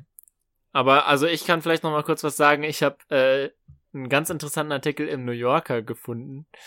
Ähm, ja. Ich habe ja schon mal äh, bei meinem Adam Driver Special aus dem Magazin was äh, mir rausgepickt. Und jetzt haben die auch tatsächlich was über Tiger King gemacht. Und ähm, ja, das war einfach ein Moment, wo, wo, wo ich dachte, so über sowas Dummes in so einem irgendwie hochrangigen Magazin, sage ich mal, so so auch in so hoher Sprache darüber geredet wird und so mit so hohen Gedanken, das war irgendwie so absurd für mich, dass ich das ganz krass fand, den Artikel zu lesen. Aber das Fazit dort am Ende ist halt nochmal richtig gut, ähm, wo das nochmal die Frage stellt, so, ja, worum ging es denn jetzt eigentlich in Tiger King und so? Und dass, dass halt dann festgestellt wird, dass halt einfach ganz viel offen blieb, aber was man weiß, ähm, was man daraus ziehen kann, ist halt, dass Tiger King das ist, was wir alle oder ganz viele von uns nach zwei Wochen Isolation geschaut haben und dass man nicht irgendwie Comfort Television gebraucht hat, so wird es hier genannt, also nicht irgendwas, was einen so wohlfühlen lässt und so und so schön ja. Romcom oder so, sondern wir brauchten was hässlicheres, steht hier so drin ähm, und dass wir so die letzten Jahre damit verbracht haben, ähm, nicht oder uns anzutrainieren, nicht über, über böse Menschen zu lachen, sondern das halt ganz schlimm zu finden und so. Und jetzt aber auf einmal dieses gemeinschaftliche Embracen da war von Tiger King, der halt komplett krass ist, komplett politisch inkorrekt ist, kulturell, ähm, hier steht culturally insensitive, ähm, und, und dass das aber von allen gleichzeitig irgendwie auf einmal, ja, halt so aufgenommen wurde, dass das so ein ganz besonderes Gefühl nochmal ausgelöst hat halt. Ja, das kann man, da kann man sich dann halt mal fragen, wie man das so findet. Aber ja. dass das und der letzte Satz ist dann halt so, dass ähm, wie auch wie auch immer man das bewertet, dass halt ähm, für eine kurze Zeit Tiger King das andere, das einzige andere Ding war, über das wir alle mal geredet haben. Halt mal nicht über den Virus, das, ja. sondern halt ja, ja. das. Und da, dafür waren wir dankbar, auf irgendeine komische, perverse Art und Weise so. Das fand ich äh, einen interessanten Gedanken. Ja. Dass man einfach mal was krasses brauchte, ähm, um sich abzulenken. Naja. Marius, wie sieht's bei dir aus eigentlich? Können wir dich noch hören oder? Ey, ja, ich war, ich war eben, äh, wurde ich irgendwie kurz aus dem Discord geschmissen, das tut mir leid. Habt ihr mich in der Zeit irgendwie angesprochen oder so? Nö. Nee. Okay. Wir haben nur einmal kurz Sehr das gut. Chat verlassen und wieder Chat geentert gehört. Aber dann ist ja gut. Ja, nee, ich bin, ich bin nicht eingeschlafen. ja. Nee. Aber geht bald in so Territory. Ja, ne? ja. Ich habe auch langsam nichts mehr zu sagen. Aber ist auch, glaube ich, okay nach fast dreieinhalb Stunden. Ja, ich wünschte auch, ich könnte dazu mehr adden, aber ich bin einfach genau deiner Meinung und ich finde den, äh, den Artikel, den du gerade genannt hattest, also ich habe ihn selber noch nicht gelesen, aber ich finde die Aussagen, die du gerade präsentiert hast, ähm, erstens absolut schlüssig und zweitens äh, auch so für mich nachvollziehbar. Ja. Deswegen irgendwie, äh, es ist halt, eigentlich ist es halt auch einfach Pulp oder dieses ähm, so leichte Schmuddelfiktion in Reinform. Ähm, weil das, wo äh, gerade so jemand wie, wie Quentin Tarantino oder so seine Inspiration herzieht, dieses leicht ja, schmutzige und, und ein bisschen äh, trashige oder ultra trashig teilweise, aber gleichzeitig auch irgendwie sehr appealing und sehr ähm, sehr halt otherworldly. Es hat halt keinen großen Realitätsbezug, obwohl es in der Realität verankert ist. Weil Joe Exotic wirkt wie ja. so ein schlechter Comic, oder also eigentlich wie ein ja. super guter Comic-Charakter. Aber Deswegen eigentlich ist ein mieser Comic-Charakter. Deswegen fände ich die Idee, darüber nochmal einen Film zu drehen, auch irgendwie so komisch, weil das alles sowieso schon so geschrieben und absurd wirkt. Ja. Dass es da gar keinen Film braucht, eigentlich. Aber da steckt halt so eine pure Passion hinter. Irgendwie. Also die, die sind alle, die haben ihr ganzes Leben dafür hingegeben, dieser Mensch zu werden. Und das ist so strange einfach. Ja, gut, das stimmt. Das, ja. Das macht's, glaube ich, so, ja, das macht's so, so besonders. Keine Ahnung. Es ist halt auf jeden Fall eine Once-in-a-Lifetime-Opportunity für den, äh, für den Filmemacher gewesen, ey. Also ja. mal schauen, ob der danach überhaupt noch mal was in Richtung Dokumentation oder so machen wird oder ob er jetzt einfach sich voll und ganz seinem Environmental-Kram äh, ähm, öffnen und nochmal hingeben möchte, weil eigentlich macht er das ja gar nicht. Eigentlich ist er ja einfach kein Filmemacher im direkten Sinne mehr.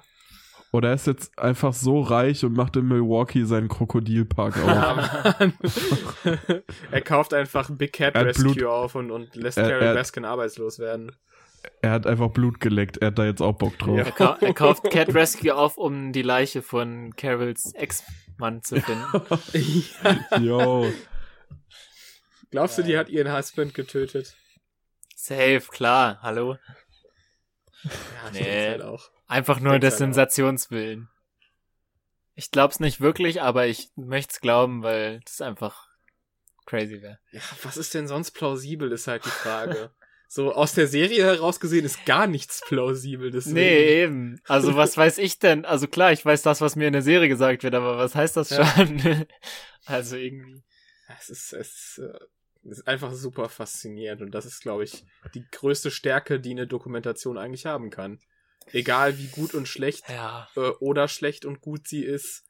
äh, Solange man halt eben das Hinterfragen noch kann und Ja, die Medienkompetenz hat und halt kommt halt auf das Thema an, weil das Thema ist mir persönlich halt voll egal, außer vielleicht halt, also wenn ich jetzt US-Amerikaner wäre, dann könnte ich mich noch dafür einsetzen, dass halt eben die Rechte für exotische Tiere, dass das anders gehandhabt wird, so. Ja, Das ist so das Einzige, was noch gesellschaftlich relevant ist von der Serie. Und sonst ist es halt, hat es für mich in meinem Leben keine Auswirkung. Das, bei anderen Stimmt. Dokus ist das oft nicht so. Da ist es oft etwas, was alle betrifft halt. Und da muss man dann halt echt gucken, wie ist das, wie seriös ist das und so. Also ich möchte Es wäre sehr witzig. nur um nicht zu Ja, unterschreiben, dass, äh, dass man einfach, dass eine Doku nur sensationell sein muss, um gut zu sein. Aber gut, das, äh, Es wäre, es, es wäre jetzt sehr witzig, wenn man bei dem Hintergrund einfach so einen Löwen knurren hören würden, würde. also es ist ja, es ist ja eigentlich Sagen auch das keine ja- Doku, es ist ja, so, ist ja auch keine Ja, ja. Doku, es ist ja dieses typische Docutainment, ähm, was ja, also was ja quasi diese ganzen Reality-Shows, die im Fernsehen laufen, eigentlich auch sind. Es ist ja quasi gescriptetes Entertainment, äh, Docu Documentary. Warte, was ist los? Ich ge meine, meine Sätze gehen durcheinander. äh, es ist 1.20 Uhr, Mann. Ähm, nee, also das ist halt äh, nicht strikt halt, äh, sowieso faktenbasiert ist, aber es ist halt vor allem halt auch auf Entertainment ausgelegt und dementsprechend, vielleicht meine ich auch eher das, dass es als Ja. Docutainment-Produkt halt absolut ideal ist und nicht als seriös anzusehendes Stück äh, Mediengeschichte, wo man wirklich äh, aktiv Research betreiben kann und sich das vernünftig angucken kann ja. sondern das steht halt so ein bisschen für sich. Und es ist halt auch schwer darüber zu kommentieren, wenn man selber äh, halt nicht davon betroffen ist. Ja. Deswegen ich da auch keine Ahnung habe, was ich dazu sagen soll. Einfach nur, dass es mich halt fasziniert hat, ja. ja, ja Aber- genau. Du hast ja vorhin auch ähm, paar Michael Moore Filme schon angesprochen. Da Ja. finde ich nämlich, dass auch, dass die es schaffen, sehr ernst und seriös zu sein und gleichzeitig trotzdem zu unterhalten. Aber naja. Hm. Also ich habe auch hier dieses Fahr Fahrenheit 11.9 gesehen und da fährt er ja auch zum Beispiel, um diese Wasserkrise anzusprechen in dem einen ähm, in einer Stadt da im Norden der USA, da fährt er halt zu dem Governor hin mit so einem Tank voll von diesem Wasser, was man halt nicht trinken kann, was halt schlecht ist Ja. äh, und spritzt das über seinen Zaun halt mit so einem fetten Schlauch einfach auf seinen perfekten Rasen da im Garten so. Das ist halt so geil einfach und trotzdem aber so powerful. Ja, ich weiß auch nicht. Das ist halt auch Inf äh, Docutainment, wenn man es so nennen möchte, aber halt auf, Ja. eine ganz, auf der ganz andere, auf der anderen Seite des Spektrums. Aber gut. Das ist mir nur gerade noch so eingefallen. ja, aber das ist doch ein guter Sehr gut. Punkt. Ja, Leute, Danke. dann haben wir's, oder? ja ich glaube auch. Packen wir's. Dann haben wir's. Ich glaube, ich glaube, jetzt Ja. sind wir auch alle gar für heute Abend, ey. Ja. Absolut, ey. Reicht auch erstmal jetzt für den Rest des Jahres hier mit Podcast. Nee, Genau. Eigentlich für den Rest des Lebens. Das war, Es kommt dann wieder eine Weihnachtsfolge. Ja. ja. Oder eine Halloween-Folge mit Zombies. Machen wir den Jahresrückblick irgendwann. Da können wir noch die fünf anderen Filme aufzählen, die wir dieses Jahr gesehen haben. Ja. Bis dahin. Genau. Sad. Ja, ähm, Genau, genau, genau. aber vielleicht wäre das ja mal eine Überlegung wert, noch thematische Folgen zu machen, die man dann echt Ja. kürzen kann. So, dass man sich ein Thema vorgibt und jeder sucht ein oder zwei Sachen raus und dann darüber. Aber gut, das besprechen wir dann noch. Ja, steht alles in Sternen, ja. Ähm, ja, folgt uns auf Instagram. Wenn ihr bis hierhin gekommen seid. die Glocke aktivieren. Alter, wenn ihr bis hierhin gekommen seid, ne, meldet euch bei uns und wir machen Shoutout nächste Folge. Ja. Auf jeden Fall, ja. Ähm, Ja, ja. Falls Auch geil, dass wir die Leute so dreieinhalb Stunden Sachen hören lassen, Man- um dann nochmal mit Werbung anzukommen. man muss ja nicht das alles am Stück hören, ne? Das, ich weiß nicht, ob du dir das, Das schon mal stimmt. überlegt hast, Das Marius, stimmt. aber ich höre manchmal Podcasts in mehreren Teilen. So. Was ja, war das ich höre auch mal Podcast jetzt? teilweise in mehreren Tagen. Ja, ja, ja, same. Teilweise Wochen, aber gut. Ähm, Ja, wenn, wenn wir jede Folge jetzt wieder länger als die davor machen, sind wir irgendwann auch in so einem Territory, dass man mehrere Tage dann braucht. geht unsere Ey, Folge Mal bald eine Woche 24 Stunden einfach. Livestreams. Screams. ja, da bin ich dabei. 24 Stunden. Einfach schreien. Ja, guck Gut. mal, meine, Ja. meine nicht mehr vorhandene Speech, die, die macht, also mein Körper will nicht mehr. Folgt uns bei Instagram, wenn wir dann demnächst 24 Stunden live Insta schreien einfach. Ja. Ähm, ja, ich äh, esse jetzt noch meine Pringles Hot and Spicy. Ähm, und geh schlafen bald, ne? Ähm, Ja, sehr gut. Ich, ich schmeiß mir noch eine Cetirizin. Ist halt auch, äh, also der, der, der sich ausgedacht hat, äh, Pollenallergie jetzt zu einer Pandemie äh, zu machen, nicht gut. Gar nicht gut. Mega. Das ist wirklich das Alleranstrengendste auf der ganzen Welt. Aber ich glaube, wenn ich jetzt die gleich noch nehme, dann bin ich so, so ein Knockout, dann schlafe ich zwei Tage durch. Ja, mega. Vielleicht ist bis dahin dann die Folge auch online. Mal sehen. Oh, das kriege das Ja. krieg ich hin. Okay, Na Marc, wir gut. zählen auf dich. ja, dann ähm, hat mir aber Spaß gemacht. Äh, ich freue Ja, mich war, war auch. auf jeden Fall ein wilder Ritt. Meine Ja. Güte. vielleicht dann doch wieder mehr Struktur beim nächsten Mal. Wir werden sehen. Keine Garantie. Es weniger war doch Themen. strukturiert. Oder das. Oder beides. Gut, dann würde ich sagen. Ähm, ach so, genau. Ich habe vorhin noch, ist mir eine Ab Verabschiedung eingefallen, passend zu dem Film, den ihr beide gesehen habt und ich noch nicht. Okay. Gute Nacht, Schicht im Schacht. Ah, sehr gut. Alles klar. Das finde ich gut. Macht's Auf gut. Wiedersehen. Bis dann. Tschüss. Tschüssi.